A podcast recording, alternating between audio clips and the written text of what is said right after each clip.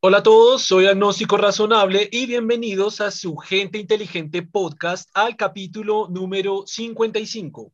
El día de hoy es otro día con invitado. Tenemos un invitado muy especial. Él es Calmat, viene del canal Calmat y es nuestro experto de hoy en matemática. ¿Qué tal, Carlos? ¿Cómo está?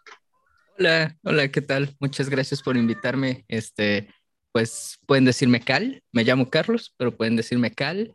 Este, y pues soy matemático. Estudié la licenciatura en matemáticas y luego estudié, tengo gatos, no sé si se escucha mucho, pero bueno, este, y luego estudié la maestría en ciencias matemáticas y ahorita estoy haciendo el doctorado y pues mientras estoy también dando clases en la, ahí en la licenciatura a los matemáticos físicos y este, ahí de la Facultad de Ciencias de la UNAM eh, de álgebra principalmente, álgebra superior, álgebra lineal, este, y pues, pero mi tesis y este, y lo que me he enfocado es en cosas de lógica y de como fundamentos de las matemáticas. Este, de hecho, mi, mi doctorado lo estoy haciendo en este, probabilidad pero este, modelos de probabilidad en lógica no estándar, este, a través de una cosa que se llama teoría de categorías. Entonces, pues, este, pues el chiste es que me gustan mucho las cosas de lógica y las paradojas y, y las cosas del infinito y así. Genial, genial. Creo que son cosas luego que, que, llaman la atención, que están chidas. Sí, y, y, que hacen la matemática como muy, como muy interesante para el, para el público en general, ¿no? El tema de precisamente estas paradojas. Eh, hace poquito, justo con Germán, hablábamos de, no me acuerdo qué paradoja. Ah, estábamos hablando, de, bueno, esto es fuera de matemática, pero estábamos hablando de una paradoja que se creaba en el concepto filosófico de la verdad. Y justo con esto, pues hablamos con un filósofo, trajimos a un filósofo y hablamos con él. Y justo después le estaba planteando a Germán el tema de la paradoja de Pinocho, que no sé si la ha escuchado. Eh, mm, no me suena con ese nombre, ¿cómo va? Es, ah, es que las paradojas hay que plantearlas bien porque si no se pueden salir por otro lado. Y es, ¿qué pasaría si Pinocho dice, me va a crecer la nariz? Ah, ok, ok, ok, ok. Ya, como, ajá, e, es lo equivalente a decir como esta afirmación no es cierta. Eh, ok, ok, e, esa por ejemplo, esa, esa por ejemplo es otra. Y, y, ese tema siento que se vuelve muy interesante para, para, para, para hacer atractivas los, pues algunos temas científicos. Porque, mm, por ejemplo, en el tema, en el tema más como tal de ciencia, astronomía, como que hay unas cosas de nicho que siempre hacen como, como que llaman mucho la atención. Eh, yo qué sé, los agujeros de gusano, los agujeros negros, las dimensiones externas. Y creo que en matemáticas es un muy buen punto de arranque ese tema de las, de las paradojas, ¿no? Sí, sí, a la gente le encantan las cosas como de teoría de números, o sea, de decir, ah, ¿por qué es especial el número 489, no? Y ya y empiezan a, a disvariar de eso. Eso es una cosa que yo siento en el canal de YouTube de Numberphile. Este, bueno, significa número, es numerofílico, ¿no? Number, number files, este, numerofílicos, que pues obviamente pues son cosas de números, pero pues las matemáticas casi la mayoría no es números, pero ahí siempre suben cosas de curiosidades sobre números. Este, y pues yo creo que a la gente le gusta eso, porque de repente hablar de otro tipo de cosas, o sea, curiosidades del álgebra, pues a lo mejor no va a llamar tanto la atención. Pero pues sí, otra cosa que, que llama mucho la atención obviamente es lo de lo del infinito y las paradojas y, y, y, todas estas cosas, siento yo. Las paradojas del infinito y todo eso, sí. Sí, de hecho tengo un libro aquí, bueno, está ahí, que se llama, está ahí, que se llama Las paradojas del infinito, que no lo he leído, pero dicen que es muy bueno. Ok. No, y es que ese tema, ese tema del infinito, bueno, vamos a, vamos a dejarlo ahorita como vamos a ir como en orden para tocar esos temas. Ahorita usted decía que, eh, que la mayoría de la matemática no son números, ¿se refería a este canal en específico o está diciendo en general? No, no, en general eh, las matemáticas tienen mucho más que ver con estructuras y con...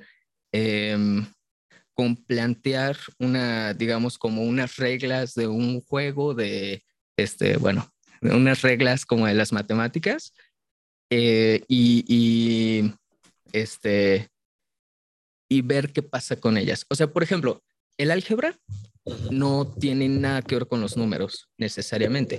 Claro que todo nace desde los números y luego se plantean este, como nuevas estructuras que siguen cosas similares. Pero, por ejemplo, en la prepa y, así, ¿qué es lo que nos enseñan en el álgebra? Pues nos enseñan eh, básicamente un, conjunto de reglas que son, por ejemplo, la más, este, a lo mejor la más icónica, es la distributividad del producto sobre la suma, que dice que algo por, eh, no sé, x más y es igual a algo por x más algo por y. Entonces, el producto se distribuye en la suma pero nunca te dicen que eso, algo X y Y sean eh, números. En realidad es una estructura eh, como un conjunto de reglas que, bueno, hay más reglas, ¿verdad? La conmutativa de la suma, la conmutativa del producto, la existencia de inversos, la existencia de neutros, etcétera. Este, pero la idea importante es que eso no tiene por qué ser números. Entonces, cuando tú aprendes que x más y al cuadrado es igual a x cuadrada más 2xy más y cuadrada, eso no significa que eso tenga que ser para números específicamente. Y por eso se hace así. Eso puede ser para otro tipo de espacios, a lo mejor, otro tipo de, este, o sea, no tiene que ser para los números reales. Eh, sino que para cualquier cosa que cumpla estas reglas. Entonces, en el álgebra, lo que se estudia en realidad son este tipo de estructuras.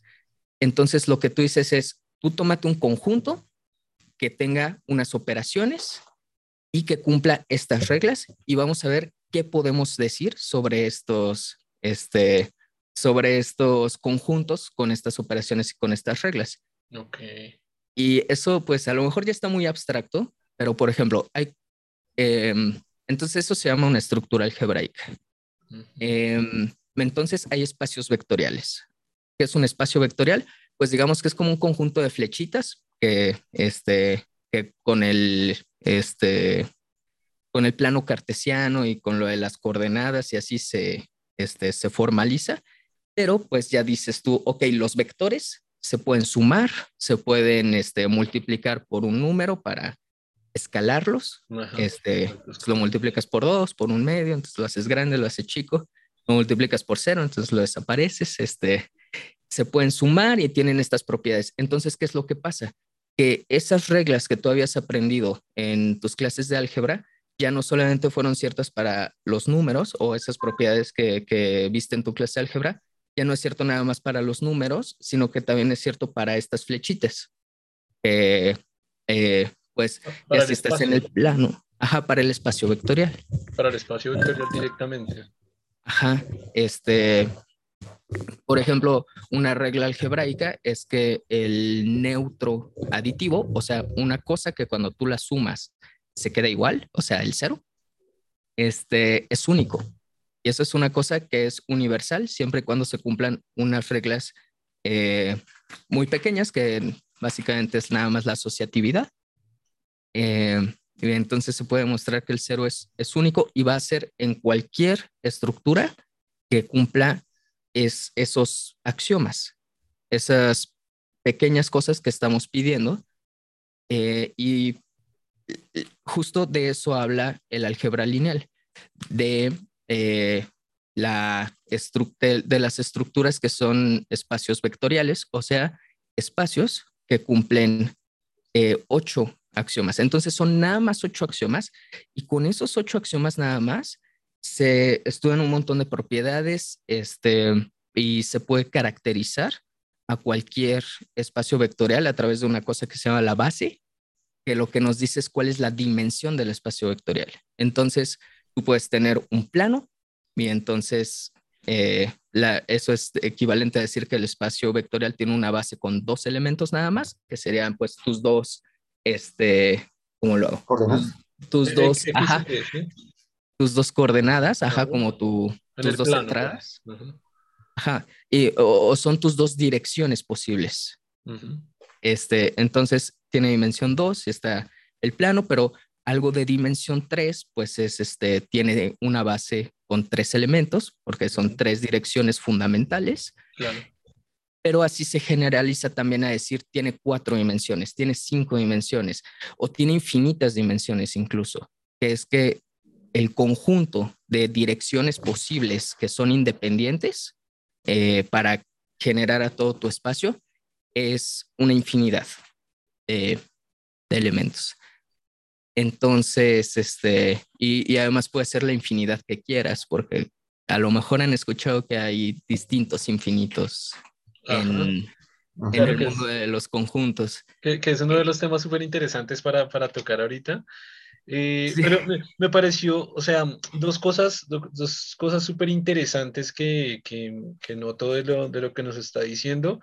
Una, interesante esa perspectiva. Ah, bueno, un, poquito de contexto, Germán y yo somos ingenieros, entonces creo que siempre hemos visto esta matemática desde la, desde la parte de, la aplicabilidad, o sea, como matemática muy, muy aplicada. Y esto lo decía cuando estaba hablando precisamente con, fuera, fuera del podcast que estábamos hablando de una invitada que tenemos, que es una, una PhD en, en, medicina. Y yo, yo le hacía la, la relación que eh, la ingeniería es para, es como para la física o para otras ciencias, lo que la medicina es, por ejemplo, para la biología, química, otras ciencias. Como que esta es la ciencia dura, saber coger la ciencia dura, la ciencia exacta, y aplicarla a un concepto. Y me parecía que, o sea, en ese contexto lo hablábamos como una pequeña desventaja desde el punto de vista de, mm, de pronto de pensamiento crítico o de pronto desde saber analizar más o entender más las cosas de la perspectiva netamente científica, porque pienso que hay un error cuando se aplica como tal en nuestro caso esta matemática tan aplicada, es decir, nos enseñan a, a un montón de matemática, pero más para desarrollar esto, haga esto, este ejercicio, este ejercicio, este montón de cálculos, este montón de lo que comentaba sobre el cálculo vectorial y esto, soluciones, soluciones, soluciones, y que uno queda como, ah, bueno, no sale con el título solucionando un montón de cosas, pero como que entendiendo esa aplica, o sea, no la aplicabilidad, sino entendiendo la matemática, la ciencia como tal, como, como un, un poquito más nulo ese, ese conocimiento. Entonces, en esa perspectiva me parece algo súper interesante que dice y es que primero, pues la matemática no es, la mayoría de la matemática no es números, ¿no? Sino que, según le entiendo, es como que se puede ir o, basar en, términos, o hablar de ella en términos de propiedades, reglas y estructuras. Que me, me, parece brutal porque cuando, cuando lo mencionas de esa perspectiva, me da un enfoque súper interesante eh, desde la física, desde la propia física porque es precisamente lo que usted dice, ¿no? Es como llegar a una fórmula, por ejemplo, bueno, la más básica, igual a MC, eh, es como llegar a estos términos que como tal es lo que usted dice, ¿no? Un conjunto de propiedades, reglas, estructuras que, que, se pueden aplicar pues ya a un concepto eh, físico, universal, pues mucho más, obviamente ya esto sería entrando al campo de la física. Y también em, el, el, como, como esta perspectiva, ¿no? De entender lo, que es la matemática, como el llegar a, lo que usted dice, algo tan simple como la, la, x, y al cuadrado, bla, bla, bla, es simplemente desde aquí se puede aplicar cualquier número y eso es una regla que puede ser fundamental para cualquier, para cualquier cosa. Y otra parte que me parece interesante que acá sí ya me queda un poquito de duda, eh, digamos que lo sigo hasta el punto de la tridimensional, tridimensionalidad en el tema del cálculo vectorial. He visto que se pueden aumentar dimensiones eh, a nivel geométrico, pero claro, sabía que, por ejemplo, no sé si una cuarta, una quinta, pero me sorprende ahorita que dice sexta, séptima, octava, nueve, diez, once, cincuenta, treinta, hasta el infinito.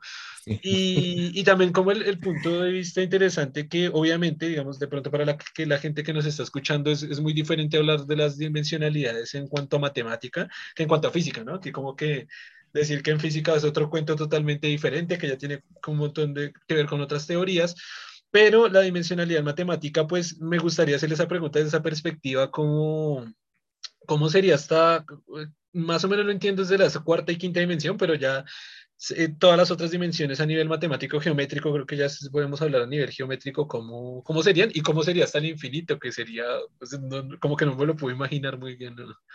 Es, es, eh, sí, es, es, es raro porque eh, justo en un video de YouTube en el que yo hablaba así de espacios vectoriales, o sea, tengo videos de álgebra lineal en mi, en mi canal de YouTube y una persona justo me puso en los comentarios, este, ¿de qué sirve ir a la cuarta, quinta dimensión? O sea, a lo mejor cuarta dimensión lo entiendo porque el espacio y el tiempo son cuatro, eh, pero quinta dimensión o así, pues, ¿qué hay en este mundo que sean cinco dimensiones? Y lo que pasa es que en donde se disocia un poco el álgebra lineal, o sea, el estudio algebraico de, de pues estas estructuras y la geometría, es que el álgebra lineal, aunque son espacios vectoriales y se siguen llamando dimensiones, estas cosas, no, em, no necesariamente tienen una interpretación geométrica como algo en cinco o seis infinitas dimensiones, pues una interpretación geométrica a lo mejor sería este, un poco ridícula o no sé, pero,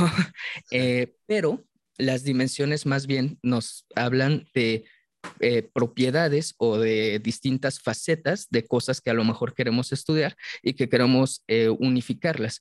Por ejemplo, si nosotros em, queremos estudiar el movimiento de una partícula, este, en cuanto a su posición, su velocidad y su aceleración, entonces la posición forman tres eh, entradas, digamos, de nuestro vector. Luego la velocidad son otras tres, la velocidad en X, la velocidad en Y y la velocidad en Z. Y la aceleración son otras tres. Entonces queda, eh, digamos, eso lo podríamos meter en un espacio vectorial de nueve dimensiones porque estamos integrando todas las propiedades que queremos estudiar en una en un solo espacio. Y eso es útil porque pues luego podemos hacer ciertas operaciones que hacen, por ejemplo, que la velocidad afecta a la, a la posición, obviamente, ¿no? Este, o que luego la posición, si estamos en un este, campo vectorial, pues este, mm, dependiendo de en dónde estemos, eh, tiene una aceleración distinta y esta afecta a la, a la velocidad. Entonces, eso es muy utilizado, por ejemplo, en ecuaciones diferenciales, en la que hay eh, pues tú necesitas una función que este, integre a, la posición, la velocidad y a veces incluso a la aceleración y te devuelva otra, este, otra posición, velocidad de aceleración este, distintas, que sea como dependiendo de, esas características, eh, a dónde lo manda y entonces pues se hace una ecuación diferencial y ya puedes sacar a lo mejor la, la, la trayectoria como este, dependiendo cómo avance el sistema de pronto, ¿no? lo veo más en esos términos, ya quizás muy de ingeniería, como cuando entre, esas tres variables, eh, ver cómo avanza el sistema y que, la, que lo que devuelva, o sea, que la solución de esto sea como lo, la, la aplicabilidad de todas esas ecuaciones, ¿no? Ajá, ajá. Este, y, y bueno, y uno puede meter pues eh, la cantidad de, de este, dimensiones dependiendo de, todo lo que quieras hacer, pero bueno, a lo mejor después una pregunta podría ser, bueno, ¿y la dimensión infinita o infinitas dimensiones? Pues, ¿Para qué, no? Y un caso en el que esto ocurre y que es muy útil también para ecuaciones diferenciales es para las series de Fourier. Este, no sé si las recuerdas, según yo sí se estudian en ecuaciones diferenciales en ingeniería porque sí, sí, las, las ecuaciones de Fourier personas que, que, estén en ingeniería me han pedido ayuda, que básicamente eh, uno toma una función y la escribe como em, una suma de infinita de combinaciones de senos y cosenos, es eh, seno de, este, creo que es nx o x entre n, este, pero n va desde cero hasta infinito. Okay. Y este, y lo único que cambia, dependiendo de la función, es cuáles son los valores que ponemos, este, o sea, los valores que estamos multiplicando por, este, por los senos para hacer la combinación, eh, para dar la función. Sí, supongo que la gente que no sepa o que no tenga muy presentes las ecuaciones de Fourier a lo mejor no va a saber exactamente qué estoy hablando, pero básicamente una de las, este, digamos, una, una expresión podría ser este, que tu función sea igual a este, seno de x más dos veces seno de x entre 2 más tres veces seno de x entre 3 y así hasta el infinito, ¿no? Y entonces, pues esa sería una representación de una función. Y pues resulta que todas las funciones que son este, derivables, creo, este, me parece que es eso. Eh, se pueden expresar de esa manera. Y eso es una cosa pues muy rara. Y la manera como se demuestra eso en análisis matemático y funcional es que justo el espacio de las funciones que tienen cierta periodicidad, que son así como, como bonitas, este es un espacio vectorial de dimensiones infinitas en donde las, este, este conjunto de todos estos senos y todos estos cosenos es una base. Entonces, eh, pues justo se puede expresar a la función como una combinación de, digamos, estas, digamos que los senos y los cosenos, estos son todas las direcciones, como si fuera, eh, como si fuera la dimensión. Claro que a lo mejor la, la forma de pensarlo así no está tan bien, pero bueno, el chiste es que los senos, eh, toda función es una combinación de todos los senos y los cosenos, em, pero pues hay una infinidad de, de estas eh, senos y cosenos. Entonces ese es un espacio vectorial de dimensión infinita, lo cual pues así es como se demuestra. Sí, eh, Germán, estás levantando la mano. No, de pronto para aclarar, digamos como para de pronto aportar un poco. Las series de Fourier, por ejemplo, se utilizan para analizar señales, porque las señales, pues, si usted las ve, son son funciones muy complejas y con, de esta manera, aplicando senos y cosenos, pues se pueden hacer derivadas o integrales y se puede analizar mejor la señal. Para eso más, mm, pues de lo que conozco en electrónica se utiliza para eso, cuando usted quiere analizar señales. Es una de las aplicaciones, digamos, más usadas para este caso. No sé si pueden haber más, pero digamos en lo que conozco está esa aplicación. Y claro, la mejor forma de analizar una señal es eh, hacer una serie infinita con estas series porque pues tiene la ventaja de que usted al, derivar un seno y un coseno, la derivada es sencilla, entonces por lo tanto usted puede realmente generar una derivada o una integral que, con la que permite analizar la señal, que sería más difícil si usted tuviera la función, si usted lograra, integrara digamos, de alguna forma que una señal es difícil decirle cuál es la función específica matemática que la define, pero suponiendo que lograr podría ser tan compleja que sería difícil de analizar. Entonces, estas series facilitan bastante la, el análisis de ese tipo de, de señales. Porque si uno las gráficas son, tiene una, una, forma muy, puede tener formas muy extrañas y hacer una función matemática que, que tenga este mismo comportamiento, analizarla después, aplicar una derivada o una integral es muy complejo. Con series de Fourier se facilita bastante esto. Y de pronto ahí está, digamos, la aplicación para los que quieren saber para qué puede servir una serie de Fourier, ¿no? Puede tener más, pero pues sería que es una de las que conozco. Sí, sí, este, otra aplicación, por ejemplo, es que justo lo que tiene bonito lo, hacer una función, convertirla a lo de series de Fourier, eh, es lo que dices, que eh, se vuelven mucho más fáciles de integrar y de derivar.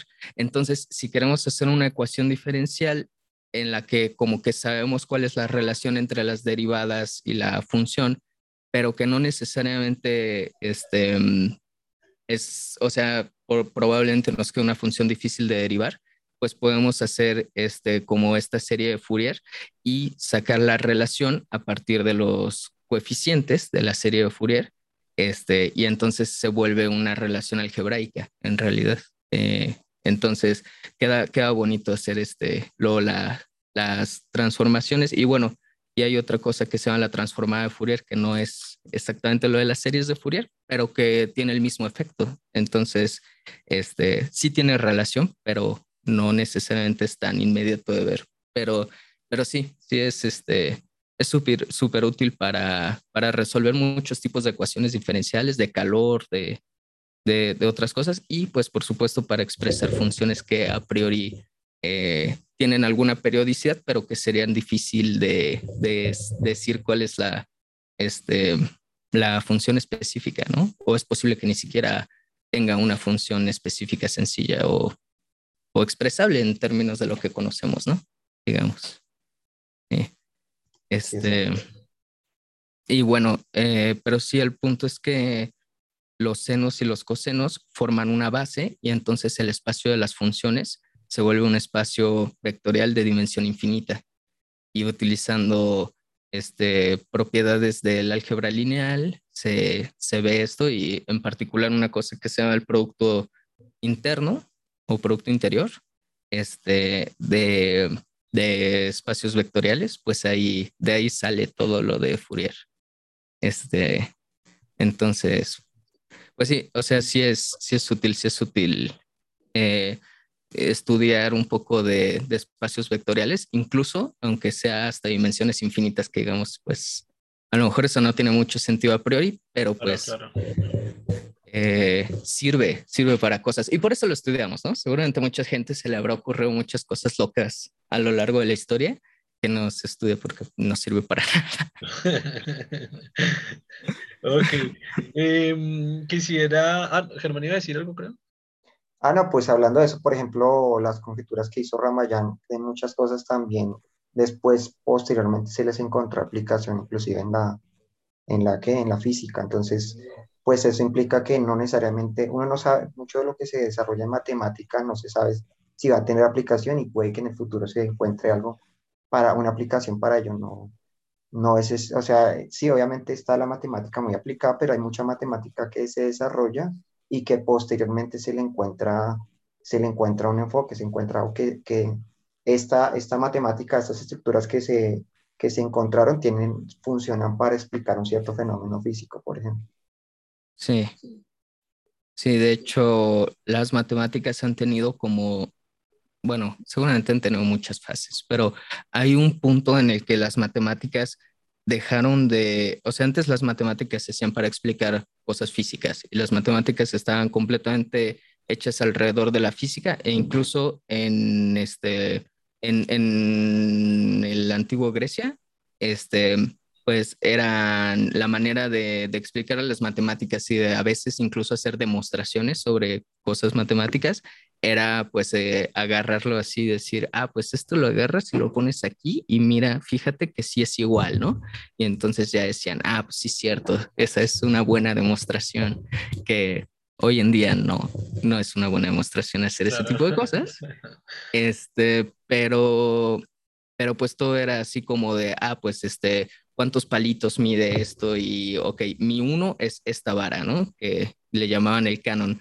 Este, esta vara es mi uno y entonces dos es poner dos veces esa vara y es esta distancia. Entonces, todo muy físico.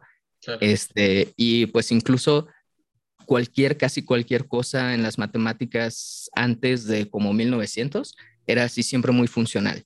Este, entonces, por ejemplo, también para los números complejos, pues estuvo súper complejo que, este, que colaran ahí los, este, los imaginarios porque decían es que eso no tiene ningún sentido, pero pues es que eh, no tiene ningún sentido como físico, como para la vida real, pero pues desde el punto de vista nada más estructural, pues tú puedes decir, ah, pues yo me armo una estructura como lo hacemos hoy en día en la que existe esto y, listo, ¿no? Y estudio sus propiedades y no me importa si sirve para algo o no. Porque, pues, a partir de como 1900 fue cuando se dijo, que las matemáticas van a seguir ciertas reglas lógicas y entonces eh, con lo de Hilbert y este, el Círculo de Viena y, y gente que estuvo ahí este, esforzándose por, por tratar de hacer que las matemáticas fueran así como más lógicas y más mejor estructuradas por, problemas que hubieron. Si quieren, ahorita en un ratito hablamos, o sea, paradojas y cosas que empezaron a surgir que la gente dijo, a ver, o sea, los matemáticos sapiens y filósofos de las ciencias y de las matemáticas dijeron, a ver, este, estamos haciendo cosas raras, de repente nos salen paradojas y eso no puede ser, entonces vamos a sentar bases correctas de las matemáticas, ¿no? Eh, y entonces es cuando se habla de todo esto, de estudiarlo desde el punto de vista así más de las estructuras, de que tú tienes un conjunto con ciertas, no sé, operaciones o ciertas, este, la geometría, por ejemplo, se caracteriza porque se estudia más eh, como los subconjuntos del conjunto en vez de estudiar cómo, cómo se comportan los elementos como tal. O sea, por ejemplo, un círculo es un subconjunto del, del conjunto del plano, ¿no? Este, eh, y entonces, pues tú tienes tu estructura y entonces ahí te pones a hacer cosas. Y si se te ocurre una estructura que se te haga que está chida, pues la puedes estudiar, porque finalmente tenemos nuestras reglas lógicas. Entonces ahí es cuando se disocia un poco. ¿Perdón? No, eso le iba a preguntar. En, el, en el, ejemplo que da el círculo, ¿cuál, ¿cuál sería el elemento como tal? Porque dice, eh, claro, el, círculo sería el conjunto, subconjunto del otro conjunto. En ese orden de ideas, el elemento, ¿cuál sería? El elemento son los puntos. Este, La forma como se formaliza la geometría es a través del plano cartesiano. Entonces, antes cómo definían un punto. Antes el punto lo definían como la parte que no tiene subpartes, la parte más pequeña. Y una recta la definían como... La unión de este, dos puntos. Ajá, todo lo que... El, em, ¿Cómo es? es? Es este la trayectoria más corta entre esos dos puntos, ¿no? Por ejemplo. Este, eh, o, o, una parte que se puede dividir en subpartes, este, en una dirección, pero en otra no, no sé, este, ese tipo de situaciones.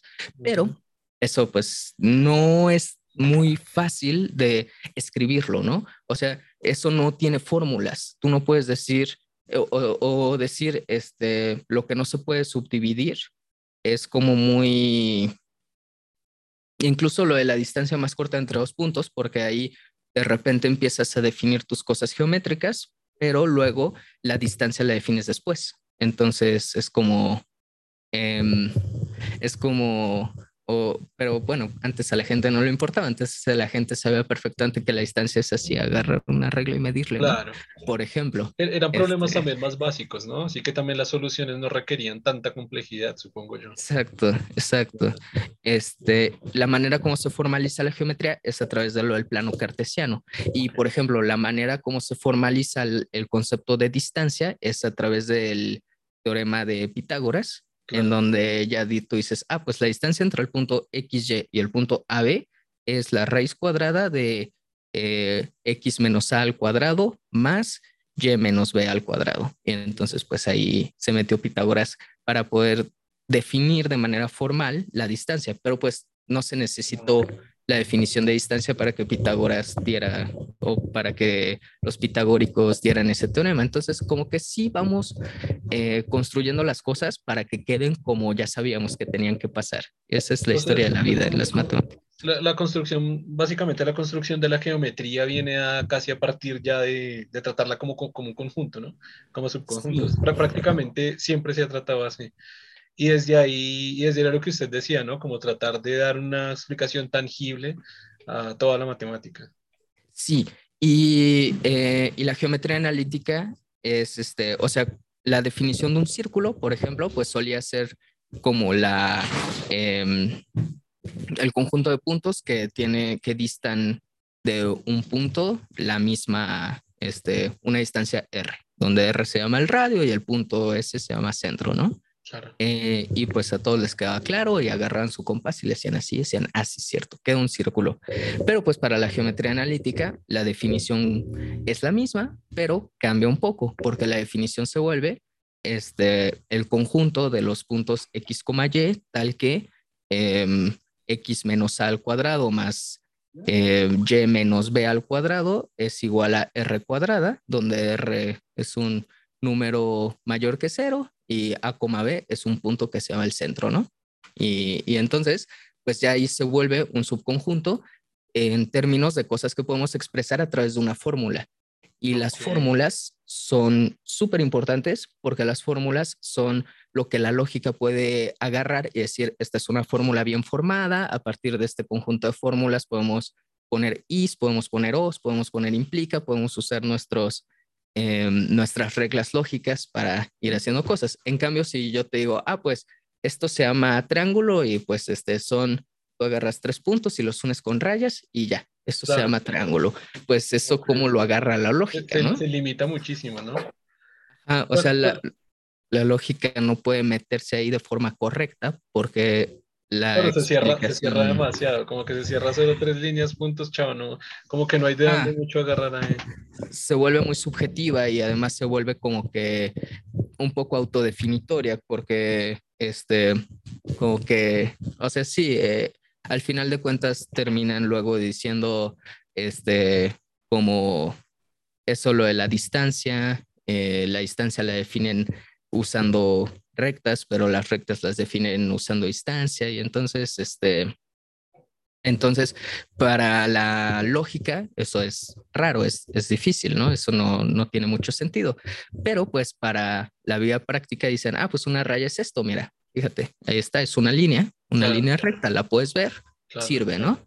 Entonces, así se hacen las matemáticas antes y después de 1900, en donde empezaron a haber unas problemas, que eso a lo mejor vendría en, como en la siguiente parte, que son justo paradojas del estilo de paradojas del infinito, cosas que tienen que ver con el trabajo de Cantor, eh, que empezaron a no tener sentido. Y, y, por eso dijeron, a ver, no, las matemáticas, la, incluso la geometría euclidiana, que ahorita les platico también de, de los problemas que empezaron a ver, este, pero, pero que, que dijeron, no, a ver, tenemos que darle una estructura lógica, tenemos que hablar de las matemáticas en términos en los que una lógica bien hecha se pueda meter ahí y, podamos tener nuestras reglas bien, asegurarnos de que no vamos a llegar a contradicciones, asegurarnos de que nuestras estructuras están bien planteadas, que, estamos haciendo deducciones este, que sí tienen sentido, eh, en vez de hacer deducciones así como decir, ah, pues ahí se ve, ¿no? Y que nos vayamos a equivocar a la mera hora, etcétera. Yo, le quería hacer una pregunta. ¿Cuál es la diferencia entre geometría y geometría analítica? O sea, exactamente cuál, es, cuál es el cambio que surge. Bueno, la geometría euclidiana.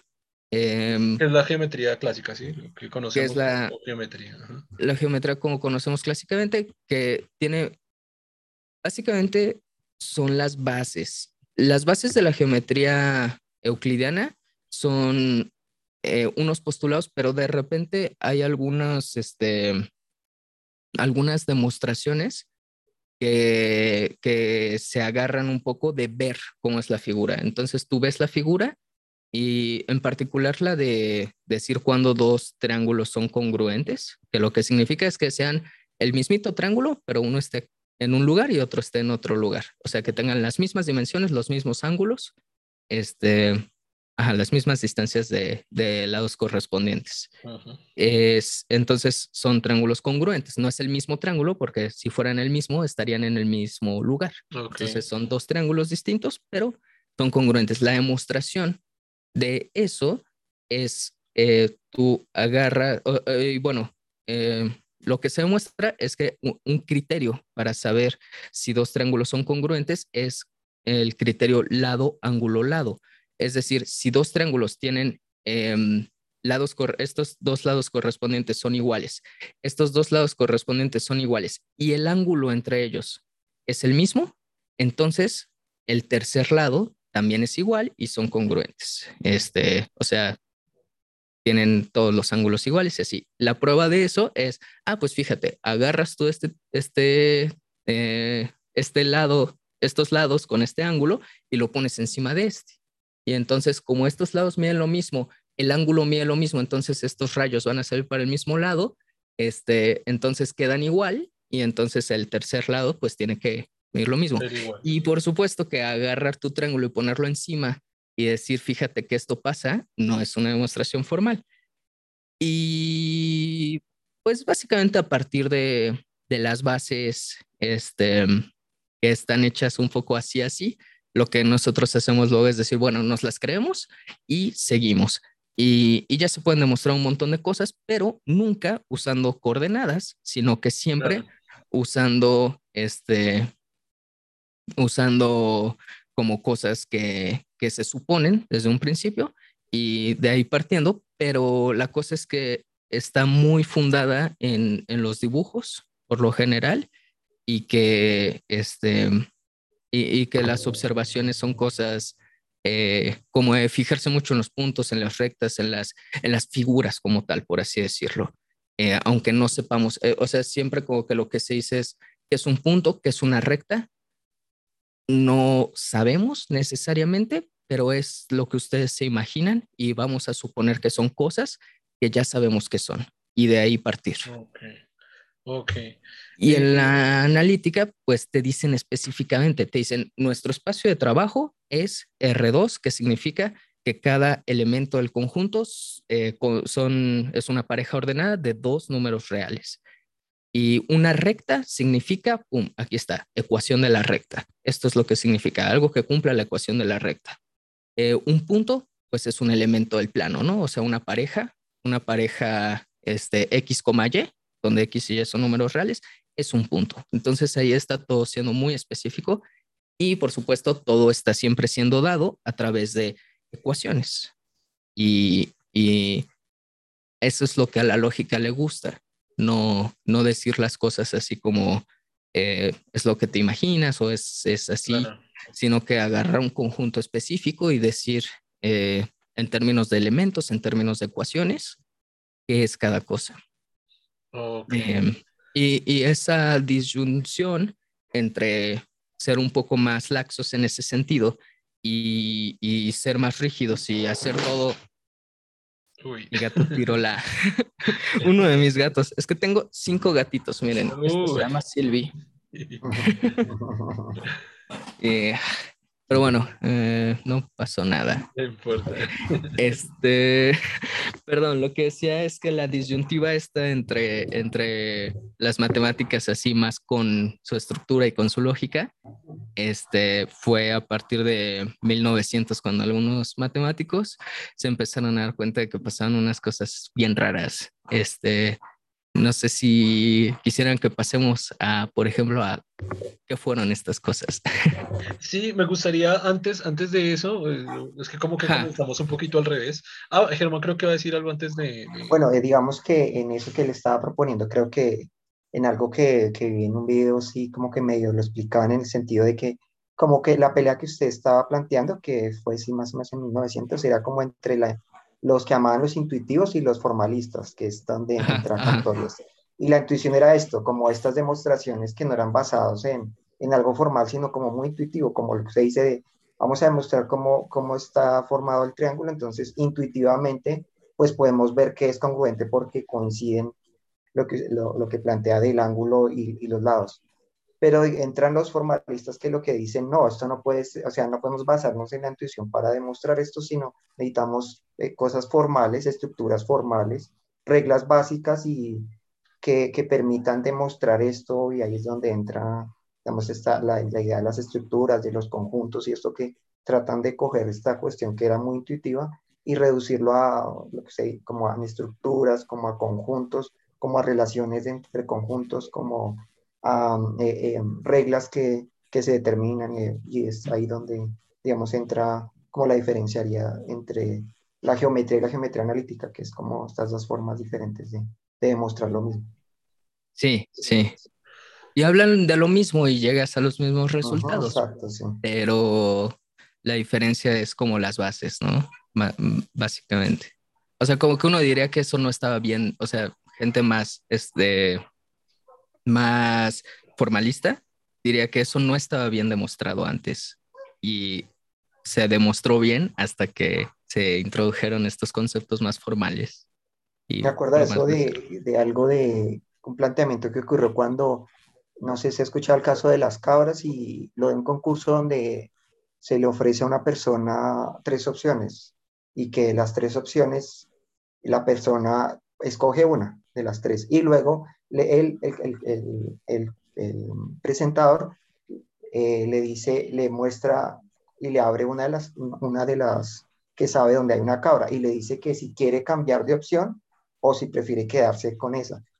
Hubo una mujer que lo demostró y demostró que de hecho era, eh, era diferente a lo que ellos pensaban, que ellos pensaban que la, la, la, la probabilidad no cambiaba y sí cambiaba y lo demostraba matemáticamente pero muchos matemáticos basados en intuición inclusive dijeron que no, que no era correcto, que ella no entendía el problema.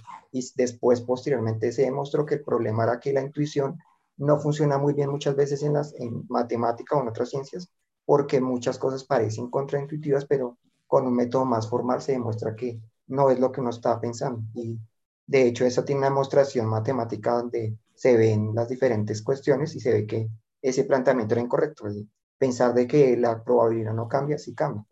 Y ahí está la cuestión de la diferencia entre lo intuitivo y lo formal. Es, en, este, en este, por ejemplo, en este caso, en este ejemplo. pero el ejemplo era más como de las tres, de las tres puertas, ¿no? Era de las tres puertas. De las tres puertas. cajas, ¿no? Porque entonces tres puertas y dentro de la puerta habían o una cabra o, o el premio.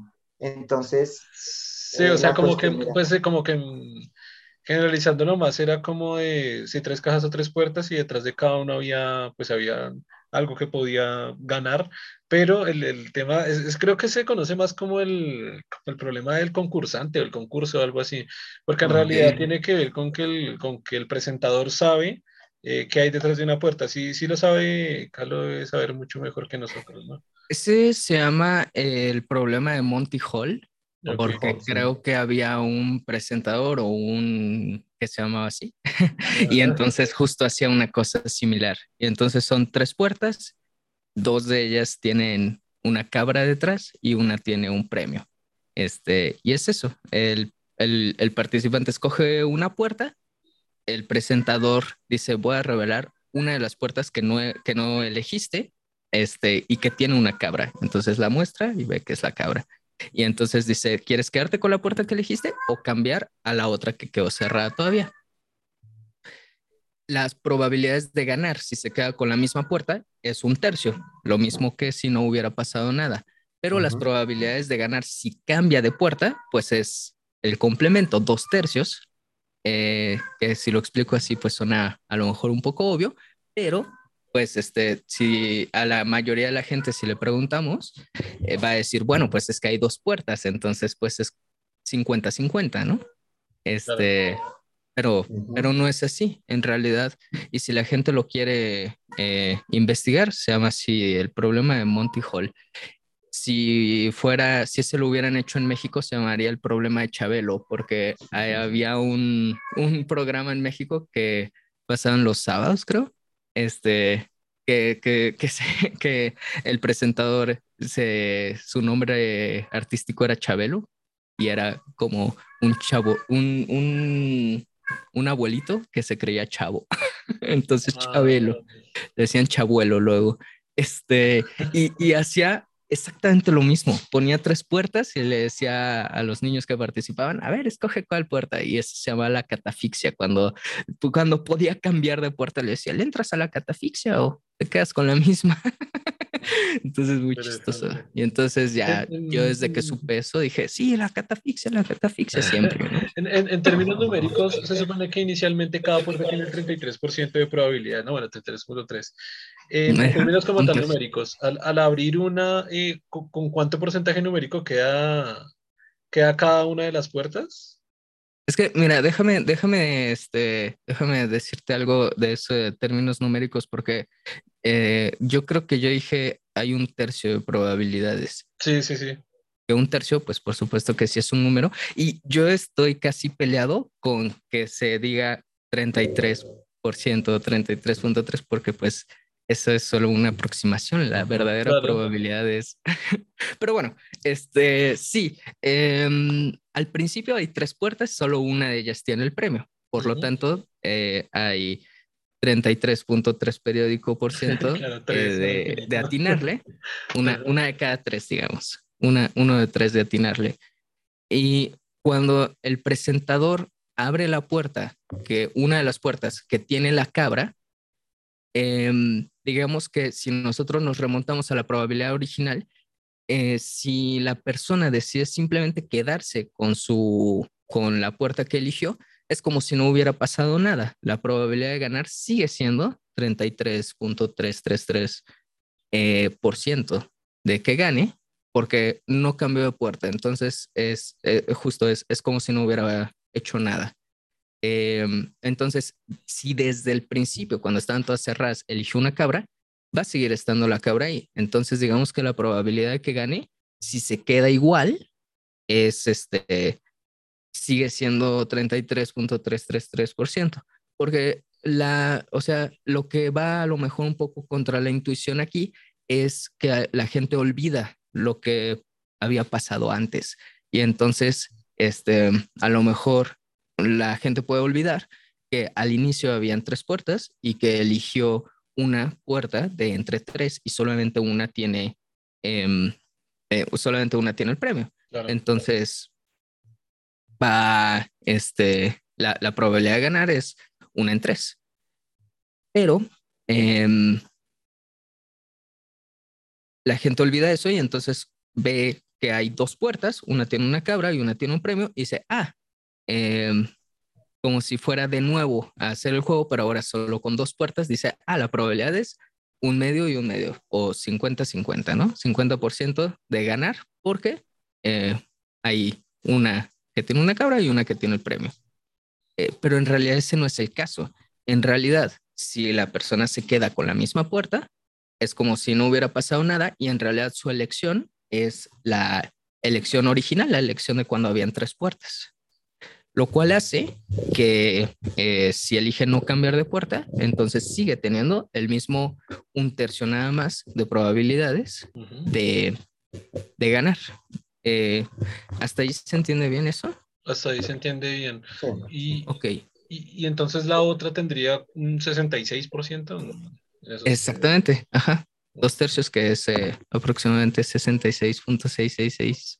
Porque, porque dice que no le gusta la parte numérica, por lo que el número es periódico y no sería un número exacto nunca. ¿o?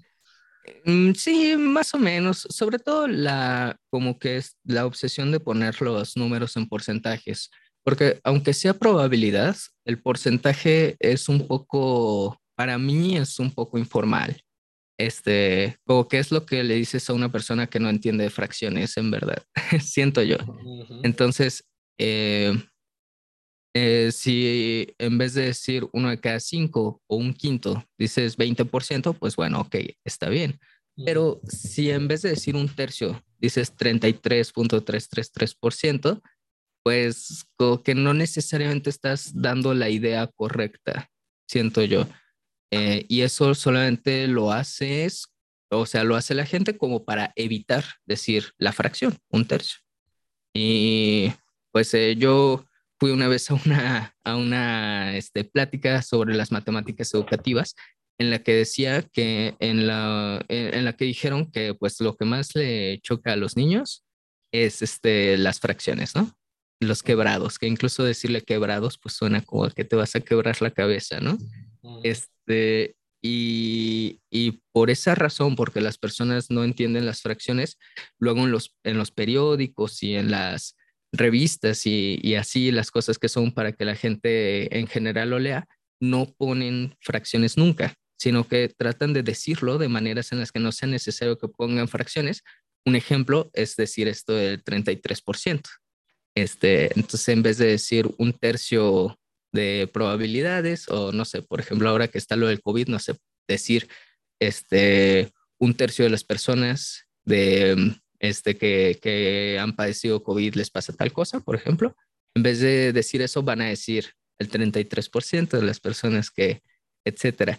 Este, y pues esta persona argumentaba que, que sería ideal eh, modificar eso, no hacer que los medios este, hablen como en lenguaje eh, simplificado, que no necesariamente es correcto para que la gente no se confunda, sino que tratar de implementar más el uso de fracciones para que la gente vea que son importantes y las, se esfuerce por entenderlas y por, y por saber. Entonces, pues no sé, igual he pensado que, este, el uso de, de decir 33.333% o decir, este, no sé, em, cualquier cosa, ¿no? O sea... Pero, pero como tal, pero como tal es, es por el tema de exactitud, ¿sí? O sea, más que, porque usted dice que, por ejemplo, no le, no le, como que no le suena tanto cuando es, por ejemplo, uno de cada cinco y que fuera el 20%, pero cuando cae en este número que sea 33, 3, 3, 3, 3, como que ahí sí es cuando le, le raya un poco, o sea, el, el, tema sí es más por, por exactitud o más por...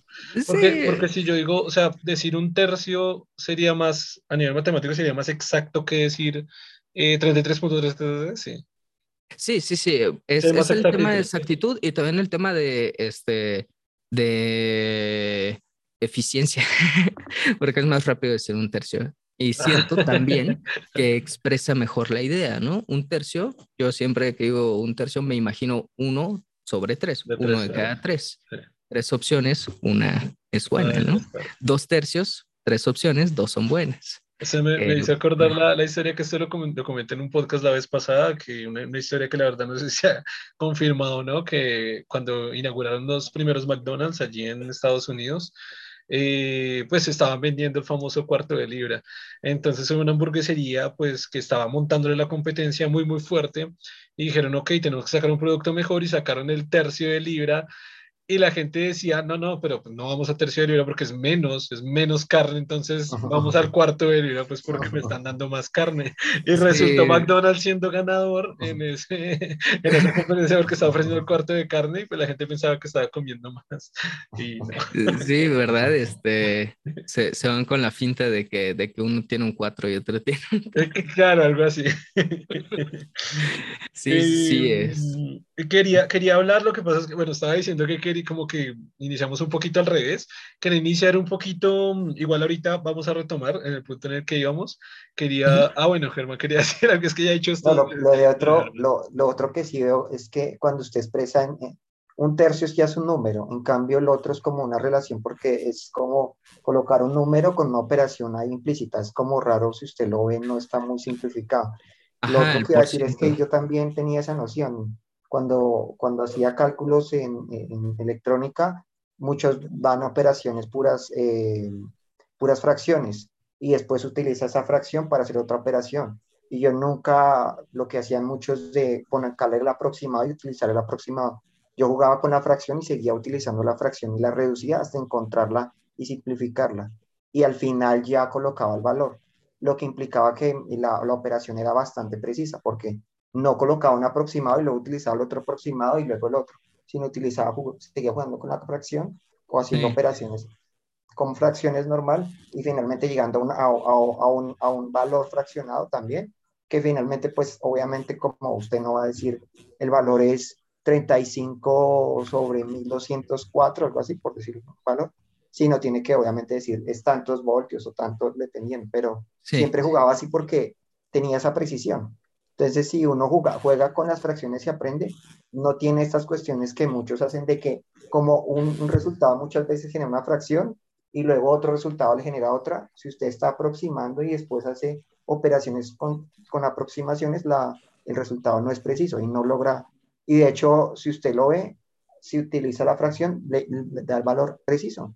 Es preciso, pues obviamente cuando usted ya lo va a escribir, pues lo escribe con aproximaciones, pero usted ya tiene el valor preciso. Entonces, sí, es bueno aprender a utilizar fracciones porque es preciso, usted está dando algo preciso, no está... O sea, si usted dice 33.3 y utilizó cinco decimales y luego utilizo otro con 25 puntos y otro periódico y hago operaciones así, pues el valor nunca me da exacto, nunca. Se va a perder, en fracción y fracción se va a perder el valor de, de, de fracción, y fracción, nunca la exactitud va a estar continua, continua hasta que usted llegue al valor final. Y el valor final va a ser preciso, nunca va a ser una aproximación. Sí, y e, eso me pasó este, una vez justo en, una, en, en mi clase de física de la prepa este, porque pues ahí eh, de repente había que sacar raíces cuadradas, que salían fracciones y así, y entonces la, el problema tipo decía, no, pues llegar al resultado numérico hasta dos cifras este, significativas o como le dijeran, ¿no?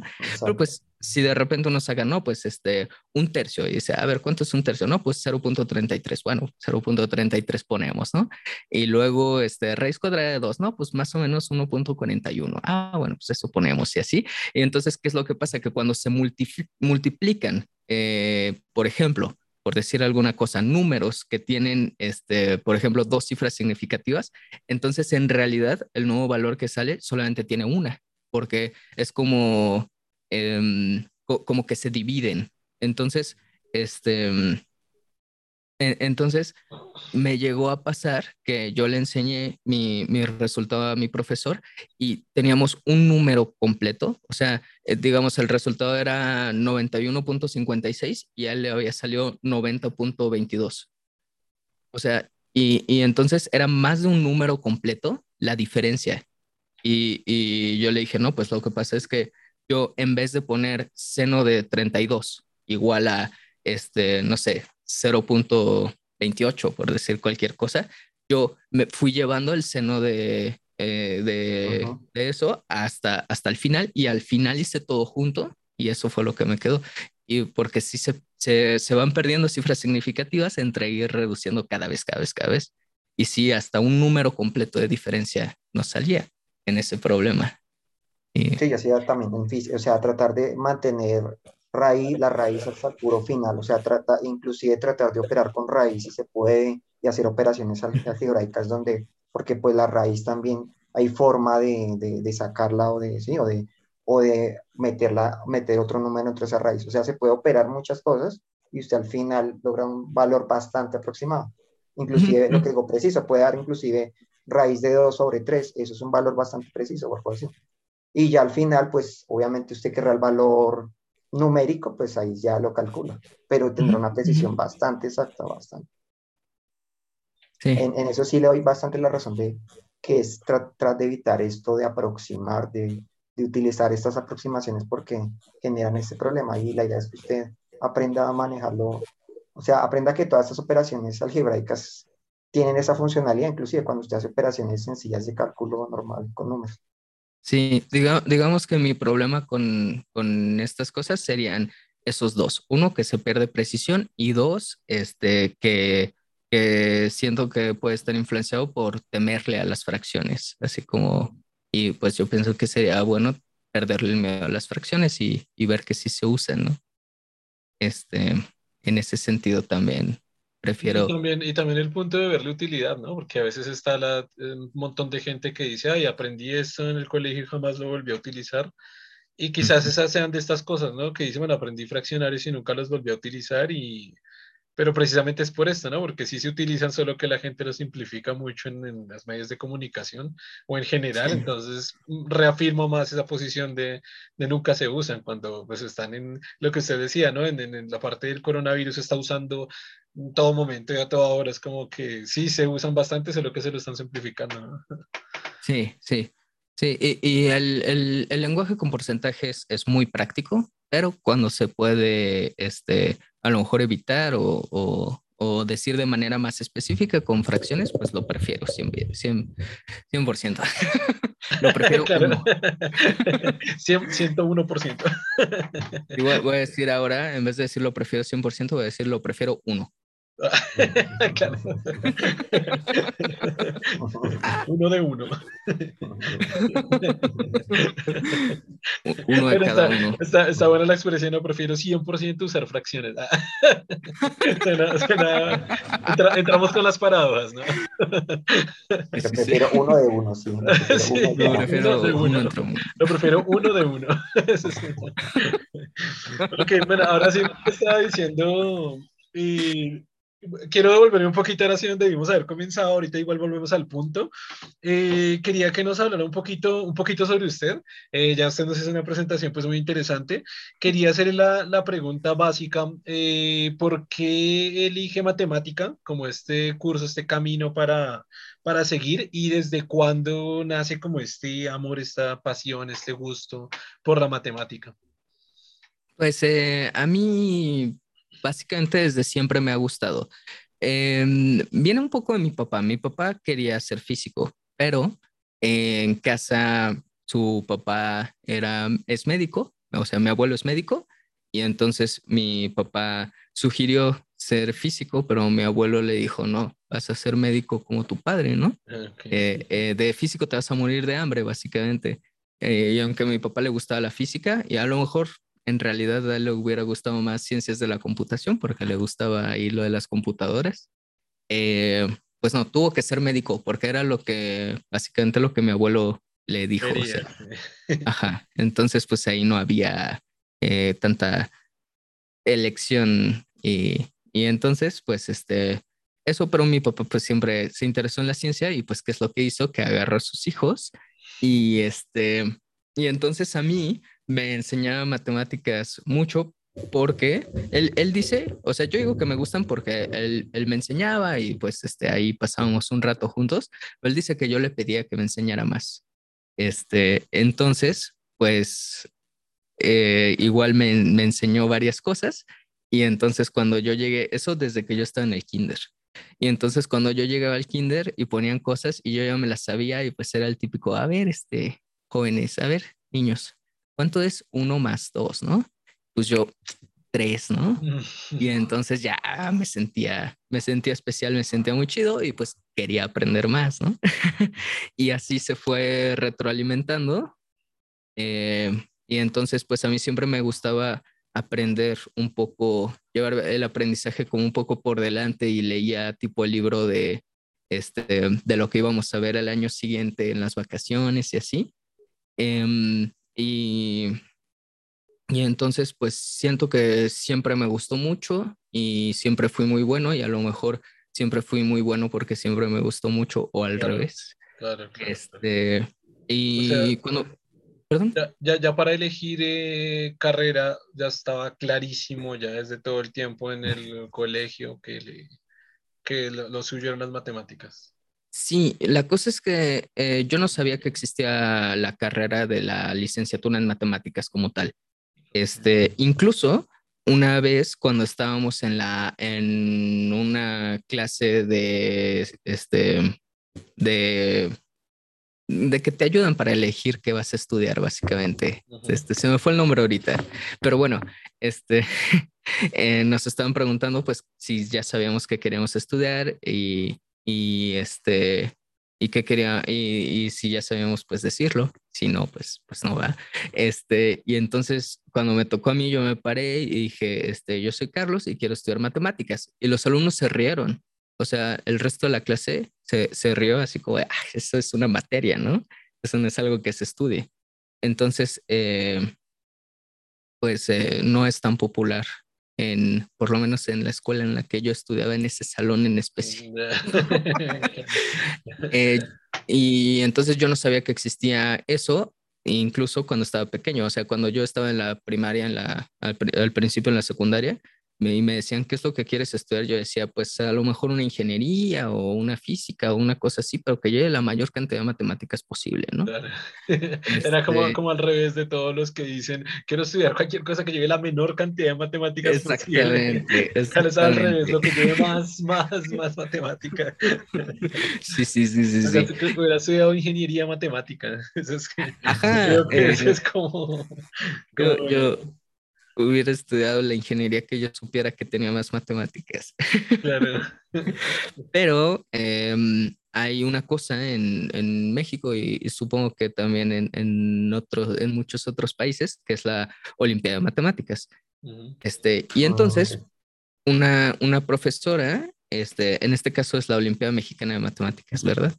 Eh, una profesora se enteró de la convocatoria, hizo exámenes a ver ahí para ver a quién mandaba a las eliminatorias, este, y pues a mí me fue muy bien, y entonces conforme fui pasando de etapa, este, nos empezaron a dar entrenamientos, este, los delegados estatales para que hiciéramos un buen papel, pues, en, en, en el nacional, ¿no? Y los entrenadores, todos mis todos mis entrenadores este, estudiaban matemáticas en, en, otro estado, porque aquí en San Luis no, no tenemos la, la, licenciatura en matemáticas, uh, en Guanajuato específicamente, ahí tenemos una, eh, un centro de investigaciones en matemáticas, entonces ellos estudiaban ahí. Y, ahí, y, y además las matemáticas de la Olimpiada pues son muy diferentes a lo que nos enseñan en la, en la prepa, en la secundaria, porque para bien o para mal, en la prepa en la secundaria nos enseñan las matemáticas como preparándonos para estudiar ingeniería. Este, nos enseñan a, o sea, sí, sí nos enseñan muchas razones de, de por qué son las cosas, pero sobre todo cuando llegamos a la parte de geometría analítica y de este cálculo, pues nos enseña mucho a, a saber calcular. Claro. Y eso pues es súper útil eh, para, para los usos prácticos. Efectos prácticos, claro pero no necesariamente nos enseñan a hacer demostraciones matemáticas, a las eh, reglas de inferencia, la, la, toda la parte lógica, la parte más como de verlo a través de estructuras o desde el punto de vista de estructuras. Este, entonces, en la Olimpiada de Matemáticas, que sí es mucho más así, mucho más del estilo de demuestra esto, ¿no? Este, Supongo que tenemos un círculo con eh, tales ángulos, tales cosas, y demuestra que esta línea pasa por estos puntos y cosas así. Este, ya que nos lo, ya en la Olimpiada, en mis entrenamientos lo empecé a aprender así, y dije, no, es que es, este, es otro mundo, son las matemáticas, pero hechas un, como un arte. Para mí fue así. Y entonces pues dije, no, estudio matemáticas 100%, o sea, sí, si ya lo tenía claro, ahora lo tengo clarísimo, ¿no? Este, y, y sí, participé en la Olimpiada de Matemáticas y me fue bien. Ya, súper bien. De ahí ya, de ahí lo que decía, ¿no? Ya tenía como su camino hecho hacia la universidad. Ahí en México, en México el título universitario se llama licenciatura, sí.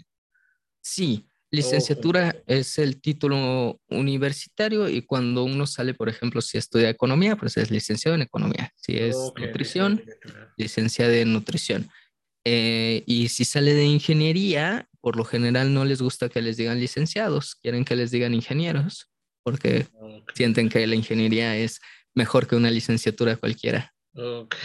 Pero... Se había escuchado, había visto muchos en la, en la cultura de, mexicana que tienen mucho ese tema. Sí. Y acá, pues acá no, acá pues al final todos somos pues, profesionales, ¿no? Es como... Sí, y, y, también los médicos. Los médicos pues eh, exigen que se les llame doctores, ¿no? Porque también no es como una licenciatura cualquiera es, este, son doctores, ¿no? Entonces, nada de que el licenciado, no, no, no, el doctor. este... acá, acá, acá, se tiene esa, pero igual es, bueno, es como una, es medio cultural, pero sí medio tonto, que se le dice, pues, doctor al, al médico y doctor al, al, abogado. Entonces, como que cualquier abogado. ¿Se le dice doctor al abogado? Sí, como que ellos se hacen llamar así, que mucha gente lo llame así, es totalmente incorrecto pero mucha gente lo sigue haciendo, llamarle doctor a un abogado, y ellos dicen, dígame doctor, y uno dice, doctor, por, o sea, ¿de dónde saca el doctor?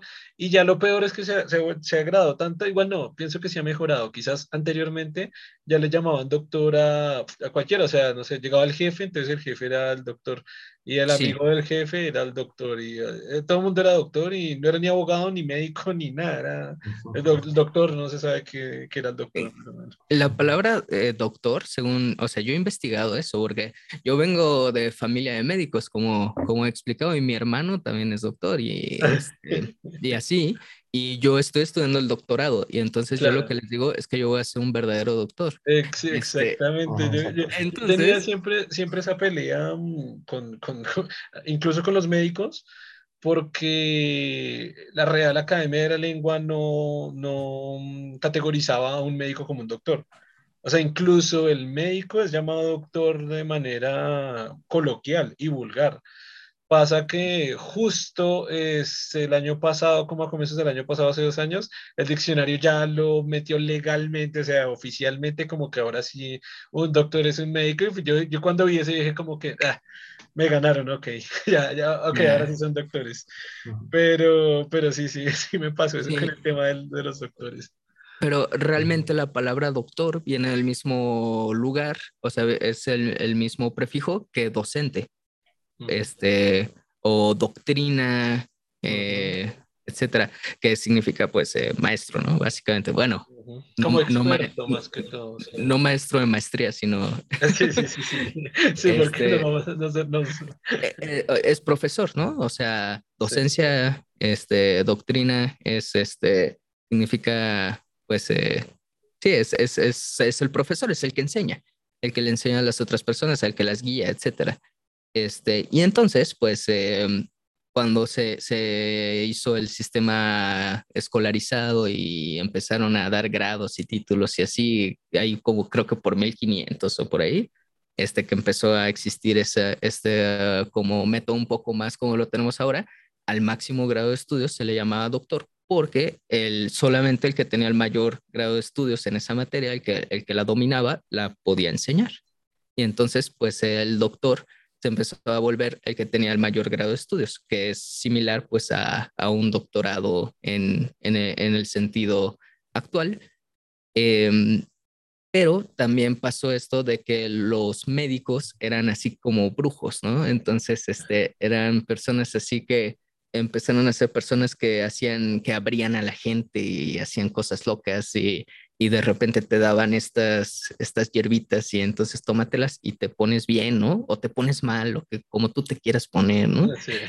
Y entonces pues dijeron, no, pues esta es gente que es eh, súper especializada, que está en un nivel distinto que un mortal cualquiera. Y entonces por eso se les empezó a decir doctor también, porque se empezó a acostumbrar eso de que es una persona que es al tope de...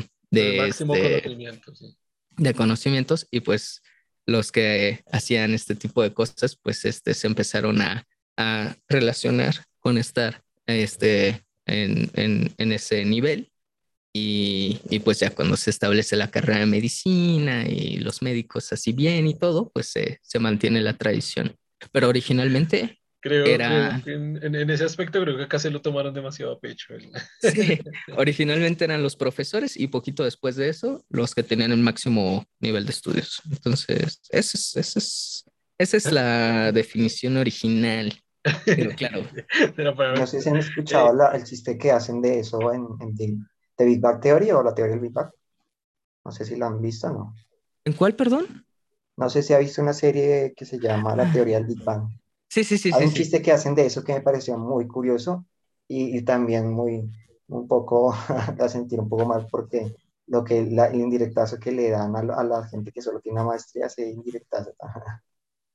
No sé si lo, si lo cuentan ustedes. No, no sé, ¿no lo ha visto? Me suena. Es que, Más o menos me acuerdo, pero no, no me acuerdo. Mmm, el jefe de ellos, que es también, eh, es, tienen, tiene, que es un doctor, llega a la oficina donde están todos los cuatro, entonces ah. empieza a saludarlos a cada uno, doctor Sheldon, doctor... Eh, Pero lo chistoso es que se devuelven el saludo, porque si el que llega, no sé, se llama, digamos, doctor Carlos. Entonces, doctor Carlos, doctor Sheldon, doctor Leonardo, doctor Carlos. Ese es en otra... Doctor Carlos, doctor, y, y sí, el último punto, ¿cómo es? Y al final, entonces, está esta ah. persona que era el que solo tiene una maestría le dice Howard. señor tal. Howard, sí. Y el otro, señor Howard, sí. Y entonces el otro le dice, pero tengo una maestría. Eso cualquiera la tiene. eso cualquiera la tiene. Ah, sí, porque le dice como, doctor, doctor, doctor, como señor usted apenas. Ay, se me están subiendo más gatos. Sí, muy, es chistoso porque, claro, le da la, la, perspectiva que cualquiera lo logra, eso, cualquiera haga un doctorado y a ver si ahí sí hablamos. Entonces, sí fue como esa cuestión así. ok, en, en ese orden de ideas, bueno, entonces seguimos con la maestría, ¿sí? Eh, ¿La maestría en qué la hizo? Pues la maestría en, en, donde yo la hice es este como, como un tronco común, este, digamos, que se llama nada más maestría en ciencias matemáticas, este, pero tiene, este, o sea, uno puede tomar las materias que quiera y este, es, es igual el sistema escolarizado como si fuera la carrera, como si fuera la licenciatura, pero este, tienen todas las materias y te dicen, tú agarra las materias que quieras. Y entonces pues ya uno se puede dividir. Lo malo es que todos salimos con el mismo título, que es nada más maestro en ciencias matemáticas, pero en lo que yo me especialicé y me particularicé más es en muchas cosas de probabilidad, de análisis matemático, que es este, pues tiene que ver con estas cosas de los espacios vectoriales de muchas dimensiones okay. y, y, y, este tipo de cálculos y así. Y una cosa que se llama teoría de la medida, en la que se habla de una como integral, pero no es la integral que conocen ustedes normalmente, que la integral que normalmente nos enseñan es la de Riemann. Este, y, y esta es la integral de Lebesgue. No sé si han escuchado ella, pero también le llaman la integral generalizada o la integral general, que básicamente agarramos un espacio arbitrario y le ponemos a lo que se le llama una medida, que lo que hace es que uno agarra un subconjunto de este espacio y eh, hay una función que nos dice a cada subconjunto del espacio, bueno, subconjuntos este, buenos del espacio, le da un número y ese número es la medida. Y entonces es como una generalización del, del volumen o del área. Que pues, ¿qué es lo que hacemos con el área? Que nosotros agarramos un subconjunto del plano y le damos, le asignamos un número. Y, este, y sobre eso está basada la integral, básicamente. Cuando nosotros nos la enseñan, nos dicen, ah, pues, ¿qué es lo que hacemos? Tenemos nuestra curvita, tenemos nuestra línea, y entonces a lo mejor dividimos nuestra línea en cachitos y vamos sacando las áreas de los rectangulitos y entonces aproximamos eso. Y entonces a través de eso, de, de, eso de las medidas, se hace esa integral rara, que pues sonará como a, a una cosa súper rara que a lo mejor no sirve para mucho, pero sirve para muchísimo, porque eh, las probabilidades justo son medidas y luego las medias, las esperanzas son integrales generalizadas y, y la varianza y, y todos estos cálculos que se hacen en la probabilidad, pues ya realmente a nivel, este, a, nivel alto, alto este, son, son todo espacios de medida e integrales generalizadas.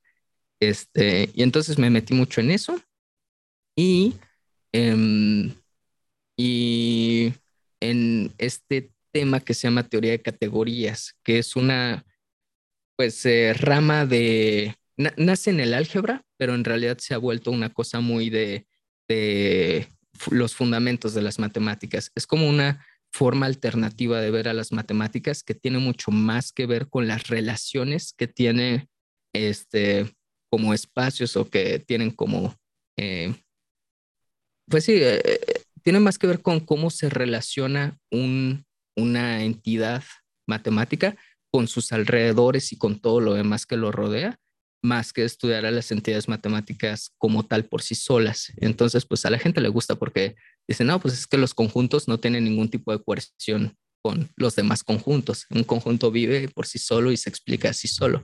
Pero en la teoría de categorías, cada objeto solamente tiene una como explicación o solamente tiene una propiedad basado en cómo se relaciona con todos los demás objetos que lo rodean. Y entonces se vuelve eso súper loco porque pueden tener ahí lógicas, eh, lógicas raras, o sea, lógica eh, no, em, lógica no, no estándar. Y, y podemos hablar de, de estudios como mucho más generalizados de las estructuras, de cómo se relacionan estructuras del mismo tipo con otras estructuras y, hacer equivalencias y cosas así muy, muy locas. ah, es que me pongo a hablar de esto y entonces empiezo a, me emociono y hablo mucho, pero estoy consciente de que se está entendiendo muy poco de lo que estoy diciendo. Sí, hay, este algunos, hay, algunos, términos que creo que ya en, en la nivel de ingeniería eh, se, se, se escapan, ya se escapan bastante. En lo de teoría de conjuntos, digamos, eh, es como, podría ser un poco la base para entender un poco esta matemática, estas estructuras, podría como, digamos, comenzar a ser la base para realmente entender todo esto un poco.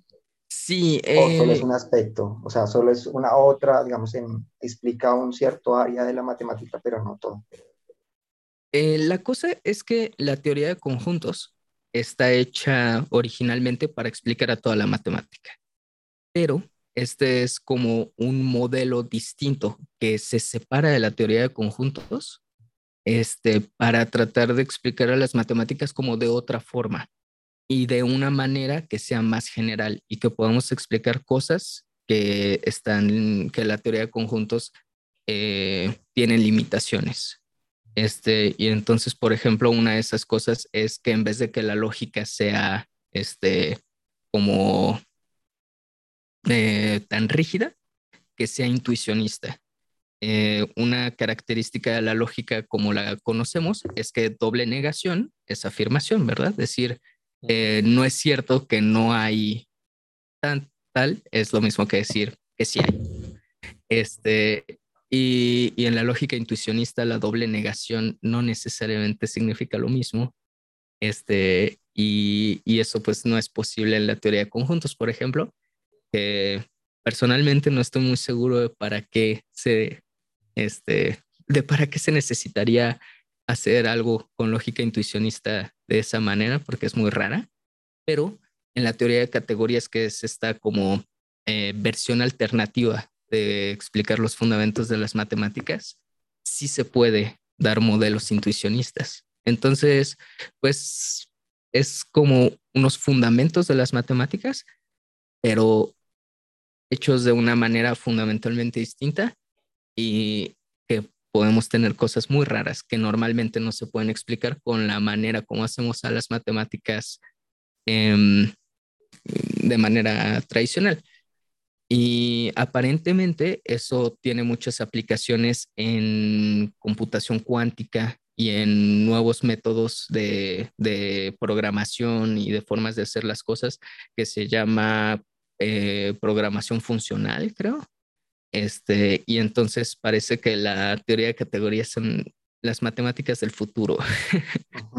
yo solamente sé que, yo como, como buen matemático, solamente sé que existen y que está chido hacer teoría en ellas, pero no tengo ni idea de, de las aplicaciones así como, como para decir algo más eh, claro que eso, pero programación cuántica, eh, digo, computación cuántica y programación funcional es básicamente lo que puedo decir.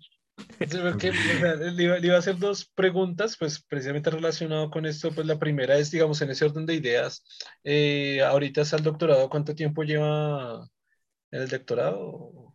El doctorado dura en total cuatro años y yo llevo dos, a la mitad. Ok.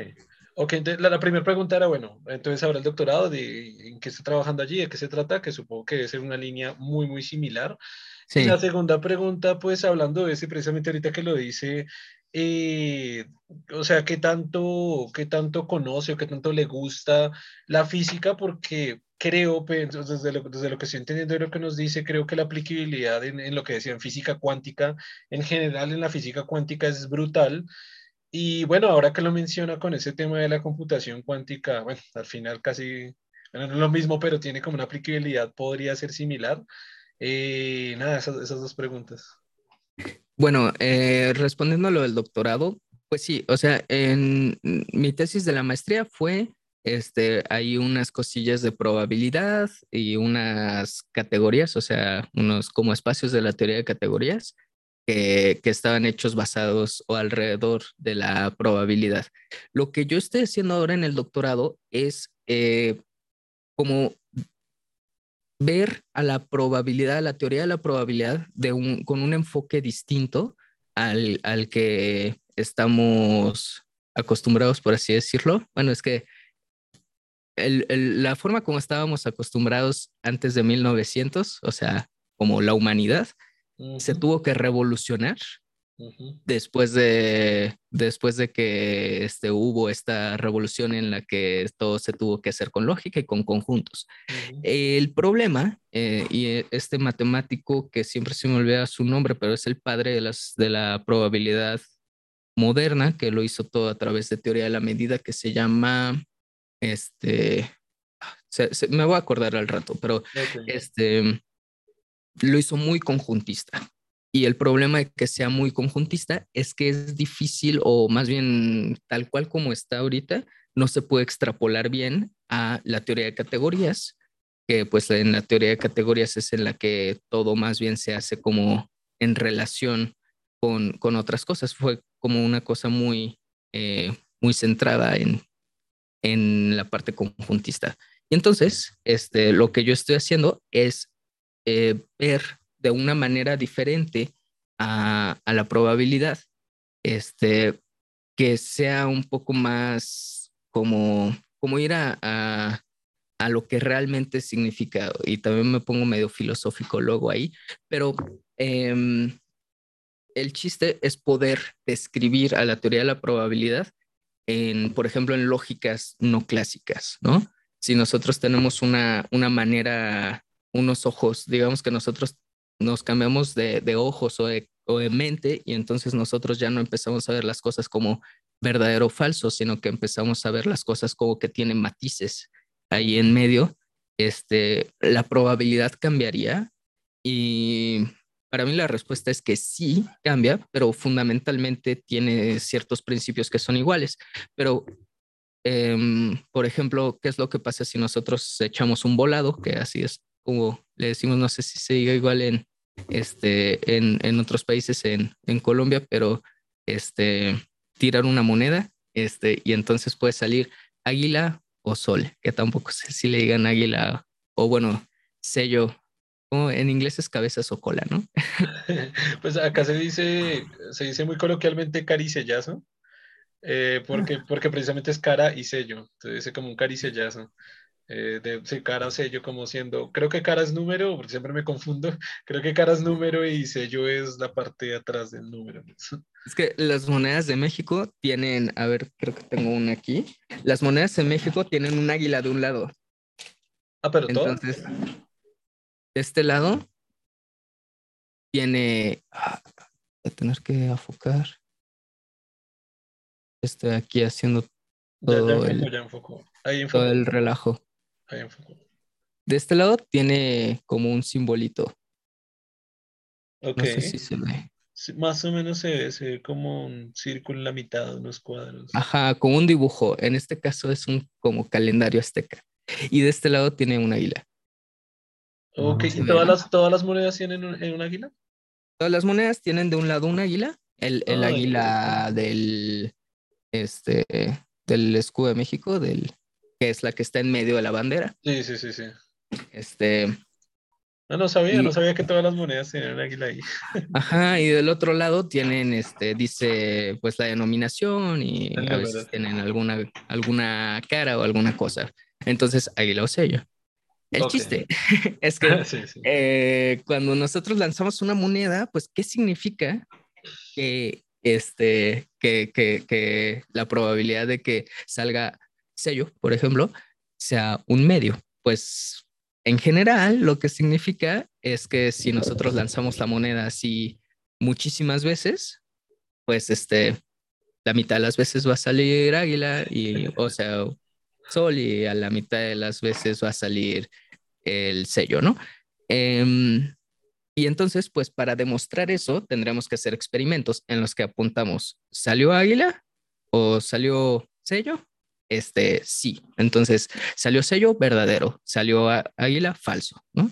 Eh, y ahí es en donde se mete la lógica, justo en que cuando nosotros hacemos nuestros experimentos, nosotros podemos decir, es verdadero este resultado y es falso este otro resultado.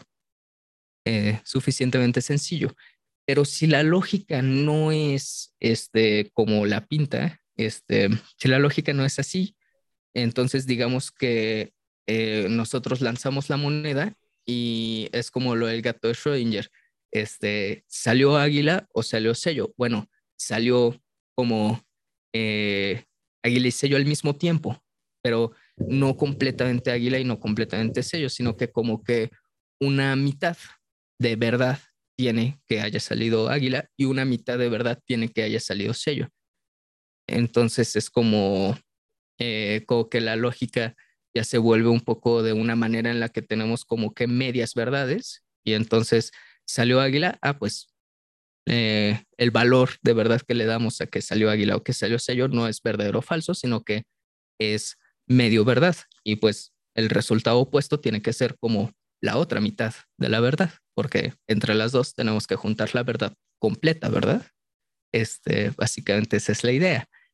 Y entonces, si nosotros hacemos nuestro experimento em, de cualquier cosa, digamos, no digamos de monedas, pero digamos que estamos haciendo un experimento en el que queremos ver si algo es cierto y, y anotamos nuestros resultados para ver cuál es la probabilidad de que eso que pase, este, de que eso que que nosotros estamos observando este, ocurra, eh, pues ya no apuntaríamos si pasó, no pasó, si pasó, no pasó, sino que apuntaríamos pasó eh, o digamos, sí, como pasó con esta proporción o, o medio pasó, porque la verdad ya no es si es verdad o es falso, sino que ya es como que es medio verdad, ¿no? Va siendo medio verdad, medio falso.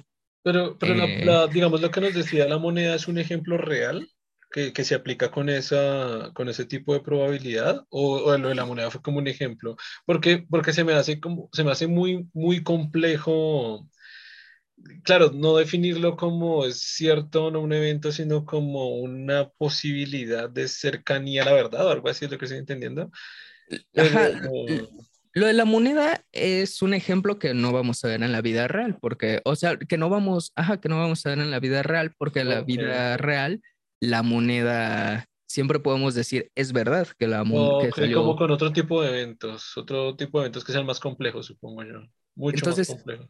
Esto tendría que ser, por ejemplo, con la cuántica. En claro, donde la cuántica... estaba pensando. o, o con la inteligencia artificial que la inteligencia artificial para pasar cuando pasa de, una, de un estado al otro, siempre tiene que mirar como, digamos que se mira como una, una, una porcentaje de probabilidad que da de 0 a 1, que en realidad no es a 100% ni nada, y en ese 0 a 1 va, por ejemplo, punto 2, 2, 3, 4, 5, 6, 6, 6, 6, o, y el otro tiene la probabilidad de punto 6, 8, ta, ta, ta, el otro tiene punto 1, ta, ta, ta, ta, ta, ta, y al final el camino que hace la inteligencia artificial entre un estado y el otro es irse por, por el que es más que, que más o menos como lo estoy entendiendo, como el más real o como el que más de más aproximación tendría que tener, coge ese camino y vuelve a evaluar, que eso se llama las redes convolucional, convolucionales, esa me fue la palabra ahorita, y tiene que hacer en cada convolución, tiene que volver a hacer lo mismo y vuelve a pasarlo por todo el camino a través de los nodos, que cada la neurona,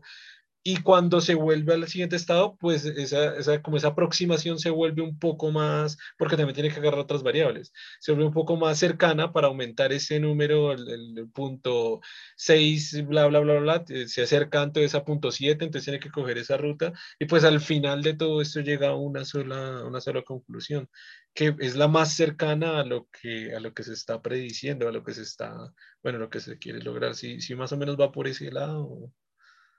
Ya, pues eh, yo no, no, necesariamente sabía eso de, de, la, de la inteligencia artificial. Tengo algunas nociones, pero no, este, mm, no, no que fuera de esa manera, este, o sea, más bien casi no sé al respecto. Entonces, este, eso, eso es algo nuevo, así que no podría decir exactamente, pero igual que en lo de los, como lo de los espacios vectoriales, lo que estamos haciendo no necesariamente tiene la, la aplicación que uno se espera inmediatamente. Este, Entonces, igual y la, este, la, lo de la, eh, lo de los espacios vectoriales, pues al principio nosotros decimos, ah, pues los vectores, pues geometría y así, y al final la aplicación de, de las infinitas dimensiones y así, este, sirve para resolver ecuaciones diferenciales y para hacer este, unas eh, interpretaciones de ondas y cosas así que nosotros a lo mejor diríamos que no tenía necesariamente tanto que ver, pero como que se tomó la herramienta que había y se construyó este, una cosa en específico que, que sirve para, para aquello y no tiene nada que ver con, con la geometría ya.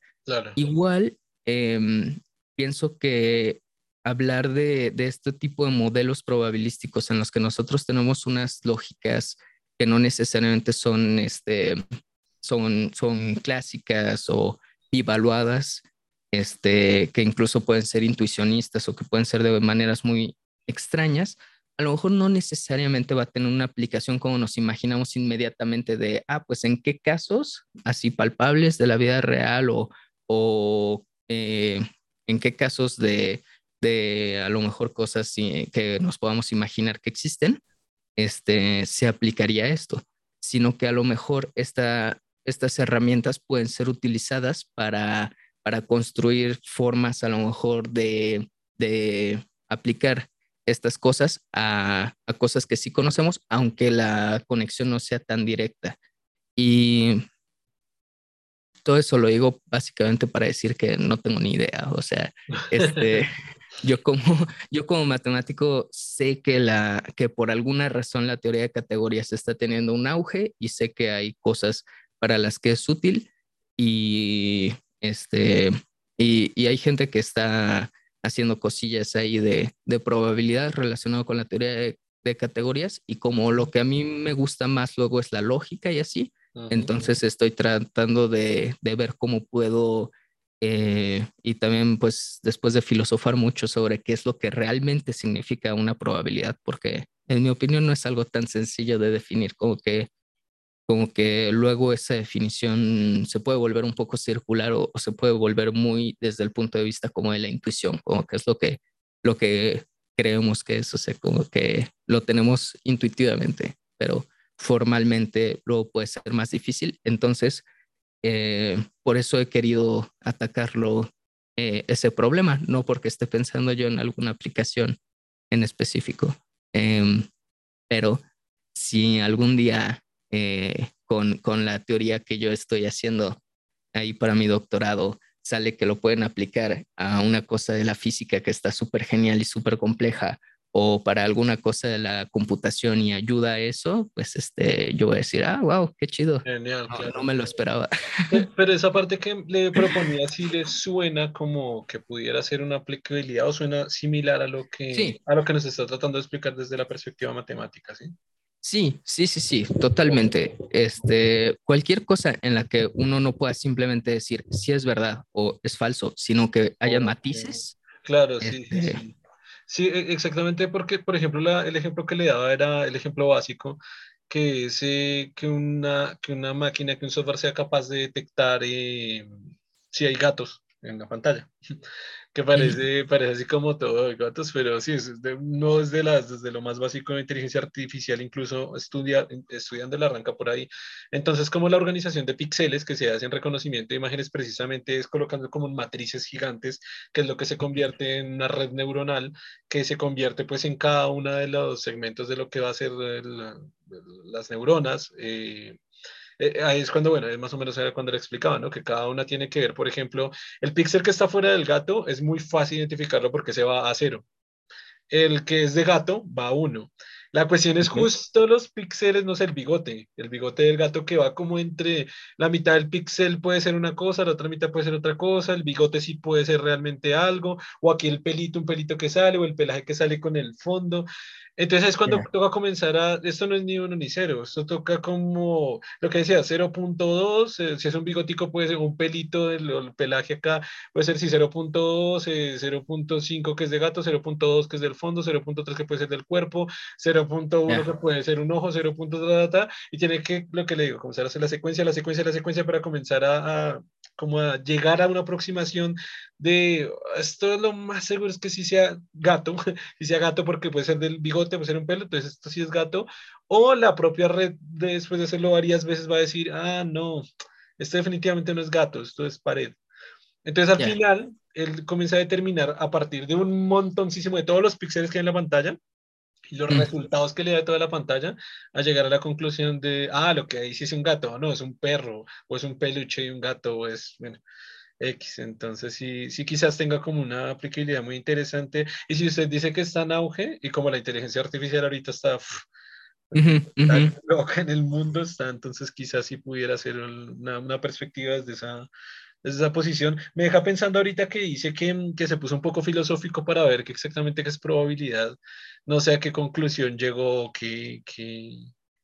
Eh, pues eh, siempre hay que creernos algunas cosas. Para las matemáticas, nunca hay, o por más este, que, que te digan en, en, en, la escuela normalmente que, que, las matemáticas son precisas y son específicas y todo es, este, es, es cierto siempre, este, y, que tiene siempre su razonamiento detrás. De alguna manera, la parte humana es muy poderosa en nosotros, en el sentido en el que siempre, siempre, siempre hay cosas que no podemos demostrar y que nos tenemos que creer, lo cual es una cosa súper rara, este, pero se puede demostrar que no podemos, que hay cosas que no podemos demostrar, o sea, por raro que suene. Y esas cosas que no podemos demostrar, o nos las creemos ciertas o nos las creemos falsas, según nosotros este, nos parezca mejor. Eh, y entonces, en el caso de la probabilidad, es algo tan de la intuición, es, es, es, es que la probabilidad es una cosa que está muy en, en nuestro cerebro animalesco. Este, no necesariamente es algo tan fácil de decir como racionalmente. Este, y pues eh, tiene mucho que ver con la intuición porque si yo saco un dado y digo, tengo seis caras y entonces lo voy a aventar y este, tú, tú cuál crees que sea la probabilidad de que salga esta cara en específico, pues dices un sexto, pero eso matemáticamente eh, como que no es tan fácil de formalizar. La manera como yo lo formalicé es a través del concepto de los experimentos, que como sabes que es un sexto la probabilidad, porque lanzas el dado infinitas veces y más o menos la proporción de, este, de veces que te salió eso debe ser un sexto. Y, y, esa es la manera como yo lo estoy, eh, el, el, sentido en el que yo lo estoy queriendo este, formalizar, que por ejemplo tiene mucho que ver con lo de la, la, lo de la inteligencia artificial que me dices, que pues tiene que ver con ver muchas cosas y con experimentar y, al final de cuentas tú obtienes una probabilidad y entonces pues este con, con la moneda pues igual tú la lanzas una cantidad que tiende infinito de veces y entonces pues mitad y mitad. Y más o menos como que la cosa es que siempre nosotros cuando vemos una cosa nueva la relacionamos con, con nuestros conocimientos previos. Y entonces si vemos un dado eh, cualquiera que alguien saca, yo digo, ah, pues bueno, he visto muchos dados y entonces yo me imagino que ese dado se va a comportar como, como los dados que he visto, que aunque yo no he lanzado un dado infinitas veces, de alguna manera yo tengo la intuición de que la probabilidad de que salga cada cara por separado es algo muy cercano a un sexto. Claro. Em, y pues simplemente es una, este, una, una, una cosa que matemáticamente pues nosotros podemos decir, bueno, pues nos creemos que es un sexto, la probabilidad o, o, eh, o, lo especificamos de, tal, de, de alguna manera. Y entonces pues para mí la manera de especificarlo es que pues las probabilidades se miden a través de una eh, sucesión infinita de experimentos que pues no tienen por qué ser experimentos reales, sino pues tú lo puedes dar, ¿no? La sucesión infinita. Puedes decir, ah, pues mi sucesión infinita es 1, 2, 3, 4, 5, 6, 1, 2, 3, 4, 5, 6, 1, 2, 3, 4, 5, 6, y ahí dices, ah, pues cada resultado tiene un sexto de probabilidades, ¿no? Um, pero... pero... Pero sí, o sea, como tal es una formalización, porque diría que no, que, que está muy basado en, en, en, en la intuición. Si, si en realidad, por ejemplo, en el ejemplo de la moneda o en el ejemplo del dado, sí se puede llegar a una conclusión de que puede ser un sexto, por ejemplo, o que puede ser la mitad de las veces. porque ahora, o sea, a pesar de eso diría que está basado en intuición, ¿o? Sí, porque en la vida real nosotros no podemos lanzar un dado infinitas veces, ¿no? Y aunque diga, bueno, no puedo lanzarlo infinitas veces, pero a lo mejor puedo poner yo una máquina que le haga así al lado. Un millón de veces. Y que, y que la deje corriendo y, la lance un millón de veces. Pues, aunque hagamos eso, yo sé que existe, es muy difícil y muy raro que pase, pero existe la probabilidad de que se lance el dado un millón de veces y el millón de veces salga seis. Es algo posible, ¿no? Muy, muy, muy, muy, muy raro, muy baja la probabilidad, pero es posible. Entonces, realmente lo que hacemos en la vida real es este es no basarnos como necesariamente en nuestros experimentos, porque como siempre vamos a poder hacer solo una cantidad finita de experimentos, em, entonces la, la, este, la forma en la que nos basamos en la vida real para, para decir si algo es cierto o no eh, en ese sentido es de que nosotros como que hacemos una cantidad razonable de experimentos y nosotros tenemos la intuición. O sea, por ejemplo, si nosotros lanzamos el dado 100 veces, pues es imposible que nos salga una vez, este, que nos salga un sexto de veces cada cara, porque 100 no es un múltiplo de 6. Este, eh, pero pues va a ser algo cercano y entonces nosotros, o lo más probable es que sea algo cercano, pero muchas veces para, para definir a la probabilidad se usa de nuevo una, una forma redundante, o sea, para definirlo de manera coloquial. Si yo te pregunto coloquialmente, ¿tú cómo le explicarías a lo mejor a un niño que no entiende muy bien qué es la probabilidad? Este, ¿Qué significa que cuando lanzas una moneda tiene 50-50 de salir cada, cada cara, no sé, ¿qué es lo que tú le dirías? Mm. Pero pues depende de la edad. Ah, pues le diría que si la lanza 10 veces 5 le van a salir una y 5 otra en, probabilidad. Pero claro, o sea, ¿qué, tantos años tiene el niño? Ah, bueno, no sé, digamos de 10. De, ah, pero de 10 años, si me entiendes. Pues sí, pues no, si le digo sí, si le digo, si le lanzo, sí, mil veces, 500 eh, me va a salir cara y 500 me va a salir sello, eh, sello hablando de acá. Eh. Pero yo te respondería que eso no necesariamente es cierto. Claro, que podría ser 501 o 499, sí, algo así. Sí, o, o, podría ser que las mil veces te salga, este, te salga cara. E, Pero sí puede ser, es que eso es lo que no, lo que no, no, no entiendo muy bien, porque claro. es imposible, ¿no? No, no, no, no, no, no es imposible. Es posible. Eh, se puede calcular la probabilidad, claro que, que eso suceda. Que eso suceda, y a lo mejor te voy a decir que es uno en 10, mil, 10 millones de veces.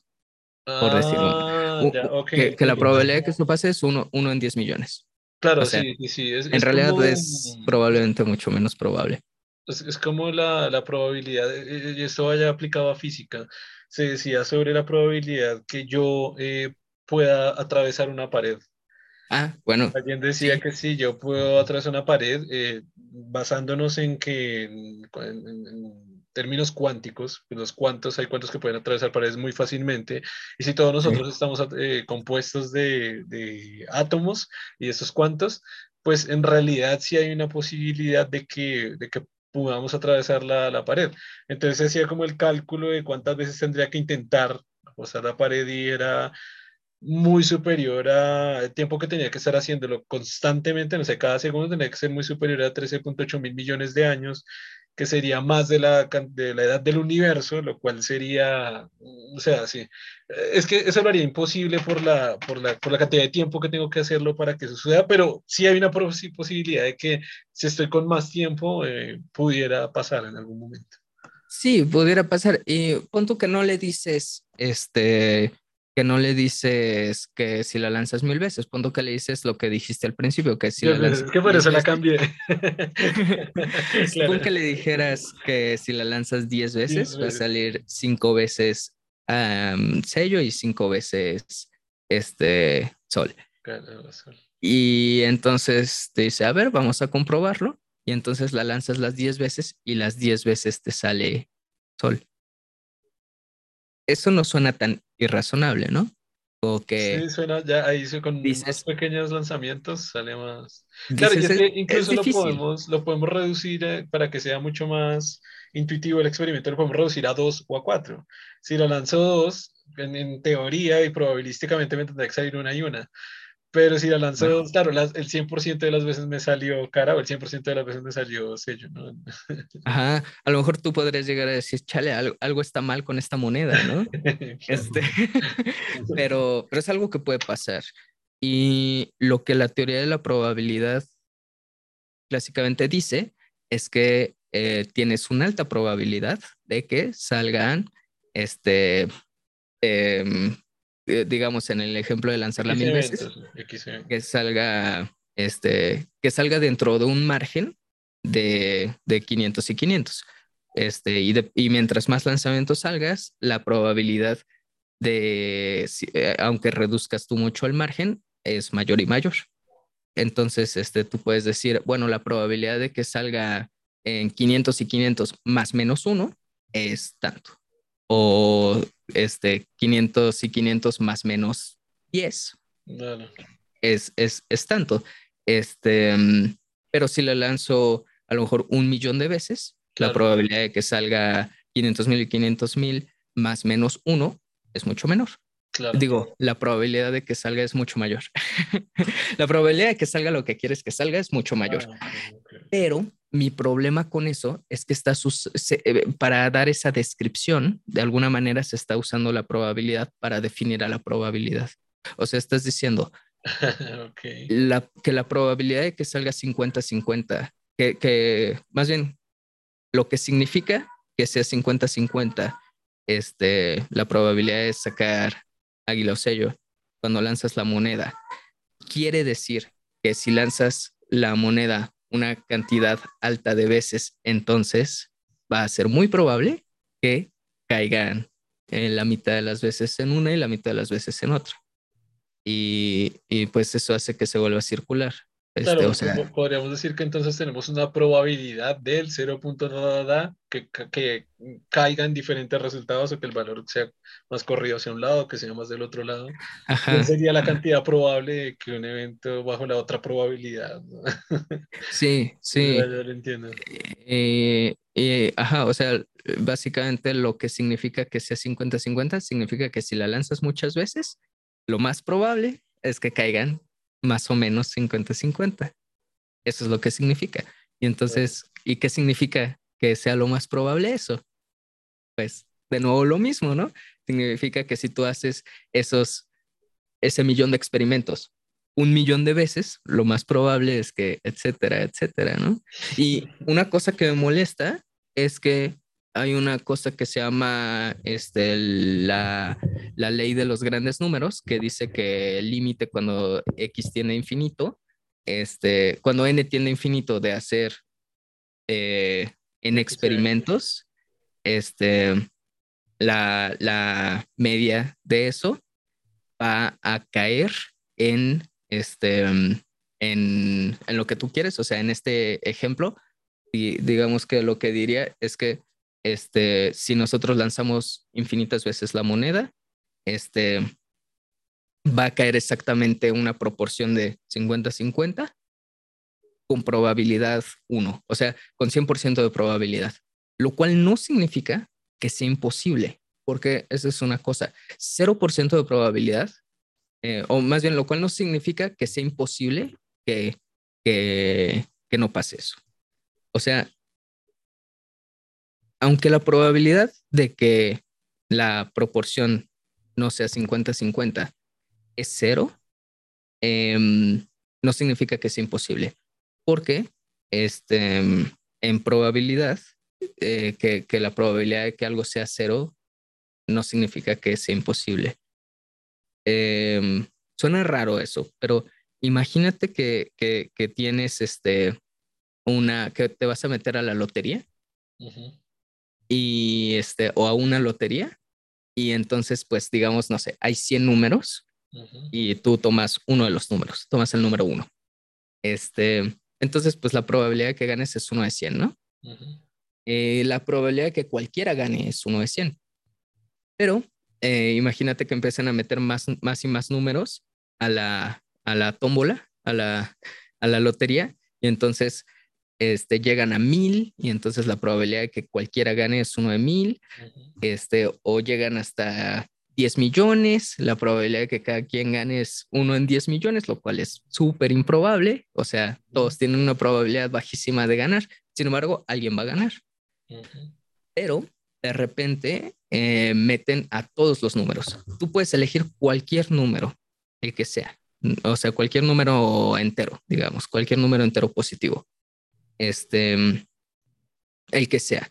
Y entonces se va a sacar aleatoriamente un número de todos los números enteros. Eh, de, todos los números enteros positivos. Bueno, voy a decir de todos los números naturales. Este, entonces, eh, y pues tú, en, no sé, esto se hace de tal manera de que hay una cantidad de un número natural de personas. Entonces, cada quien tiene un boleto Claro, como sin repetición. ¿Cómo? Sin repetición, o sea, sin que una persona pueda comprar dos o tres, complementaría la probabilidad, digamos que cada uno puede comprar uno. Sí, cada quien compra uno y se venden todos los boletos y, y hay una infinidad de boletos. Uno por cada número natural. Pues eh, la probabilidad es cero.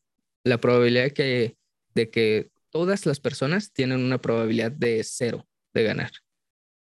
Porque pues eh, justo la, probabilidad es cero porque mm, dijimos, mientras más personas hay, la probabilidad va bajando y bajando y bajando y bajando. Y tiende a cero. Entonces, cuando n tiende a infinito, entonces si n es infinito, la probabilidad es cero. Pero alguien va a ganar. Ah, o sea, si, si n fuera infinito, o sea, si hubiera infinito la posibilidad de números que cada persona puede escoger. Ajá. La, probabilidad sería cero, pero cero, completamente cero, no, no cero, cero, algo completamente cero. No, no, no. pero, pero, pero alguien la va a ganar, alguien sí la va a ganar, definitivamente. Alguien la va a ganar, sí. O sea, si te digo. Pero entonces no es cero. No, no, no, es que cero, que la probabilidad sea cero, no significa que sea imposible. Y alguien va a ganar a pesar de que esa persona tenía una probabilidad de cero de ganar. Pero sería infinito, infinito sobre uno, ¿no? Eh, sería como uno sobre infinito, ¿no? Ah, ok, sería, sí, sería, sería uno sobre, sobre infinito. ¿Cuánto es uno sobre infinito? Ese es, cero. Eh, eh, el límite cuando n tiene infinito de uno sobre n es cero. Sí, sí, sí. Entonces. por, por, eso la probabilidad es cero. La probabilidad es cero pero alguien va a ganar. Eh, ok, ya, entendí, wow. entonces, eso pasa también en la ley de los grandes números. Lo que dicen es, si tú haces una infinidad de experimentos, entonces vas a llegar a, a lo que te esperabas con una probabilidad de 100%. O sea, hay una probabilidad del 0% de que, este, por ejemplo, de que hagas una infinidad de lanzamientos de la moneda este, y todas las veces te salga sol. Este, y no, o sea, ese caso sí existe, digamos, dentro de nuestro conjunto de todas las posibilidades. Esa es una posibilidad que está ahí. Está ahí y es algo que es, una cosa que es posible de, que, de que salga, ¿no? Si nosotros agarramos hacia nuestro conjunto de todas las posibilidades de lanzar infinitas veces la moneda, este, y metemos la mano y sacamos, este, y sacamos un, un resultado, puede ser que salga el que es eh, sol, sol, sol, sol, sol, sol, sol, todas las veces. Pero, o sea, que en, en, alguna, en alguno de esos resultados puede ser 0% probable que, que, saque, que saque sol. es posible, eh, según esta teoría, es posible. Claro, porque, pues, porque también es el, eh, tiene infinito el número de veces que yo vea la moneda después de lanzarla. Sí, y lo quiero hacer infinita, infinito número de veces. Ajá, ajá. O sea, hay una infinidad de posibles resultados. Eh, digamos, si nosotros lo hiciéramos para lanzar la moneda dos veces, pues nada más hay cuatro resultados, que es águila, águila, águila, sol, sol, sol, sol, águila. Este, y, y entonces, pues la probabilidad de que salgan águila, sol y sol, águila, pues es un medio, porque, este, o sea, la probabilidad de que salga exactamente una vez Sol y una vez Águila, es un medio. Y conforme vamos nosotros haciendo más eh, lanzamientos, este, digamos, ya cuando hacemos nosotros mil lanzamientos, pues nuestro conjunto de todas las posibilidades es mucho más grande. Em, pero la probabilidad de que salga, eh, por ejemplo, puro sol, sol, sol, sol, sol, sol, sol, sol, sol es súper pequeña. Pero la probabilidad de que salga em, una cosa que sea más o menos la mitad de las veces águila y la mitad de las veces sol, va siendo más y más alta.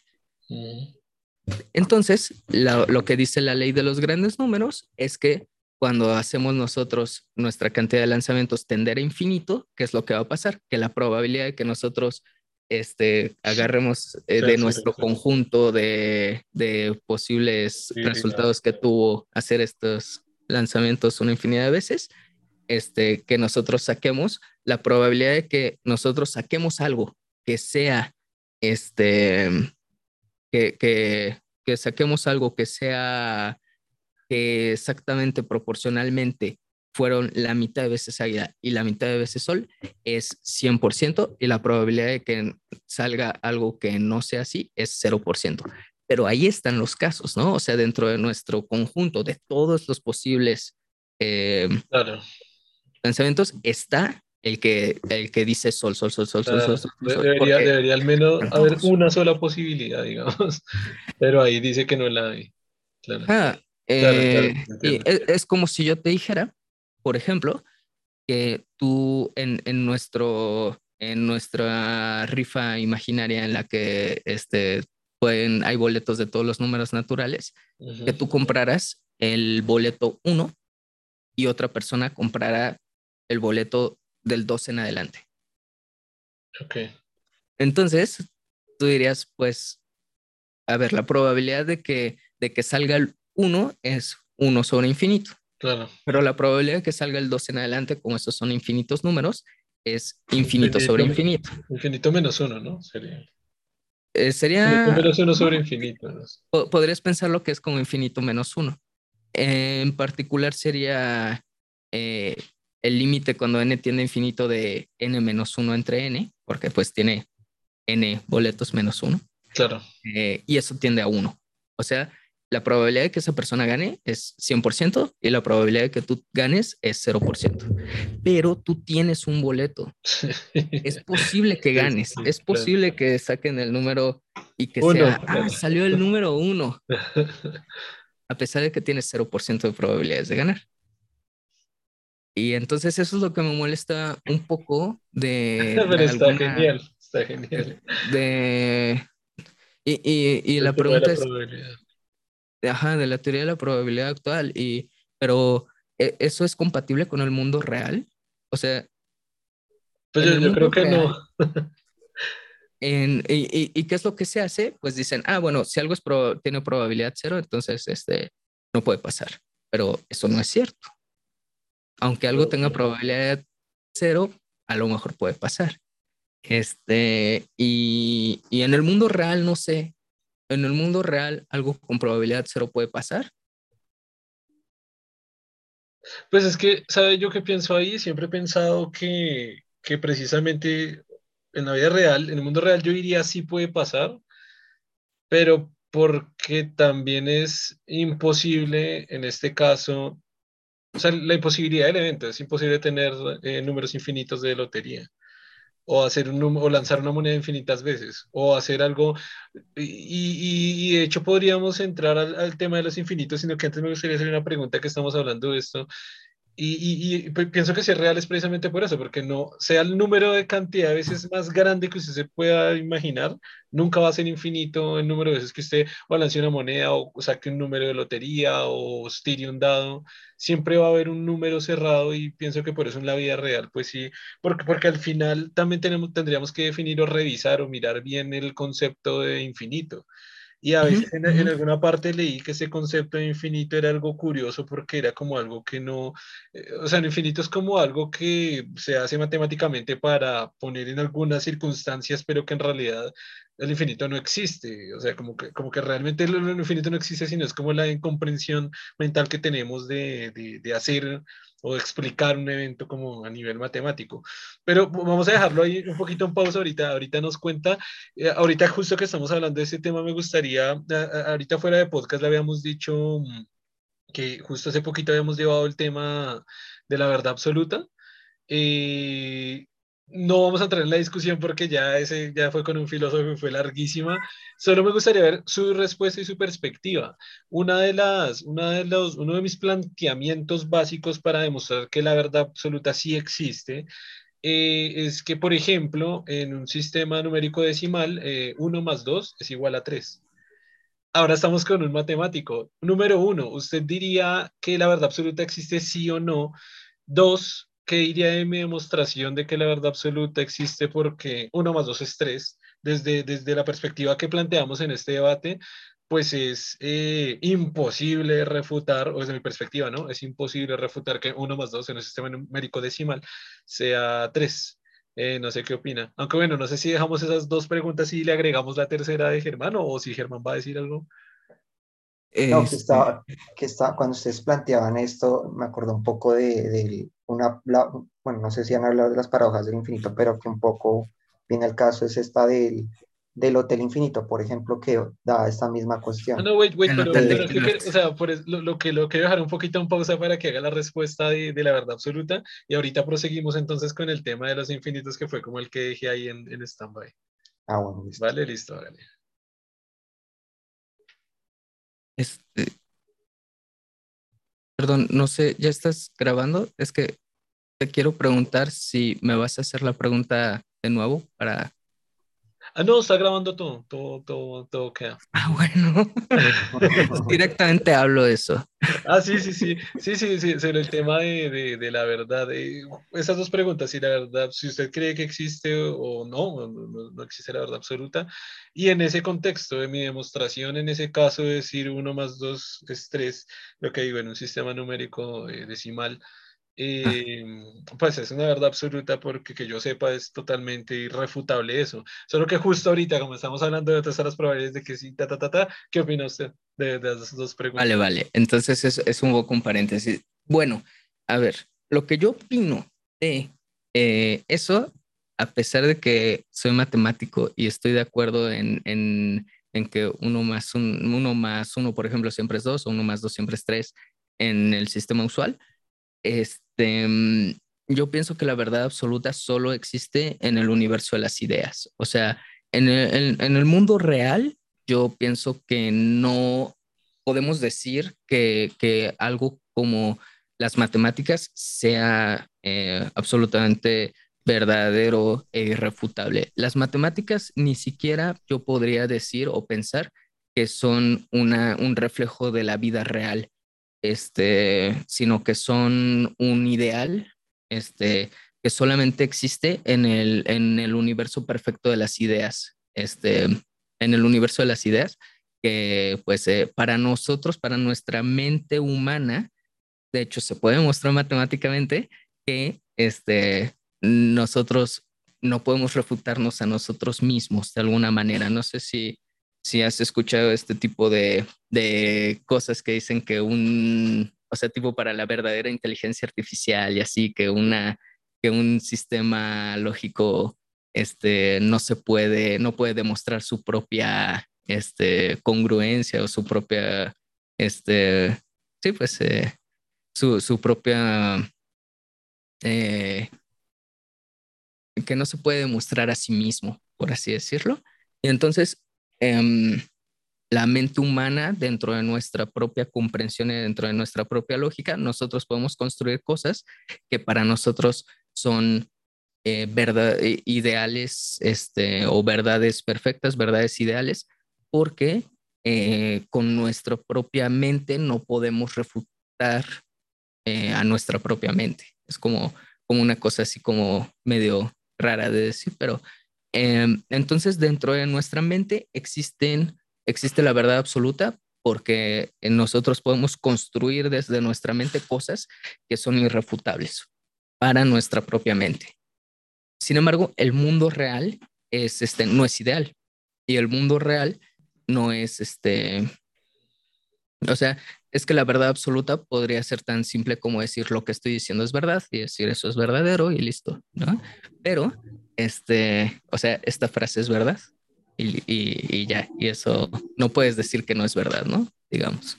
Eh, pero en la vida real, pues la vida real no funciona así nosotros no sé qué privilegios gozamos que nuestra mente es este como superior a, la vida palpable y pues bueno, eso ya se lo podemos, eh, puede haber cualquier tipo de discusiones filosóficas al respecto y algunas personas, algunos científicos incluso han llegado a creer que eso como que comprueba la existencia de Dios o de algún plano superior, pero bueno, eh, ya cada quien. Pero el mundo real es que en el mundo real yo no podría decir que uno más dos siempre es igual a tres. Este, el ejemplo que, que me hizo reflexionar sobre eso es este, dos cosas. Uno, que es una paradoja, de hecho, del infinito, que es la paradoja de, este, a ver, déjame ver, la apunte aquí para que no se me pueda olvidar porque yo sabía que era importante. ¿Dónde la apunté? Este, la paradoja de Banach-Tarski, de Banach Tarski, este, que ahí si, si, si los este, audio escuchas quieren investigarla, está muy interesante, pero básicamente es una paradoja en la que agarran una esfera, la dividen en una infinidad de partes, la separan y luego eh, la separan como en dos mitades, en dos pedazos, que cada uno tiene una infinidad de puntos, y luego le hacen unas transformaciones rígidas, que se supone que eso lo que significa es que no modifican el volumen, no modifican este, la cantidad de puntos que estamos manejando y las reordenan de tal manera de que tienen dos esferas idénticas a la original, em, completamente este, completas. Entonces, como que la idea es que eh, sin perder masa, y sin ganar masa puede duplicar una esfera. Una, una esfera, este, la, la, pero ahí la trampa está en que la, primero la parte en infinitos pedazos, la separa y luego cuando le hace ciertas transformaciones, este, tiene dos esferas. Entonces como que duplicó la materia. Y, y, pues es una paradoja porque pues se supone que estas cosas de la, de las matemáticas describen el mundo real y este, como que la gente luego se pone a teorizar de que si en el mundo real nosotros tuviéramos un nivel de precisión como para dividir a, las, a una esfera de, de esa manera, podríamos ser capaces de duplicar materia y así, lo cual es una cosa completamente irracional, ¿no? O sea, para mí eso es, este, um, ni ciencia ficción, eso es fantasía, este, duplicar materia, ¿no? Eh, con, con, un argumento tan sencillo como que nosotros podamos partir cosas en, en pedazos lo suficientemente pequeños. Porque en realidad, en el mundo real, nosotros no podemos partir la, a la materia en, en infinitos pedazos. Infinitos pedazos, que, es lo que decía antes, como ese, ese, tema con el infinito, cuando se habla del infinito, pues pueden, eh, supongo que entran en concordancias es precisamente por lo, por lo que hablábamos antes. Pues digamos que desde esta perspectiva lo que se defendía en este, en este digamos, en la postura, era pues dos cosas, el sistema paradójico que usted mencionaba y el tema de que, de que pues hay otros... Eh, sistemas inteligentes que han llegado a conclusiones similares, por lo menos a partir de la matemática. Y eso a mí personalmente me explota la cabeza, es decir, por ejemplo, que, que puedan llegar a conteos numéricos del 1 al 4 o que puedan determinar, y que puedan detectar y utilizar lo que es la detección del tiempo o la velocidad del aire, eh, especies totalmente diferentes a nosotros que no tienen nada en nuestro cerebro me llevó a pensar o me lleva a pensar, todavía estamos como en, o por lo menos yo estoy todavía como en duda de, de, que no, no, no, no, sé en qué posición pararme, de que, de que pues puede existir esta verdad absoluta, ya que una especie que es total y absolutamente diferente a nosotros llega a conclusiones eh, con respecto a la matemática que son, que son las mismas a las que llegamos, entonces se me hace como muy, muy pues, curioso. Sí, digamos que yo pensaría que la verdadera inteligencia este, o sea, porque la inteligencia artificial, como se le llama, este, por lo general a cosas como lo del machine learning y esas cosas, en realidad no es inteligencia, en realidad es, son procesos completamente deterministas que, que, ajá, que, que, se le alimenta información y siguen un programa muy específico y no tienen sus propios breakthroughs, ¿no? No tienen sus propios pensamientos.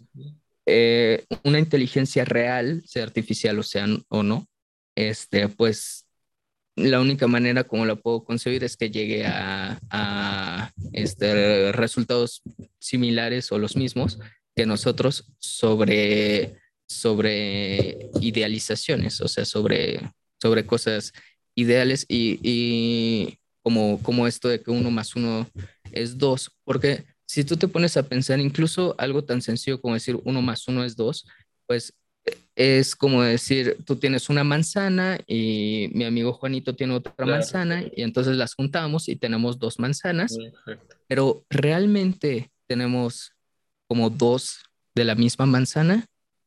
En realidad no, en realidad son dos manzanas diferentes que tienen diferentes propiedades y, y, tiene a lo mejor una manzana es un poco más chica, una manzana es un poco más grande, pero estamos nosotros idealizando porque en la vida real o en la realidad nosotros no tenemos dos de una manzana, sino que tenemos una manzana y otra eh, y otra manzana, ¿sabes? O sea, no es como decir que uno más uno no es dos, sino que en la vida real nosotros tenemos dos cosas distintas que cada una tiene sus propiedades, aunque se vean muy similares.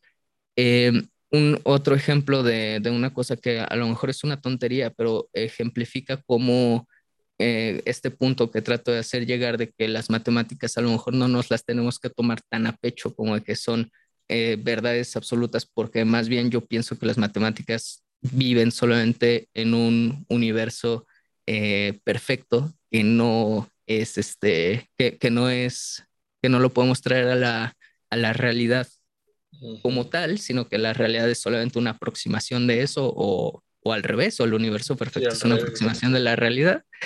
Em, pero pues una vez a mis gatos yo les tuve que dar unas pastillas porque este, tenían hongos y entonces este, eran para los hongos y como estaban muy chiquitos en ese tiempo, les tenía que dar un octavo de pastilla a cada quien. Yo dije, ok, tengo cinco gatos, se subió a una parte muy alta a ver si puede bajar solita.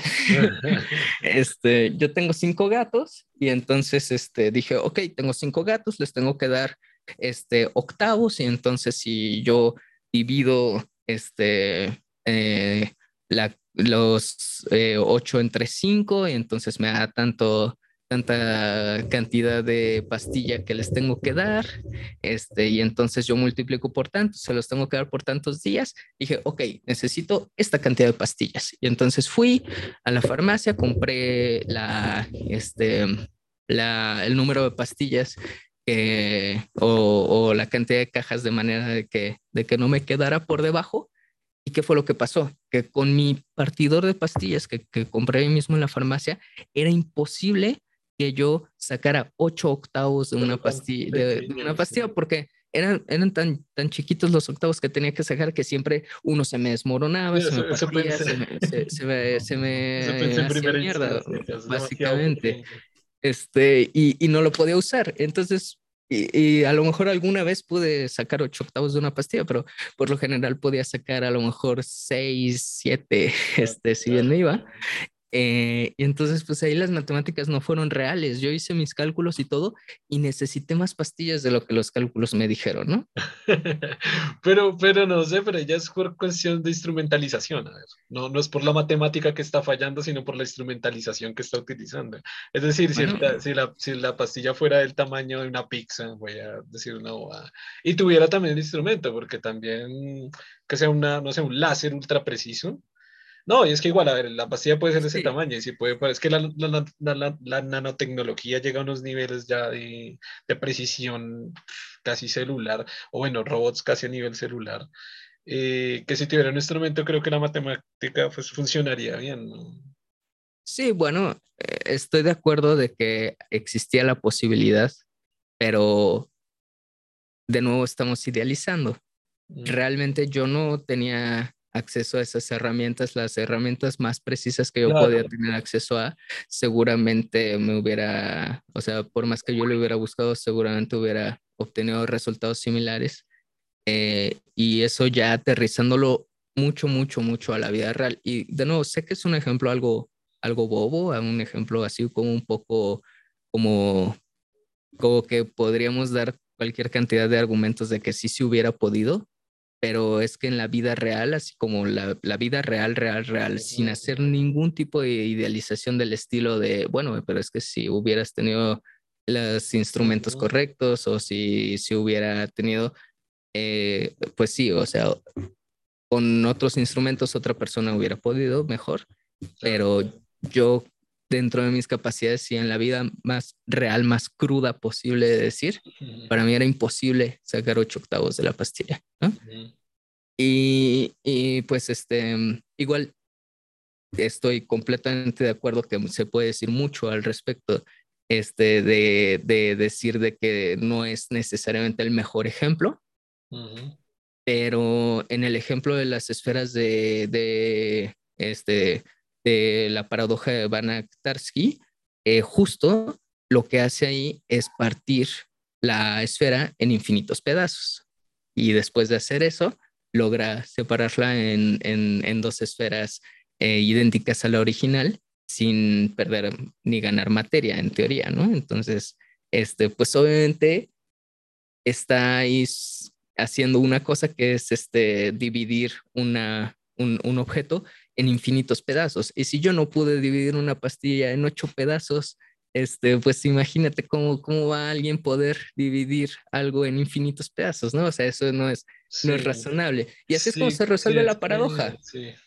Como se resuelve la paradoja es dándose cuenta de que las matemáticas son una idealización que no necesariamente es este, traducible 100% a la realidad. Ok lo cual me lleva a decir que sí, en las matemáticas vamos a tener verdades absolutas, probablemente porque finalmente es un juego que nosotros mismos hicimos, que nosotros dijimos estas son las reglas y entonces a partir de esas reglas nosotros llegamos a resultados y esos resultados pues no hay de otra, ¿no? Si digo A implica B y tengo A, este, pues entonces el resultado va a ser B, este, o entonces yo voy a poder deducir B. ¿Por qué? Pues porque yo mismo puse las reglas. Claro, y, claro, claro. Y pues, entonces yo estoy sacando una deducción. En, en, el ejemplo que yo daba, digamos, de otra inteligencia, me refería específicamente, allí le propusimos, ¿no? En las abejas. Las ah. abejas tienen un lenguaje matemático supremamente complejo para el, sistema nervioso que ellos tienen. Eh, y es exactamente lo que dije, es medición de aire, eh, cálculo de tiempo, eh, ángulo, medición de ángulo del sol preciso y lo pueden expresar casi que gráficamente eh, a sus compañeros. y, nosotros, eh, la comunicación que entre ellos y nosotros pues es nula, o sea, no, fue como que le enseñamos, ellas vienen haciendo eso eh, evolutivamente millones de años antes que nosotros supiéramos que no sé si uno más uno, pero yo creo que no sabíamos ni que era 500 más 500 o algo así. Eh, y pero ellas, em, digamos que si lo vemos desde esa perspectiva, sería como que ellas también tuvieran una idealización matemática, pero ahí es donde yo entro, se me hace muy demasiada coincidencia que su idealización de cierta matemática, no puedo decir que se llama algo matemática de otra cosa, lleve a los mismos resultados y lo utilicen de la misma manera que en, que nuestra mente. Entonces ahí desde allá era que yo planteaba, debe haber una verdad absoluta porque resulta que es que una especie totalmente diferente, una inteligencia absolutamente diferente a la nuestra, llega a conclusiones a las que nosotros llegamos. Obviamente no tan complejas, obviamente, pero por lo menos lo que decía, las abejas pueden contar de uno hasta cuatro. Y el hecho que puedan contar de uno hasta cuatro es porque si saben en su modo, no, no en matemáticas, sino en su modo, saben que, que es uno, que es dos y que uno más dos seguramente da tres, seguramente da cuatro, desde allí ya pues ya pierden la noción pero, pero el, el, ángulo del sol, el cálculo del tiempo, el cálculo de la distancia, el cálculo de la velocidad del aire, lo pueden expresar en, una, en un lenguaje en el que es exactamente entendible para, las, para sus compañeras, que pues que es matemático al final. En nuestra perspectiva es matemático, ¿no? En el de ellas debe ser, no sé. Sí, sí, es como abejamático. Sí, claro, este abejamático, entonces en, en, su lenguaje abejamático yo pienso que sí como una verdad absoluta porque llegamos dos especies totalmente diferentes a la misma conclusión. Pero, pero bueno, digamos, para no alargarla, igual si quiero ahorita decir algo del tema, no alargarla tanto la conversación, eh, sí, sí, no.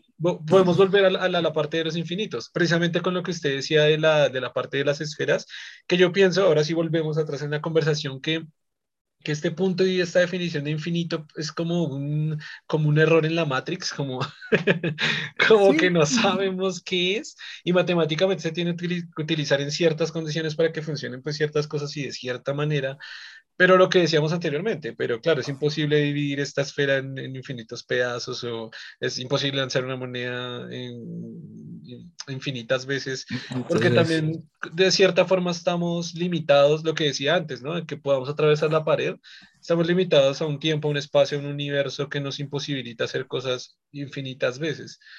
Eh, entonces, bueno, quería ver también su perspectiva, igual lo que digo, si quiere responder algo de lo, de, lo de la verdad absoluta, y también su perspectiva sobre, bueno, qué, qué es el infinito, cómo está definido matemáticamente, cómo se trabaja, toda esta serie de cosas.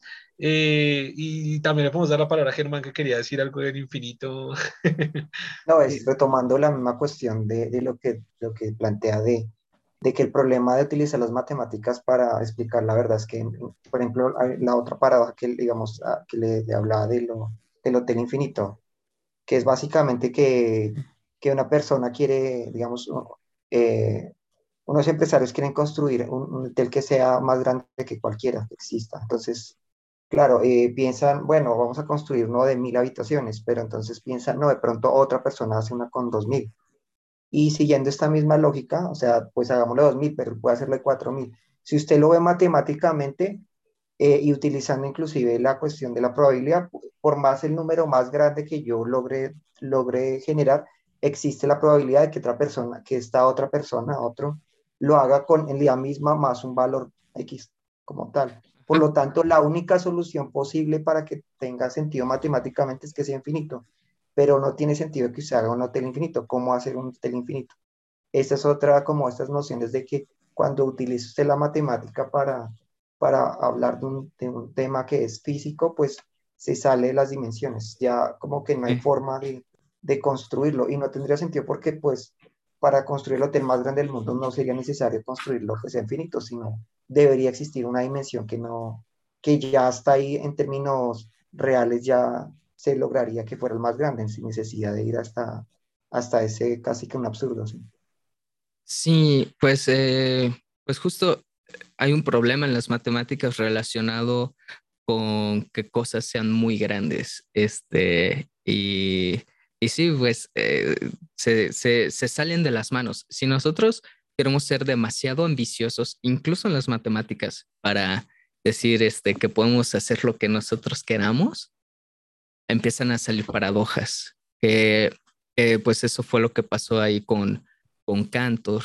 Este, pero bueno, eh, el, el, Hotel Infinito ese eh, le llaman el Hotel de Hilbert, porque como que Hilbert lo utilizó, o sea, él hizo esa, esa analogía para explicar cosillas del infinito, como por ejemplo esto de que, mm, em, que el Hotel Infinito, este, si lo multiplicas por dos, sigue siendo del mismo tamaño.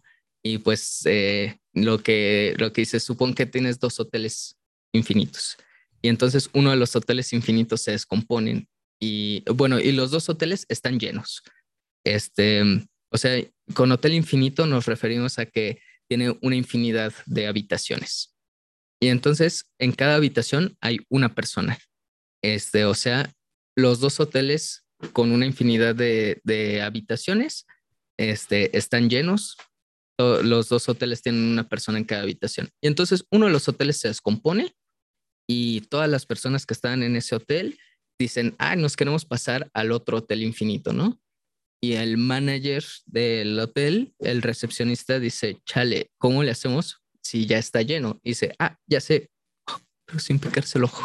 Este, ah, ya sé, este, y le dice, le pide de favor a todas las personas que están en el hotel que se pasen al cuarto que es el doble del cuarto en el que están. Entonces, el que está en el 1 se pasa al 2, el que está el 2 se pasa al 4, el que está el 3 se pasa al 6 y así.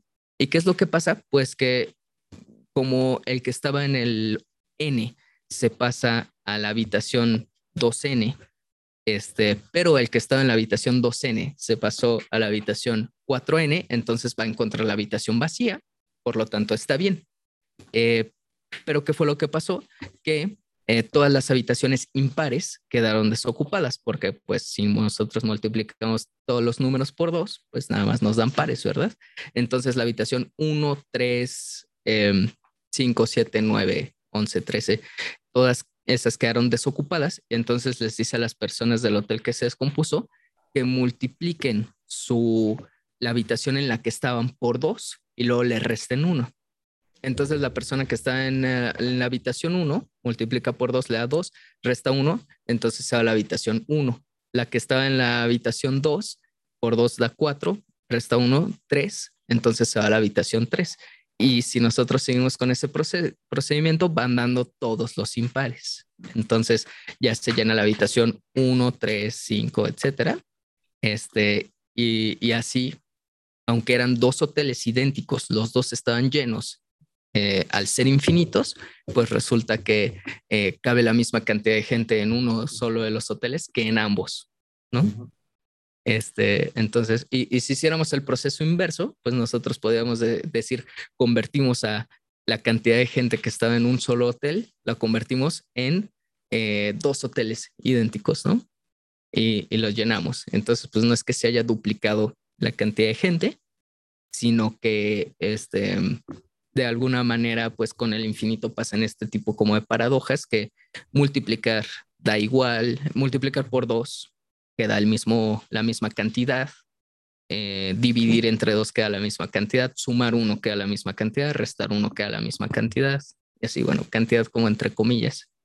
Eh, y bueno, y si nos lo tomamos muy a pecho, pues ya podríamos decir, ah, pues este, entonces si yo tengo una infinidad de cosas, entonces yo puedo duplicar eso y y hacer así como la cantidad de cosas que yo quiera. Y pues va muy de la mano con lo de, la, lo de las esferas, que si yo divido a la esfera en infinitos pedazos, pues lo puedo, duplicar a la esfera, básicamente. Eh, pero pues sí, e, eso no existe en la vida real. Y antes en las matemáticas, pues eso se, se consideraba que los números naturales no es que fueran infinitos, sino que era un infinito potencial. Es decir, no significa que haya infinitos números, solo significa que siempre tú puedes contar uno más. Entonces, este, no se tomaba como tal que, existiera un conjunto con una infinidad de, objetos, sino que, este, sino que simplemente nosotros podíamos siempre agregar a nuestro conjunto finito, pero agregar a nuestro conjunto uno más, uno más, uno más, uno más. Eh, pero nunca íbamos a llegar a tener una infinidad, justo como en lo que decía Germán de de que en esta competencia de que quieren tener el hotel más grande del mundo, siempre pueden agregar uno más, uno más, uno más, ir haciendo crecer ese hotel, pero nunca pueden llegar al infinito en realidad, nunca pueden tener un hotel infinito. Em, es como de eso creo que hay otra teoría que dice que es similar, ¿no? Que hay unos infinitos que que, son más grandes que otros infinitos y no me acuerdo, no me acuerdo el ah. tema cómo es de que el conjunto de números naturales, no estoy mal, y el conjunto de números enteros, entonces resulta que sí, que como uno llega a ser más grande que el otro y, y es curioso porque se supone que son si es infinito, pues todo es infinito y infinito es igual a infinito, ¿no? Es como que hacer la secuencia que más o menos hacíamos, ¿no? O sea, hacíamos de uno en uno, o sea, uno es igual a uno, dos es igual a dos, tres es igual a un millón es igual a un millón, Googleplex es igual a Googleplex y infinito es igual a infinito. Y resulta que hay unos que son mayores que otros y... Sí, es que, a ver, hay operaciones que nosotros podemos hacer con los números, con los conjuntos. Eh, de hecho, en, eh, en, esto del hotel de Hilbert hay un video que creo que es de no no es de Visos, es de Versitación. Este, que hay Versitación en español, entonces hay un, hay un video del hotel de Hilbert. ¿Mm? Veritasium, ¿sí? Ah, Veritasium, Veritasium, ah, sí. sí, sí, Lo, lo, hemos recomendado acá varios, es muy bueno. Sí, eh, Veritasium es en inglés, pero pues este, lo doblan en español, y entonces tiene el canal en español. Y, hay uno que es lo del Hotel de Hilbert. Y bueno, resulta que si nosotros multiplicamos infinito, eh, o sea, infinito por infinito, en este sentido de los hoteles, este, de los hoteles infinitos en lo que los infinitos son la cantidad de números, em, de todas formas da, da el mismo infinito, porque hay una forma de que si nosotros tenemos infinitos hoteles, infinitos, este, o sea, digamos que nosotros enumeramos hoteles ah, infinitos de uno, hotel 1, hotel 2, hotel 3 y así todo con todos los números. Este, y cada uno de esos hoteles tiene habitación 1, habitación 2. Entonces, digamos que cada persona llega con dos números, ¿no? Dice, yo soy este, habitación 15 del hotel un millón. Ah, este, y todos esos se descomponen entonces, a todas las personas los podemos meter en un solo hotel. Y, entonces, pues, eso lo que nos dice es que como que infinito por infinito igual da el mismo infinito. Pero hay una operación demasiado poderosa que es elevar, elevar a una potencia. Si nosotros, eh, que bueno, hay una operación en conjuntos que se llama la potencia. Que la potencia de un conjunto es eh, el conjunto de todos los subconjuntos de ese conjunto. Entonces, por ejemplo, si nosotros tenemos un conjunto con dos elementos, la potencia, digamos A y B, la potencia va a ser el que tiene el conjunto vacío, el que solamente tiene a la A, el, el conjunto que solamente tiene a la B y el conjunto que tiene a A y a B. Entonces, del conjunto que tenía dos elementos, su potencia tiene cuatro elementos. Y cuatro es dos a la dos. Eh, si nosotros tenemos un conjunto con n elementos, su potencia va a tener dos a la n elementos. Entonces, eh, no es tanta coincidencia, o sea, como que sí se llama potencia por algo, porque la cantidad de elementos que tiene es una potencia de dos, es dos elevado a, la, a esa potencia. Pues si nosotros tomamos a un conjunto infinito, el que sea, y sacamos su potencia, la potencia va a ser eh, más grande en, en, este sentido. O sea, si nosotros tenemos a tantas personas como la potencia de los números naturales, o sea, digamos que cada persona llega con un conjunto, que es un subconjunto del el conjunto de los números naturales. A esos no los podemos meter en el hotel. Esos ya son demasiados. son demasiados. Ese ya es un infinito más grande. Y ese se llama el teorema de Cantor. El teorema de Cantor es el teorema que dice que el, la potencia de cualquier conjunto siempre domina estrictamente, o sea, es, es más grande eh, por, por, por, así decirlo, que el conjunto original. O sea, Si tú tienes un conjunto A, entonces A siempre es estrictamente más pequeño que la potencia de A, eh, aunque A sea un conjunto infinito. Claro. Y pues eso es chistoso porque no solamente nos dice que hay infinitos más grandes que otros infinitos, sino que nos dice que cualquier infinito que tú tengas, cualquier conjunto que tú tengas, siempre existe un conjunto más grande, que es su potencia. Entonces, si tú empiezas a decir, bueno, yo tengo el conjunto de los números naturales, luego la potencia del conjunto de los números naturales, luego la potencia de la potencia, luego la potencia de la potencia de la potencia, y así, pues vas a tener una cadenita de infinitos que son más grandes y más grandes y más grandes y pues son tanto, o sea, luego puedes decir qué tal que yo hago una operación que sea hacer la potencia una infinidad de veces, ¿no? Una cosa así claro, rara. como la infinita potencia de, los, de ese conjunto infinito. Y eso es algo que matemáticamente sí está aceptado. Tú sí puedes decir, ah, pues yo voy a, a agarrarme el conjunto que es lo equivalente a hacer la potencia una infinidad de veces pues ya te va a quedar un infinitísimamente grande, eh, infinito. Y si le haces la potencia a ese, o sea, chistosamente, después tú puedes hacerle la potencia a eso que te quedó, ¿no?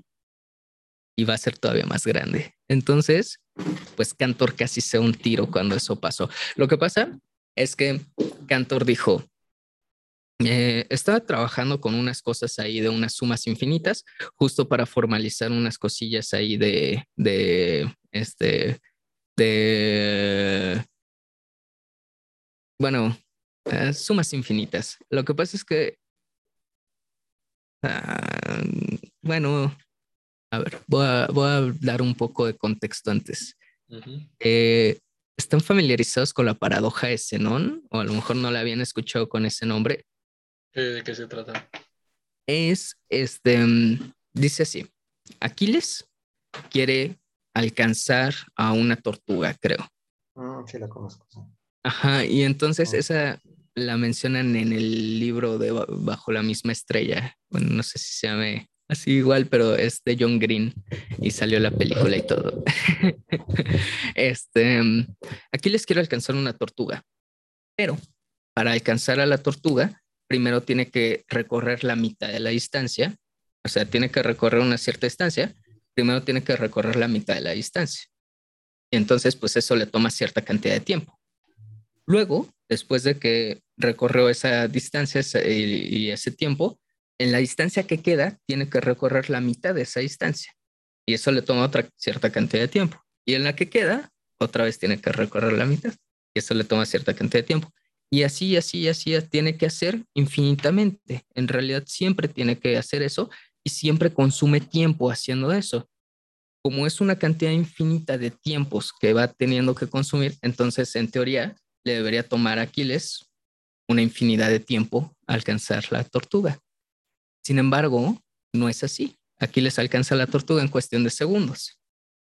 ¿Cómo es eso posible? Pues la respuesta eh, o sea, al principio todos decían, oh, qué, qué mágico, qué poderoso, qué, qué extraño, ¿no? Pero espera que me, me, me, perdí un poco en el, en el planteamiento de la, de la paradoja.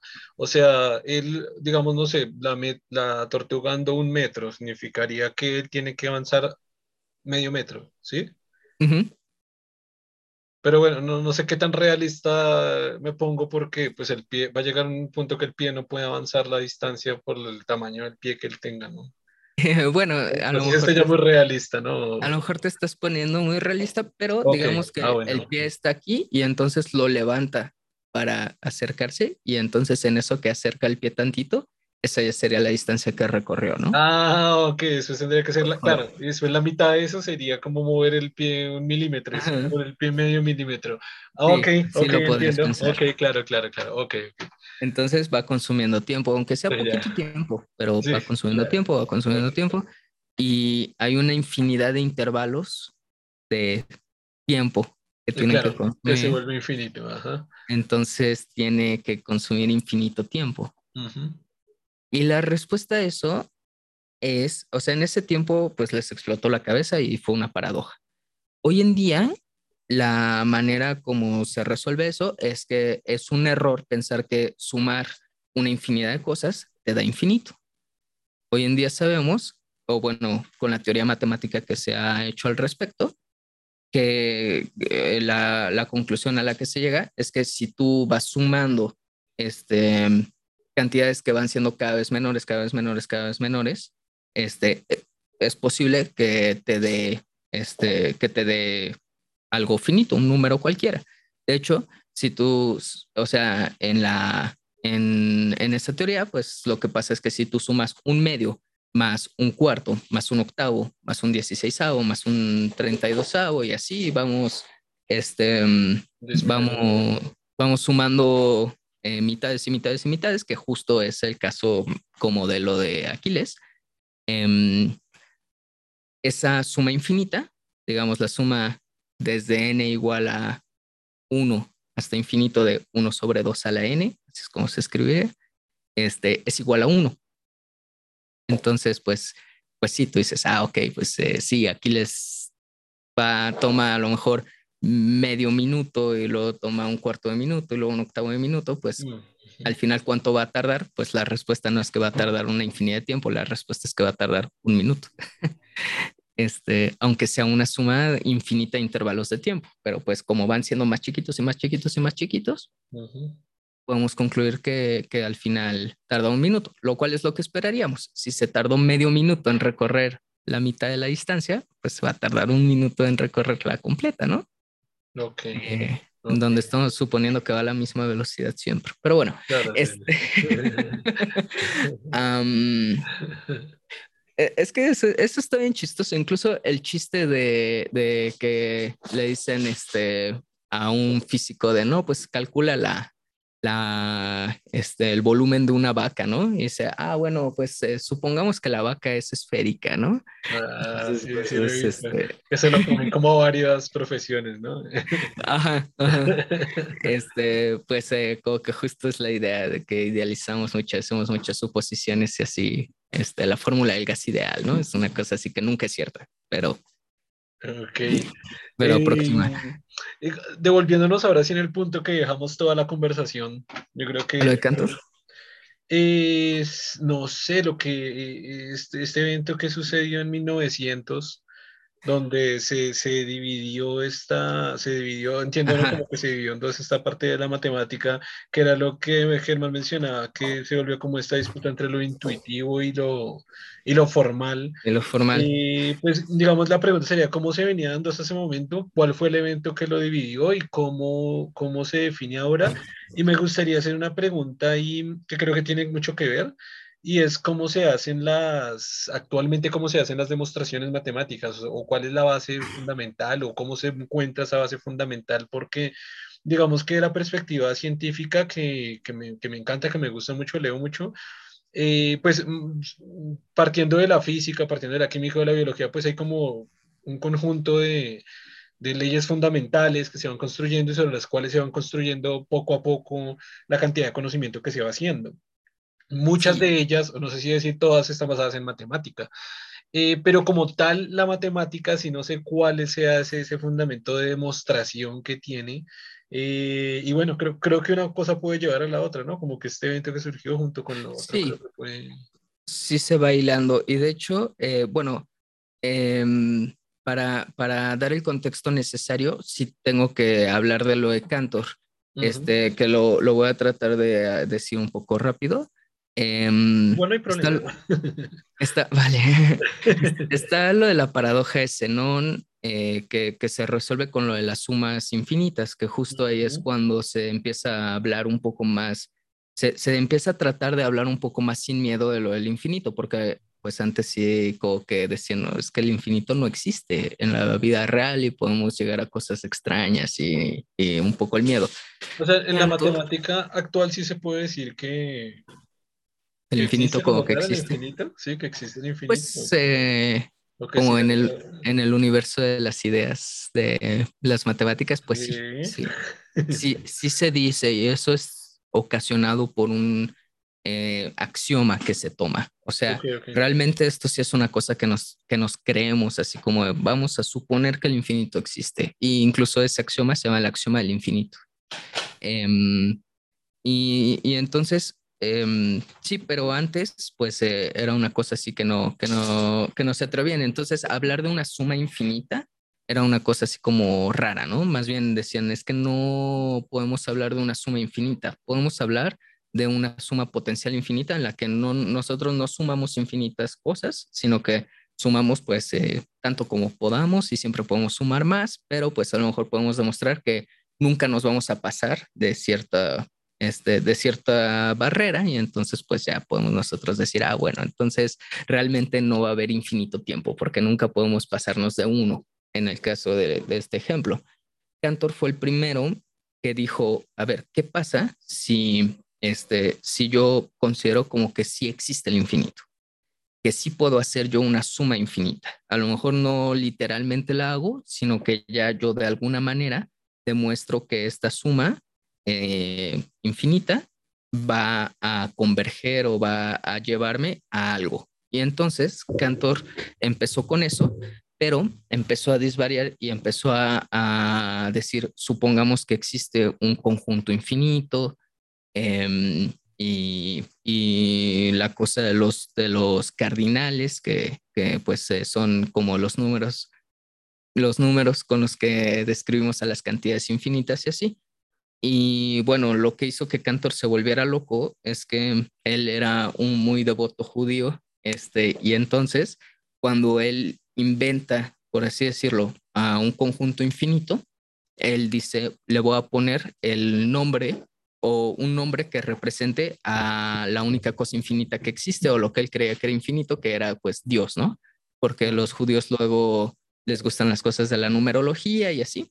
Entonces le puso Aleph, que Aleph es la letra hebrea del nombre de Dios o con la que se representa a veces el nombre de Dios. Y entonces le puso Aleph pero pues cuál fue su sorpresa cuando en su teorema de, el teorema de Cantor, em, descubre que siempre hay infinitos más grandes que otros que, los otros infinitos y que no solo eso, sino que no existe un infinito que sea el más grande. Entonces, eso es para él lo sintió como decir que no había como un que estaba, o sea, el hecho de que no hubiera un infinito que fuera el más grande era como decir que no había eh, o que, había... como que Dios no era el más grande o que pudieran haber otros más grandes. Exacto, como que estaba faltándole al respeto a, a, Dios y entonces él sintió que usó el nombre de Dios en vano y, y, fue a, que a la sinagoga a pedir perdón ahí a los, el nombre de Dios en vano porque además lo publicó y pues empezó a usar, supongo. Este, y así, entonces pues ya había, le había faltado el respeto al nombre, a, sí, al nombre de Dios de manera, este, irreparable, ¿no? Y pues hasta el día de hoy todavía le decimos Aleph a, a los cardinales infinitos, pero pues ya le ponemos un subíndice, entonces Aleph 0 es el infinito más chiquito, y luego Aleph 1 es el siguiente, oh. Aleph 2 es el siguiente, y luego podemos poner Aleph sub Aleph, que significa... Eh, como el número infinito de infinitos. Hacer esta... número infinito de ese número. Ajá, Aleph sub Aleph 0. Y luego podemos hacer Aleph sub Aleph sub Aleph 0. Y, luego, y podemos hacer Aleph sub Aleph sub Aleph sub Aleph sub Aleph sub Aleph infinitas veces. Claro. Y ese número se llama Bet, que es la B. la B llama, ¿Cómo se llama? Bet. O sea, B-E-T. Ajá. Que es este que es la letra que sigue después del Aleph. Entonces, pues, está muy chistoso eso. Se llama Bet Zero. Ok. Este, y pues bueno, en realidad ya no es necesario seguir haciendo más nombres para, para cardinales infinitos tan grandes. Pues en realidad no es práctico, nunca no se usan para nada, ¿no? Básicamente podríamos decir. Pero, eh, pues sí, el Cantor lo perdió pero en su teoría de conjuntos, Cantor dijo, para mí un conjunto es em, cualquier colección de cosas, lo cual es una forma así como que medio arbitraria de decirlo, pero él decía, tú das una propiedad y entonces la colección de cosas que cumplen esa propiedad es un conjunto. Y pues suena bastante razonable, ¿no? Digamos, yo la propiedad es ser un número natural. O sea, está el conjunto de los números naturales. Yo la propiedad es ser un número natural par. O sea, ahí está el conjunto de los números pares. este, o yo doy la propiedad de ser un subconjunto del conjunto de los números naturales. O sea, ahí está la potencia de los naturales, ¿no? Y así. Em, y eso fue ser demasiado ambicioso, porque sale una paradoja. Y entonces ahí es cuando, bueno, por ahí es cuando la gente empieza a decir, ¿y si estamos haciendo las matemáticas mal? Porque eso intuitivamente es este, súper razonable, ¿no? Decir, ah, pues para mí un conjunto es doy una propiedad y la colección de objetos matemáticos, para no, para no decir así de objetos de la vida real, este, que, que conforman eh, o que cumplen esa propiedad, es un conjunto y listo. Pues hay una paradoja. ¿Qué pasa? Eh, se llama la paradoja del barbero o la paradoja de Russell, porque Russell fue el que la, ahí la, la publicó y dijo, aquí hay algo mal. Este, pero la paradoja del barbero, como dice, es que hay un pueblo en el que este, en el que por alguna razón el rey dice, ¿saben qué? No quiero que ningún hombre traiga barba o que ninguna persona traiga barba. Este, entonces todos se tienen que rasurar. Y entonces, pues las barberías, o solamente hay una barbería en ese pueblo y se pone así, ¿no? Y entonces el, el, rey dice, no, no, no, esto, este, esto no puede ser así porque no, haya, no, le, no le da abasto al pobre barbero, ¿no? Entonces dice, a ver, nueva ley, no solamente todos se tienen que rasurar o todos tienen que estar rasurados, sino que además, si una persona se puede rasurar a sí misma, tiene que rasurarse a sí misma. Pero eh, si no se puede rasurar a, mí, a sí misma, tiene que ir con el barbero a que la rasure, porque tienen que estar rasurados todos. Em, y entonces ahí está, fácil la ley, ¿no? Si te puedes rasurar a ti mismo, te tienes que rasurar a ti mismo. Si no te puedes rasurar a ti mismo, tienes que ir con el barbero a que el barbero te rasure. Y entonces, pues llega el barbero y le dice, Rey, es que yo no sé qué hacer. No existe manera de que yo no incumpla la ley. Porque yo soy el barbero. Entonces, si yo me pudiera rasurar a mí mismo, entonces significa que el barbero me puede rasurar, lo cual significa que yo no me puedo rasurar a mí mismo. Pero si yo no me puedo rasurar a mí mismo, entonces significa que el barbero me puede rasurar. Pero yo soy el barbero, lo que significaría que yo me puedo rasurar a mí mismo. Entonces, si yo me rasuro, voy a incumplir la ley, ¿no? Este, y el rey dice, no, este hombre es súper inteligente, denle una isla. Y así el barbero vivió feliz para siempre en su isla. ok. Russell, creo que se entiende bien la paradoja del barbero de esa manera. Este, entonces, Russell hace algo análogo con los conjuntos. Russell dijo, ¿qué tal que la propiedad que yo doy es la propiedad de ser un conjunto que no es elemento de sí mismo, lo cual en la analogía a los barberos es decir, que es un, una persona que no se puede rasurar a sí misma. Entonces, es el conjunto de todos los conjuntos X, tal que X no es elemento de X. Esa es la propiedad. Eh, entonces, la propiedad es, no es elemento de sí mismo. Digamos que ese conjunto le llamamos B, por este, como, como por barbero, ¿no? El barbero, el barbero es el conjunto de todos los conjuntos que no se contienen a sí mismos. La pregunta es, ¿B se contiene a sí mismo o no? Bueno, si B se contiene a sí mismo, significa que cumple la propiedad que lo define, pero la propiedad que lo define es que no se contiene a sí mismo. Entonces llegamos a que si B se contiene a sí mismo, entonces B no se contiene a sí mismo. Pero si B no se contiene a sí mismo, entonces em, cumple la propiedad, porque la propiedad es que no se contenga a sí mismo. Por lo tanto, B tiene que contenerse a sí mismo. Por donde lo mires es una contradicción. Em, entonces, pues eh, los matemáticos dicen, ok, quemen todo y vamos a volver a empezar. Y eh, otra, otra razón, e, entonces eso impulsó lo del Círculo de Viena, lo de, la revolución de las matemáticas que hubo en 1900. De hecho, Russell era parte del Círculo de Viena y, ayudó con, lo de la, con esta revolución de las matemáticas. Y, este, y otra cosa era una cosa que le llaman el problema del quinto postulado de, este, de Euclides. Que en los postulados de la geometría de Euclides, Euclides dice, bueno, para mí son ciertas eh, cinco cosas. Eh, una, que em, no me acuerdo exactamente cuáles son los primeros cuatro postulados, pero son una cosa así como que, este, por un, eh, si yo tengo un punto, o si yo tengo dos puntos, entonces existe una única línea que pasa por esos dos puntos, o una única recta que pasa por esos dos puntos.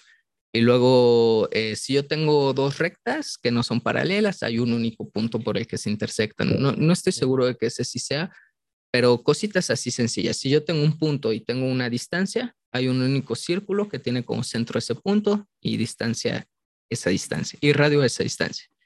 Em, y así, son cosas sencillas. El quinto postulado dice, si yo tengo tres líneas, este, si yo tengo dos líneas y una transversal que las atraviesa y de uno de los lados en, eh, en la parte interna los ángulos de las líneas suman menos de 180 grados, entonces las líneas se van a intersectar de ese lado. Y entonces, después de postulados tan sencillos como si yo tengo dos puntos, hay una única línea que los atraviesa, este, una cosa tan complicada que ya involucra eh, intersecciones, involucra ángulos, involucra este, así un montón de cosas, la gente dijo, ¿no será que a lo mejor el quinto postulado se puede demostrar a partir de los primeros dos postulados? Digo, de los primeros cuatro postulados. Y entonces empezaron a intentar demostrarlo.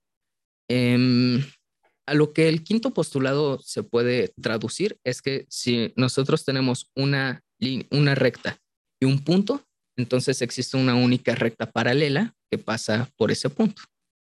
Este, entonces le llaman el axioma de las paralelas. A veces, entonces, eh, ajá, una recta y un punto, existe una única paralela que pasa por ese punto. Este, y eh, no sé si agnóstico razonable se trabó un poco. Ah, sí, se le congeló. Oh, sí, sí, no había visto. Se te congeló. Mm. Oh, creo que fue la cámara. No, igual, igual prosigan que me tocó utilizar la, cámara de emergencia, que es peor, pero bueno. ok, eh, ¿sigo entonces? Sí, sí, o me quedo rascando el ojo todo el... Todo el... este... Mm, no sé, bueno, si quieres... Ah, mira. Ok. Este... Sí, bueno. Em, pues la gente empezó a tratar de demostrar el quinto postulado y lo estuvo tratando de demostrar y tratando de demostrar y tratando de demostrar y no podían y no podían y no podían y no podían. Y entonces mm, se les ocurrió de repente decir, ¿y qué tal que no, que no es cierto? Que en realidad el quinto postulado no lo podemos demostrar a partir de los primeros cuatro. entonces se toparon con esto que fue decir, como diablos demostramos que algo no se puede demostrar a partir de otros axiomas, ¿no? Y, y eso es difícil. Y pues entonces eh, resultó que la manera de demostrar, de la manera como algunas personas pudieron demostrar esto es haciendo un como universo en el que fue, en el que eran ciertos los primeros cuatro postulados, pero el quinto postulado era falso. Este, entonces, pues así demuestras que, eh, que el quinto no, no, no se deduce de los primeros cuatro si existe un universo en el que los primeros cuatro son ciertos, pero el quinto es falso, entonces pues, eh, digamos, no, no podríamos, no podemos nosotros decir que el quinto se demuestra a los primeros cuatro, porque si los primeros cuatro fueran ciertos y se pudiera demostrar el quinto, el quinto también tendría que ser cierto. Y em, esto se hizo con la geometría eh, elíptica, que es este, decir, por ejemplo, que tenemos una esfera y en una esfera y, nosotros hacemos nuestra geometría en una esfera, ¿no? Eh, y entonces nuestras rectas eh, son círculos de radio máximo que, este, que, que, pues sí, que, que están escritos en la esfera. Entonces, pues un círculo así, pues no, no vale, tiene que ser así máximo, tiene que dividir a la esfera en dos, básicamente. Y esas son nuestras rectas. Este, en, el, en, la, en la esfera sí se cumplen eh, los primeros cuatro axiomas de Euclides, pero el quinto no, porque no existen las paralelas. En la esfera, cualesquiera dos líneas se intersectan en dos puntos.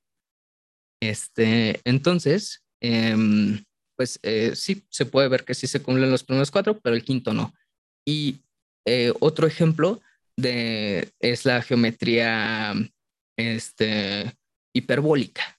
En la geometría hiperbólica, pues las rectas son hipérbolas y entonces se supone que nosotros estamos así como en un hiperboloide y entonces las rectas son hipérbolas así.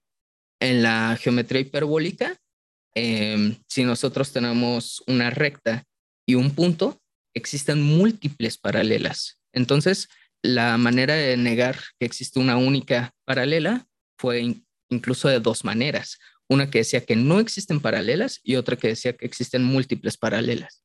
Y entonces, pues esta demostración les, les hizo explotar la mente a la gente porque tenían una noción de la geometría que nada más era de cierta manera. Y entonces empezaron a sacar sus eh, universos, sus este, estructuras que eran que la geometría elíptica y que la geometría hiperbólica y empezaron a decir, bueno, bueno, entonces ¿Cómo, sabemos que nosotros necesitamos más axiomas, nos sobran, nos faltan?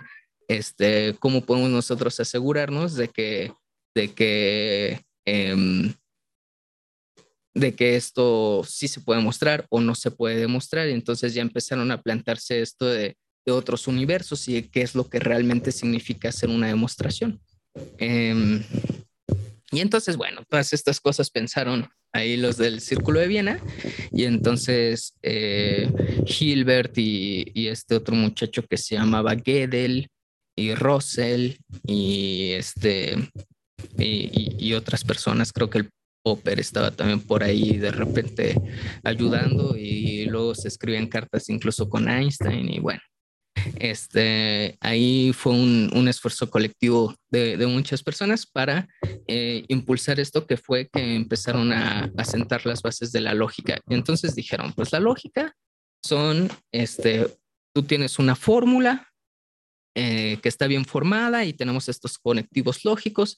Entonces, si yo sé que esto es cierto y esto es cierto, entonces si yo le pongo el i, también va a ser cierto. Pero si alguno de los dos no es cierto y yo le pongo el i, entonces eh, va a ser falso. Mm. Y luego dijeron específicamente qué significa el para todo, qué significa el existe. Mm. Y empezaron a decir, nuestros universos tienen que ser conjuntos. Porque si no son conjuntos, entonces este, a lo mejor vamos a estar mal.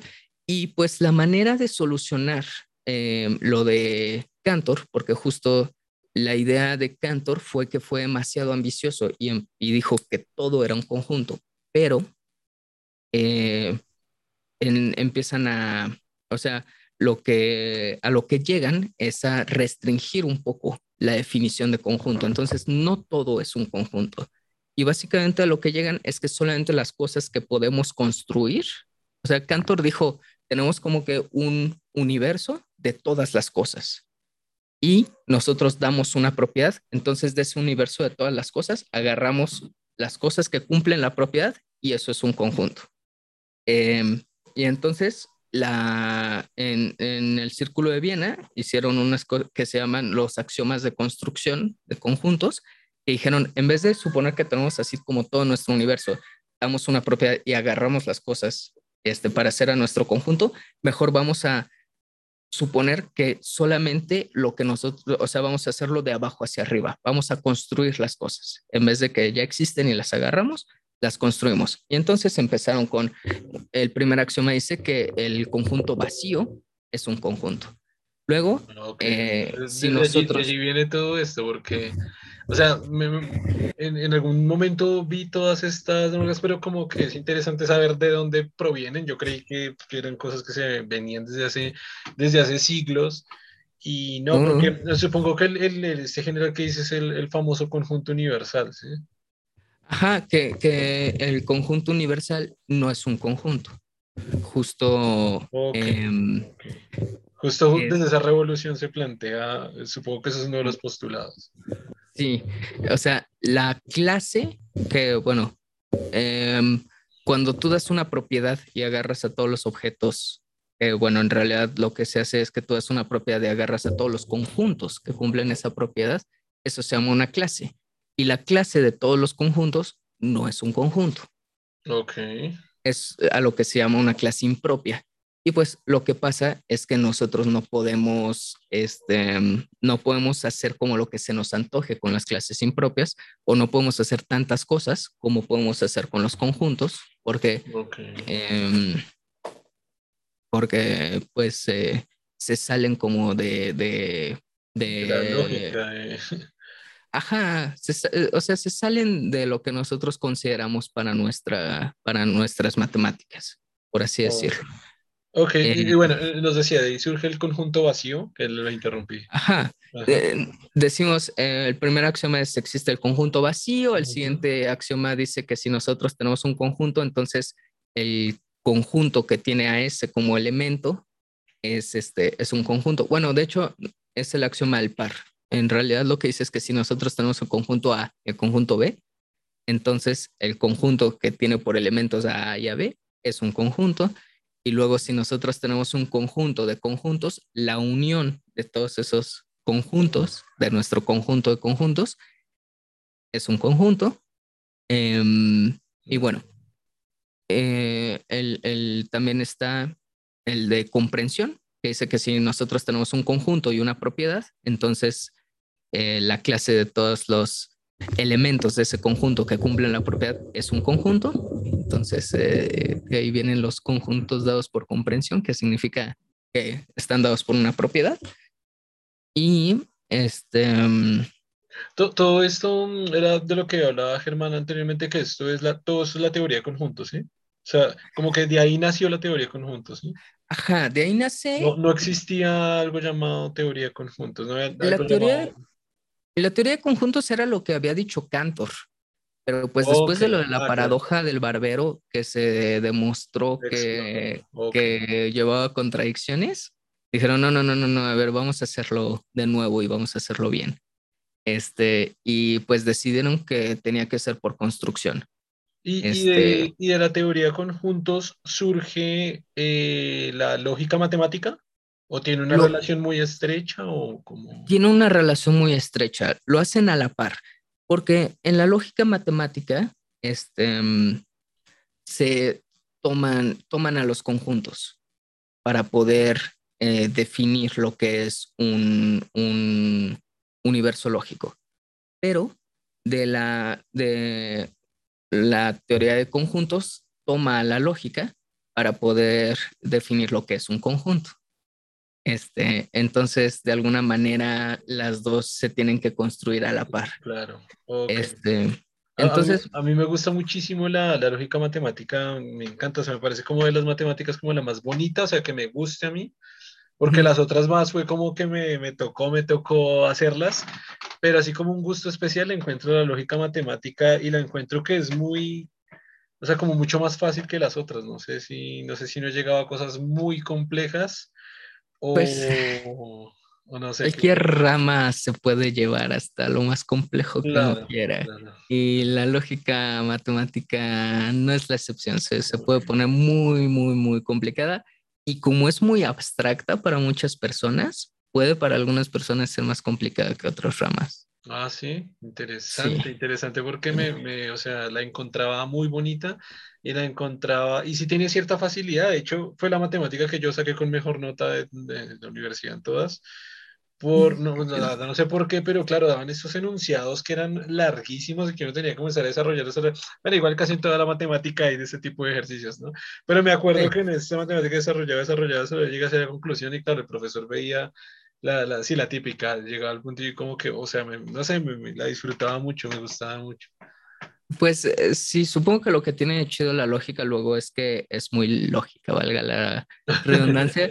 este, podemos seguir este, ciertos pasos, podemos ir nosotros relacionando las cosas de maneras que son, eh, que son específicas, que son claras, que nosotros tenemos ahí los axiomas. Y pues con otros ejercicios, con otras matemáticas es de como de, no, pues cómo integramos esto, ¿no? Pues este, a ver si este método sirve, a ver si este otro, así como que es buscarle, es este, es, es, puede ser más complicado en ese sentido, pero como en las matemáticas en general, la lógica, pues podemos este, ir haciendo un montón de cosas y cosas bien que la lógica de Boole, que las álgebras de Boole y las este, lógicas eh, o álgebras booleanas, lo le dicen, este, lógicas abstractas y luego se le asocian espacios topológicos a las lógicas y, y, se les asocian ahí unos órdenes raros y se hacen ahí unas clases de equivalencia de los estos y, y luego salen, este, podemos construir universos así de, de, este, de mucha complejidad lógica eh, y lógicas muy complejas y hacer todo tipo de cosas raras. Claro, yo creo que nosotros llegamos a la, a la, a la base de la lógica matemática y y ya que, es igual lo que, lo que puede ser útil para, para nivel de ya de programación como tal. Sí, sí, por supuesto. Para nivel de, claro, que, que sí necesita nivel de lógica, pero supongo que no tan, tan complejo y tan desarrollado. Sí, y, y, eso puede ser con cualquier rama, o sea, todas las ramas de las matemáticas se llevan a niveles este, complejísimos de, pues a lo mejor no es que sean muy complejos en sí, sino que este, se van construyendo más cosas sobre o sea, tienes una base y se construye algo encima, y luego algo encima, algo encima, algo encima. Entonces, para entender lo que está de las cosas que están más arriba, pues hay que entender todas las anteriores. Entonces, pues em, hay, que, hay que estudiar mucho para poder entenderlas. En ese sentido, son complejas. Este, y, entonces... iba a decir, es, esta revolución en matemática que, bueno, aparte de la teoría conjuntos, o más bien se, se mejora, y la lógica matemática, entonces, bueno, íbamos ahí como cómo esto sirve para revolucionar esta otra matemática, porque supongo que desde allí se podría aplicar a, esa, a lo que hablábamos, a, las integrales, a las derivadas, a la bla, bla, bla. Sí, e, incluso las derivadas. términos o algo así, supongo. Sí, eh, más o menos. Incluso lo de las derivadas y así, eh, integrales, pues cuando Newton la, la propuso, la teoría de, del cálculo infinitesimal, eh, bueno, Newton y Leibniz, este, cada quien por su lado, ¿verdad? Pero... la, ¿Cómo se llama? La, el debate matemático que ha habido ahí por... Sí, la verdad a mí Leibniz se me hace un poco más interesante porque él se concentró en la parte matemática y Newton pues en la parte de lo que le servía para la, para la física, ¿no? Pero pues ahí se planteaba em, un número infinitesimal, este, como... Em, hipotético, que, que se hacían operaciones con él, pero luego lo desaparecían porque pues era, era como, es, es, es como lo contrario del infinito, que cualquier cosa multiplicada por él pues da cero eh, o da infinitesimal, da tan chiquito que lo puedes al final de cuentas terminar cancelando, terminar quitando, lo cual en la física tiene sentido, pues puede ser un número tan pequeño que, este, que ya los decimales de, o sea, que no, que no eh, que ya lo termines cancelando, ¿no? O sea... Sí, que, pronto no afecta el sistema o algo así. Ah, exactamente, no afecta el sistema. Entonces, pues tú eh, en, en, la, en, en, el cálculo se, se sacaban a, a, ese número infinitesimal que era tan pequeño que no te afectaba el sistema, pero pues podía ser tan pequeño como tú quisieras, ¿no? Entonces, pues nunca te afectaba nada ese, ese número infinitesimal teórico pues eso no existe en las matemáticas formalmente, entonces se tuvo que hacer el concepto de límites con epsilon y deltas como hoy lo conocemos. Entonces, este, eh, ahí entró eh, este, este concepto. Pero bueno, el chiste, para no hacerles el cuento tan largo, es que se revolucionó en primer lugar la teoría de conjuntos, ¿verdad? Este, los conjuntos se tienen que construir de abajo hacia arriba. Hay un axioma que es muy importante, este, de la construcción de los conjuntos, que eh, se llama el axioma del infinito. Em, lo cual está chistoso. Resulta que si nosotros hacemos las operaciones que les dije, lo de el vacío, el axioma del par, el axioma de la unión, de comprensión, de la potencia, este, y bueno, y, hay otros más, creo que por lo menos uno más que no, que no mencioné, este, todos los conjuntos que obtenemos son conjuntos finitos. Y entonces nuestro universo de los conjuntos eh, se, se, vuelve un conjunto infinito en realidad, este, o un universo infinito. Eh, lo cual pues ya como que desde ahí ya entendemos que, que no es parte de, que no es un conjunto porque pues eh, tenemos puros conjuntos finitos. Y entonces pues ahí dicen, bueno, eso lo podemos comprender más o menos bien, ¿no? O sea, nosotros tenemos a nuestro, a, todos estos eh, conjuntos que son, que, que algunos son como infinitos potenciales porque siempre podemos hacer crecer, crecer, crecer más, pero nuestro universo es infinito y entonces dijeron, no, pues para seguir con lo que Cantor hizo y lo de los infinitos, que eso fue pues básicamente en lo que se basó, vamos a poner este axioma que dice que pueden existir los conjuntos infinitos. Más específicamente, básicamente dice que existe el conjunto de los números naturales, este, que es el primer conjunto infinito. Y a partir de ese, haciendo pues las operaciones que nosotros podemos hacer para, para construir más conjuntos, sale una bola de, conjuntos, o sea, ahí ya salen todos los infinitos del tamaño que queramos. Este, y, entonces ese es el, el, axioma del infinito. Y pues lo que resulta es que es imposible demostrar eh, que tienen consistencia los axiomas, junto con el axioma del infinito, los axiomas de construcción de los conjuntos. O sea que este, nosotros no podemos llegar a una contradicción a partir de ellos, lo cual no significa que no exista o que no, o que realmente sean consistentes.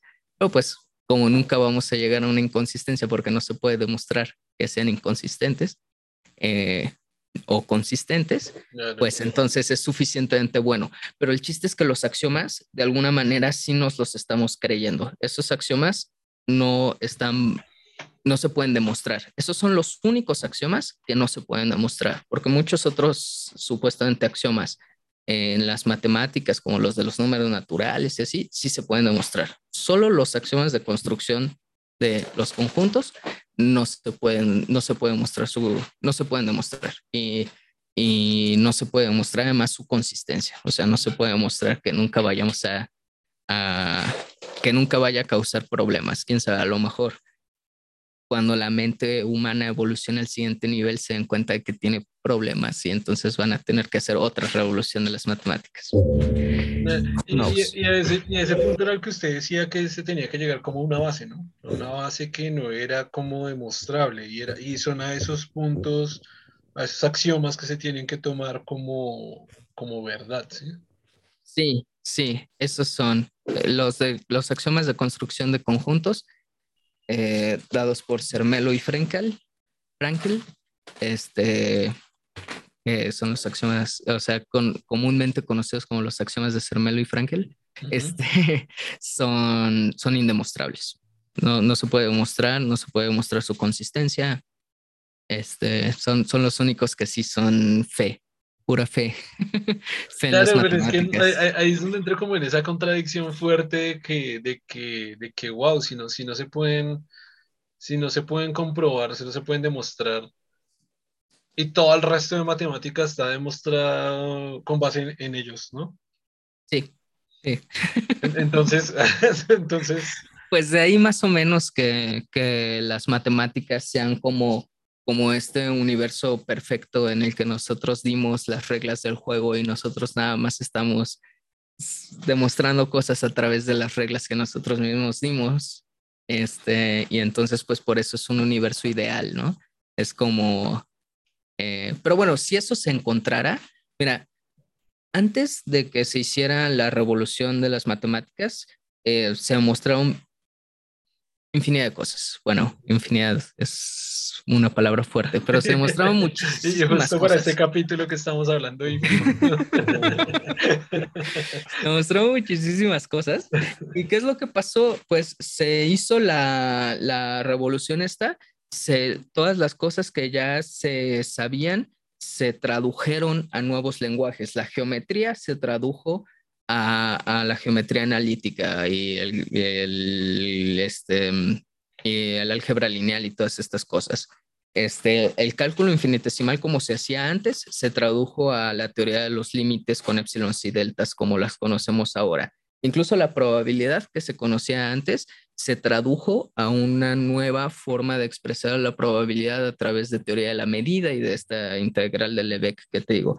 La teoría de conjuntos de Cantor se tradujo esta nueva teoría de conjuntos y todas las propiedades o prácticamente todas las propiedades, incluso la teoría de números se tradujo una nueva manera de, de hacer la teoría de números, etc. Todas las propiedades se siguieron cumpliendo, o sea, este, las cosas que ya se habían demostrado siguieron teniendo esa consistencia.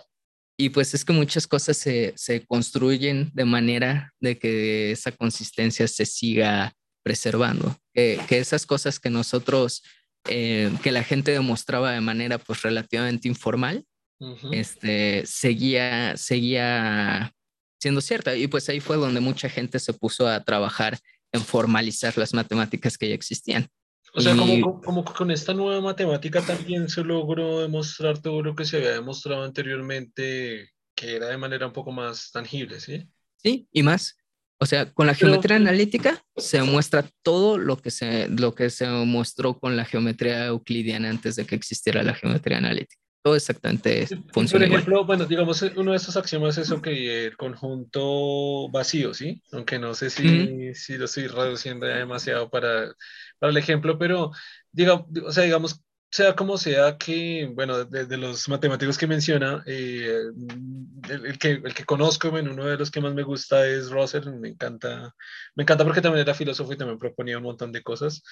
Em, e, e, ellos que estaban trabajando en esta, en esta revolución, sea como sea, si llegaron a esos axiomas de, pues, de una manera también, es que claro, de una manera lógica, pero la palabra lógica está encerrada dentro de la otra lógica, pero más bien de una manera coherente, no sé si decir la palabra. Sí.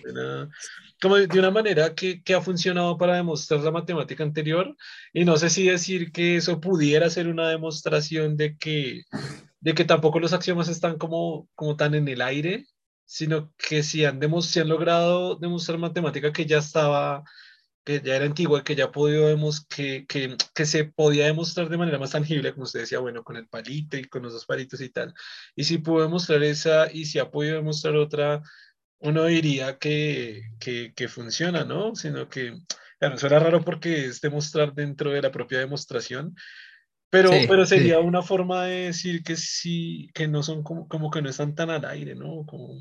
Sí, pues a ver, en la ciencia lo que funciona es lo que pega, ¿no? O sea, este, ya hablando de ciencia y no de matemáticas, porque pues las matemáticas yo no lo considero ciencia porque por sí mismas no explican nada, no, este, no, no predicen nada, sino que ya se tienen que aplicar al mundo real este, pues, ¿qué es lo que pasa? Pues mm, la teoría de Newton de la gravedad y todas estas cosas y, del movimiento, este, mm, de las fuerzas y así, em, no es real, ¿no? O sea, eh, cuando llega Einstein, dice, este, con la teoría de la relatividad especial, pues resulta que no es cierto que si se le aplica fuerza a una partícula este, en movimiento, va a tener una aceleración. El ejemplo más claro es este, un fotón que va a la velocidad de la luz. Si tú le aplicas fuerza, no va a avanzar más rápido que la velocidad de la luz. Y pues, eh, pues eh, básicamente Newton dice, dice que sí y Einstein dice, pues no es cierto, hay un límite que es la velocidad de la luz. Y entonces cambian todas las fórmulas. Pero pues, ¿qué es lo que pasa? Que para la vida diaria y práctica, este, la teoría de Newton es una aproximación suficientemente buena. Este, y la seguimos usando y Newton sigue siendo un dios para los físicos, ¿no? Este, y, em, y, entonces, pues con nuestra, con, con, la forma como estamos haciendo las matemáticas ahora y con la forma como hacían las matemáticas antes, la em, funcionaba. Y como lo estamos haciendo ahorita, funciona y nos da los resultados que esperamos y es este, una manera práctica como nos hemos acostumbrado a hacerlo y, y podemos hacer física con, con, la manera como, como la estamos haciendo y hemos llegado a resultados que, que jalan, ¿no? Que sí predicen cosas, que sí, que sí hacen cosas. Este, y, y pues con eso basta, yo pienso. O sea, sean buenos o no los axiomas que no tenemos ahorita, van a seguir, eh, incluso aunque algún día se diga, no, pues esto, tipo como lo de Newton y lo de Einstein, no, pues estos axiomas tienen cosas que se les tienen que modificar y así, así, se van a seguir usando en el futuro porque son suficientemente buenos para darnos cosas que funcionan, que tienen su funcionalidad en la vida real. Aunque la realidad real este, sea un poco distinta. Entonces, o, o, sea distinta si la llevamos a ciertos extremos, ¿no? Entonces, pues en la ciencia, como, como, como dije, lo que funciona es lo que pega, ¿no?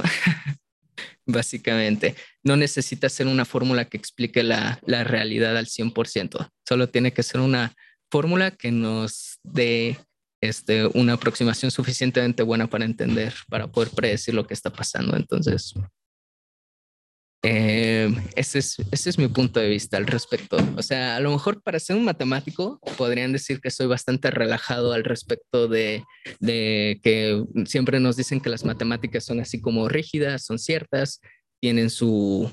Eh, sus cosas claras, pero pues en las matemáticas realmente han habido cosas que han cambiado, han habido cosas que no han permanecido rígidas, que han tenido que replantearse, que hacerse diferente. Y entonces la manera de, de, ir al respecto como matemático yo creo que es tener la mente abierta y decir, bueno, pues está bien que estemos haciendo las cosas de esta manera, tiene su funcionalidad y pues podría ser que tenga que hacerse de otra manera en algún otro momento y eso también está bien.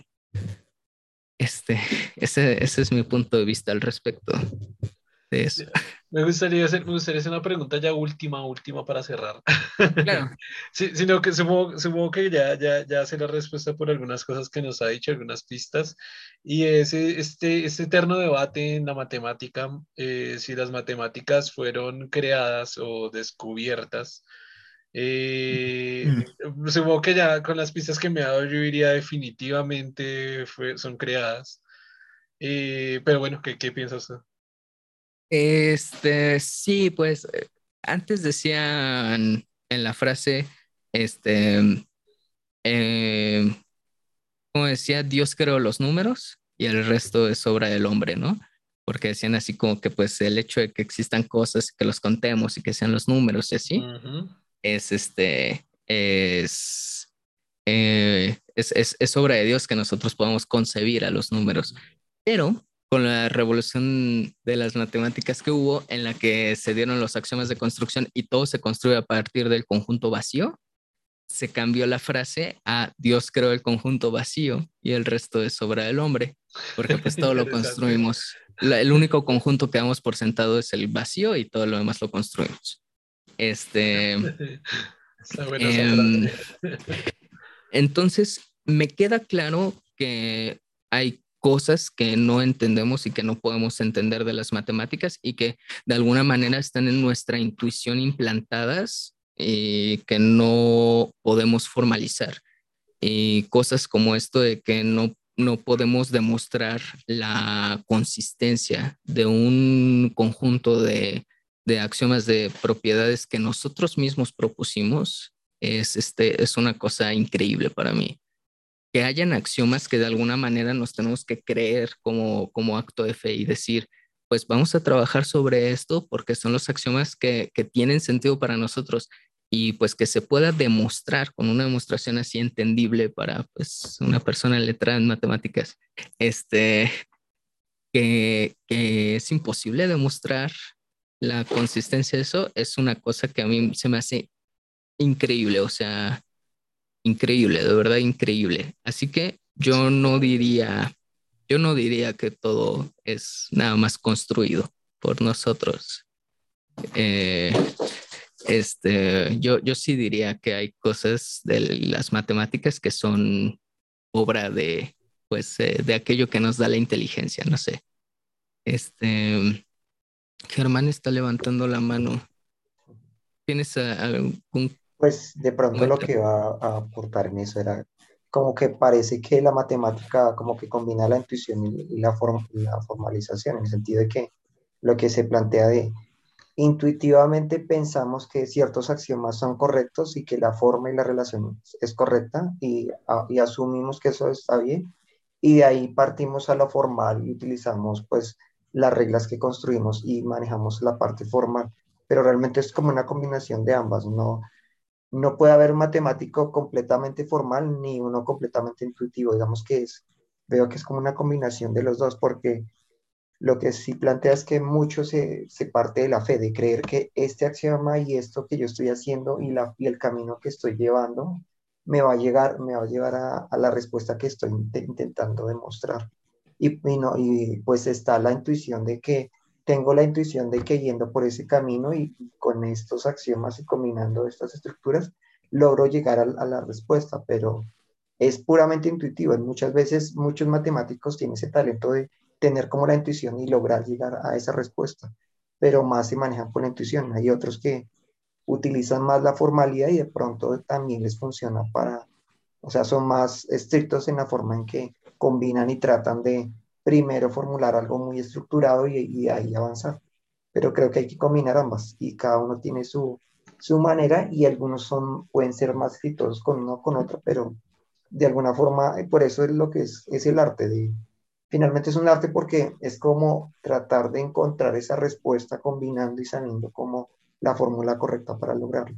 Entonces es un arte como, como el artista que va pintando y de alguna forma intuitivamente sabe que combinando estos colores logra ese, esa belleza que está buscando, pero también tiene una técnica que ha desarrollado y que, y que le ha permitido pues perfeccionar muy bien la combinación. Entonces, finalmente es, ahí está el arte en, esta, en la matemática, por ejemplo.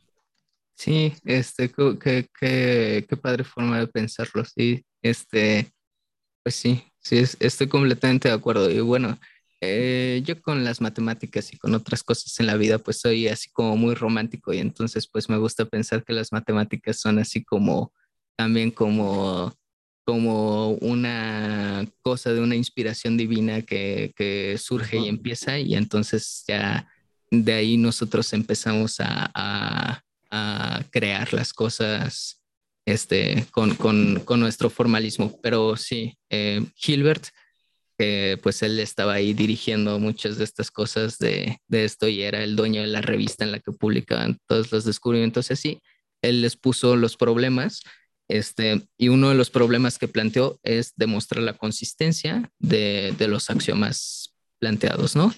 Y él estaba seguro de que se iba a poder demostrar y estaba tan seguro que su frase, que incluso cuando se murió, la inscribieron en su tumba porque él no llegó a saber la respuesta, era este, eh, debemos saber y vamos a saber.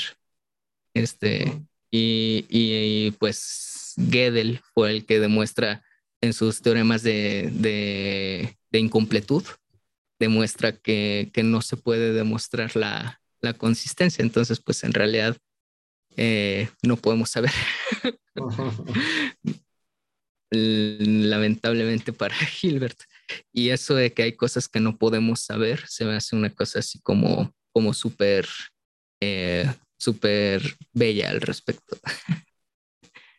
y no, en vez de quitarme el sueño, como a Gilbert, se me hace una cosa así como, como sorprendente. Y pues desde ese punto de vista es que en mi opinión personal, no todo es obra del hombre, no, no todo lo creamos, sí creamos muchísimas cosas, pero a partir de una base que yo de alguna manera diría que ya existía, por así decirlo. Entonces, este, sí, yo no, no diría que las matemáticas las hicimos completamente.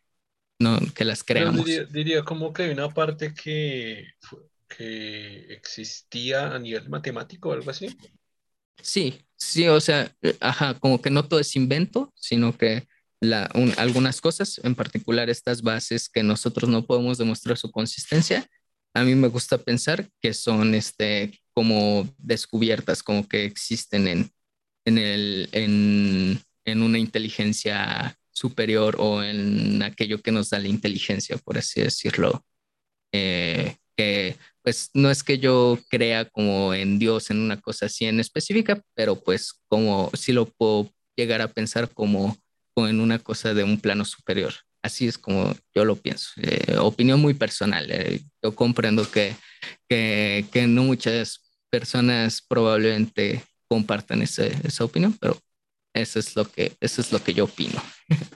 Lo que pasa es que al, verlo desde esa perspectiva me da, o sea, volvemos al tema de antes, de, de que si fuera tan así, significaría que sí hay verdades absolutas, que no sería tanto como un acto de fe como lo estaba proponiendo en cuanto a los axiomas básicos, sino que si realmente están allí dados por una inteligencia superior, serían una verdad absoluta, tanto como la existencia de ese propio ser.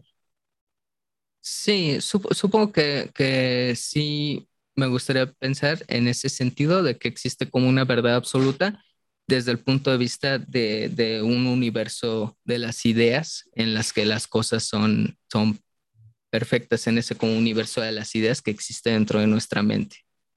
Eh, una verdad absoluta, tanto así como en el mundo real, me cuesta un poco más de trabajo eh, pensar que, que exista. O sea, es que suena raro decir el mundo real, pero digamos el mundo físico, el, mundo que, el mundo que no va a como a un, a un nivel superior. O sea, si no existiera la inteligencia, no, tampoco creo que existiera una, una verdad absoluta.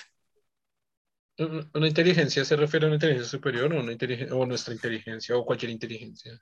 Nuestra inteligencia, cualquier inteligencia. Eh, ok, sí, claro, porque, porque entonces me pone a pensar, eh, eh, o sea, yo diría ese tema, ¿no? Si, si dice que hay cosas que, que hablando de este mundo real, de, de, la realidad como tal, y por ejemplo, esos axiomas sí existirían en, en, ese mundo real y sí sería una verdad absoluta que no estaría dentro de nuestras ideas, porque precisamente esa es la parte de la matemática que no sería creada, sino descubierta.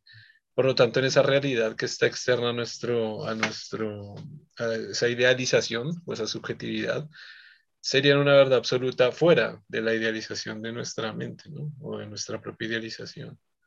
Pues sí, sí. Como, que de alguna extraña manera, eh, como que nuestra inteligencia o desde el punto de vista de, de las matemáticas y así, porque bueno, algunas personas extrapolan estas cosas de la de demostrar su propia consistencia, como de que eh, con nuestra propia inteligencia no podemos demostrar nuestra propia inteligencia o cosas así, pero para que nuestra inteligencia exista tiene que haber como un, un, nivel superior que la, que la concibe, este, así como nosotros concebimos a la, a la teoría de conjuntos, por ejemplo, y, y, y cosas de ese estilo.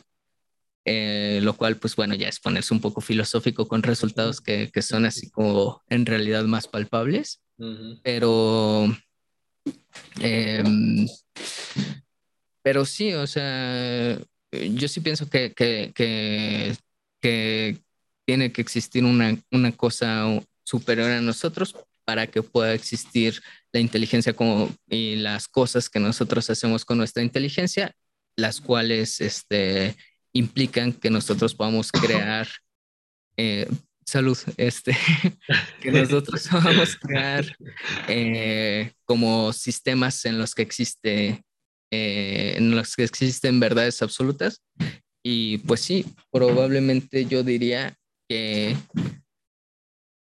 ya sea o que el hecho de que nosotros tengamos esas verdades absolutas viene de que de nuestra falta de comprensión de realmente de la, de, la imagen más completa, por así decirlo, este, o que esas verdades absolutas vienen de que, de que existe una verdad absoluta en un plano superior que nos permite este, como crear estas ideas en las que, en las que la, hay verdades absolutas. Sea cual sea el caso, este, pues sí, desde el punto de vista de la, de la inteligencia y de la imaginación y así, pues sí hay verdades absolutas. Pienso yo. Ok. Ok, no, está bien. Yo creo que con eso podemos cerrar el capítulo, pero, pero invitadísimo totalmente a, otro capítulo porque, porque o sea, desde, desde este último punto pueden surgir también un montón de cosas y creo que también quedan como otras preguntas interesantes que podemos hacer con respecto a, eh, o más bien con un contexto matemático pues interesante. Eh, Germán, no sé si quiera decir algo como para cerrar, para terminar. Mm, pues de pronto lo que veo es que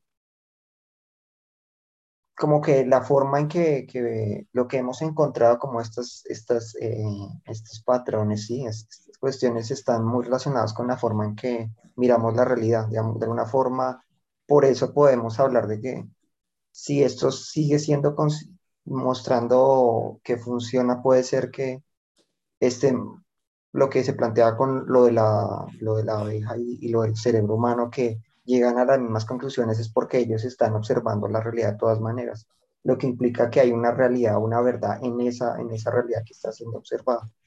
Por lo tanto, estas dos inteligencias están llegando a las mismas conclusiones porque hay algo ahí en la realidad que es absoluto y que, y que es consistente y por lo tanto, pues, por más que lo miremos con diferentes perspectivas, siempre se va a llegar a la misma conclusión porque está ahí, no, no estamos mirando algo diferente.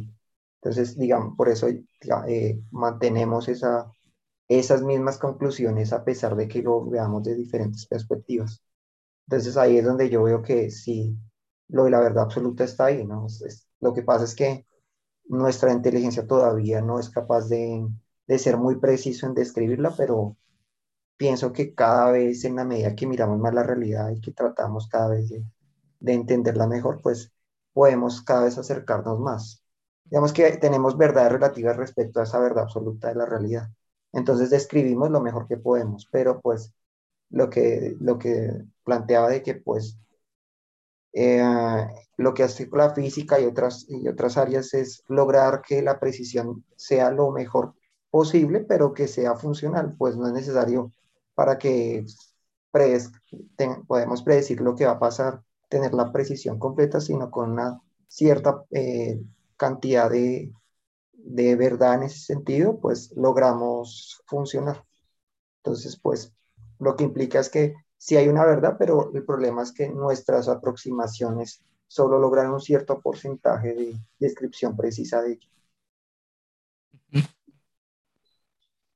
Sí, desde, desde mi perspectiva, bueno, así como también como modo de cierre, eh, veo también, o sea, fue, fue muy interesante ver la perspectiva que tiene, que tiene Cal ah, con respecto a la matemática y súper, súper chévere, súper interesante que nos haya compartido todo lo, todo lo que sabe, todo lo que piensa desde, desde esa perspectiva, porque si no, no, no sabía, hacía falta una perspectiva matemática fuerte en el canal, ¿no? Porque hemos tenido de medicina, de científicos, de biólogos, filósofos, eh, pero nos faltaba como una parte matemática para ver esa, esa, perspectiva que está súper, súper interesante. Eh, de nuevo lo que le digo, está invitado puertas abiertas totalmente para un segundo capítulo, para hablar de todas estas cosillas más, quedan muchas cosas como por, por hablar. Em, eh, la, última parte de la que estamos finalizando, ya nos estamos desviando un poquito, eh, veo como una perspectiva del deísmo, no sé si de pronto conoce la postura filosófica en cuanto a la, a la, a la, a la postura filosófica sobre la existencia de un ente creador. Eh, que desde allí podríamos observarla, debatirla o escudriñar un poquito más en ella. Em, y nada, Muchísimas gracias por, por, estar aquí. No sé si quiere decir algo para cerrar y también a todos para que lo sigan en sus redes, si quiere decir las redes en YouTube, en Instagram y lo que quiera para cerrar. Ok, este, pues bueno, muchas gracias por invitarme. La verdad es que traen una, una onda y una vibra súper chea. Este, disfruté mucho aquí platicando con ustedes. Este, y pues estoy apuntadísimo para, para un segundo capítulo. Sí, la verdad es que Este, muchas gracias por, por invitarme aquí. Este, está, está, está muy chido, está muy chido. Este, y mis redes sociales en YouTube estoy como CalMat, que es eh, todo pegado y este H al final. De ahí en fuera con C, CalMat. Este, y en Twitter, Instagram y Facebook, pero la página de Facebook ya prácticamente no la toco, es Calmat Oficial. Entonces, pues, pues nada más le agregan el oficial porque ya existían otros Calmats, aparentemente. Este, sí, y pues la verdad es que llevo un tiempo ahí inactivo en, en el canal de YouTube, pero pues si quieren ahí checar mi contenido, Que, he hecho. Sí, como he estado concentrándome más en el, en el doctorado y en las clases que doy y, y, etcétera. Entonces, este, no estuve mucho, pero pues de todas formas hay una suscripción al canal, un follow, pues igual sí se agradece. pero sí, muchas gracias por invitarme. Vale, no, muchísimas gracias a usted por, por aceptar la invitación, por la conversación. Muchísimas gracias a todos los que nos vieron, gracias a todos los que nos escucharon. No olviden seguirnos e interactuar con todas las partes del proyecto Gente Inteligente y nos vemos en el siguiente capítulo. Chao a todos. Hasta luego a todos.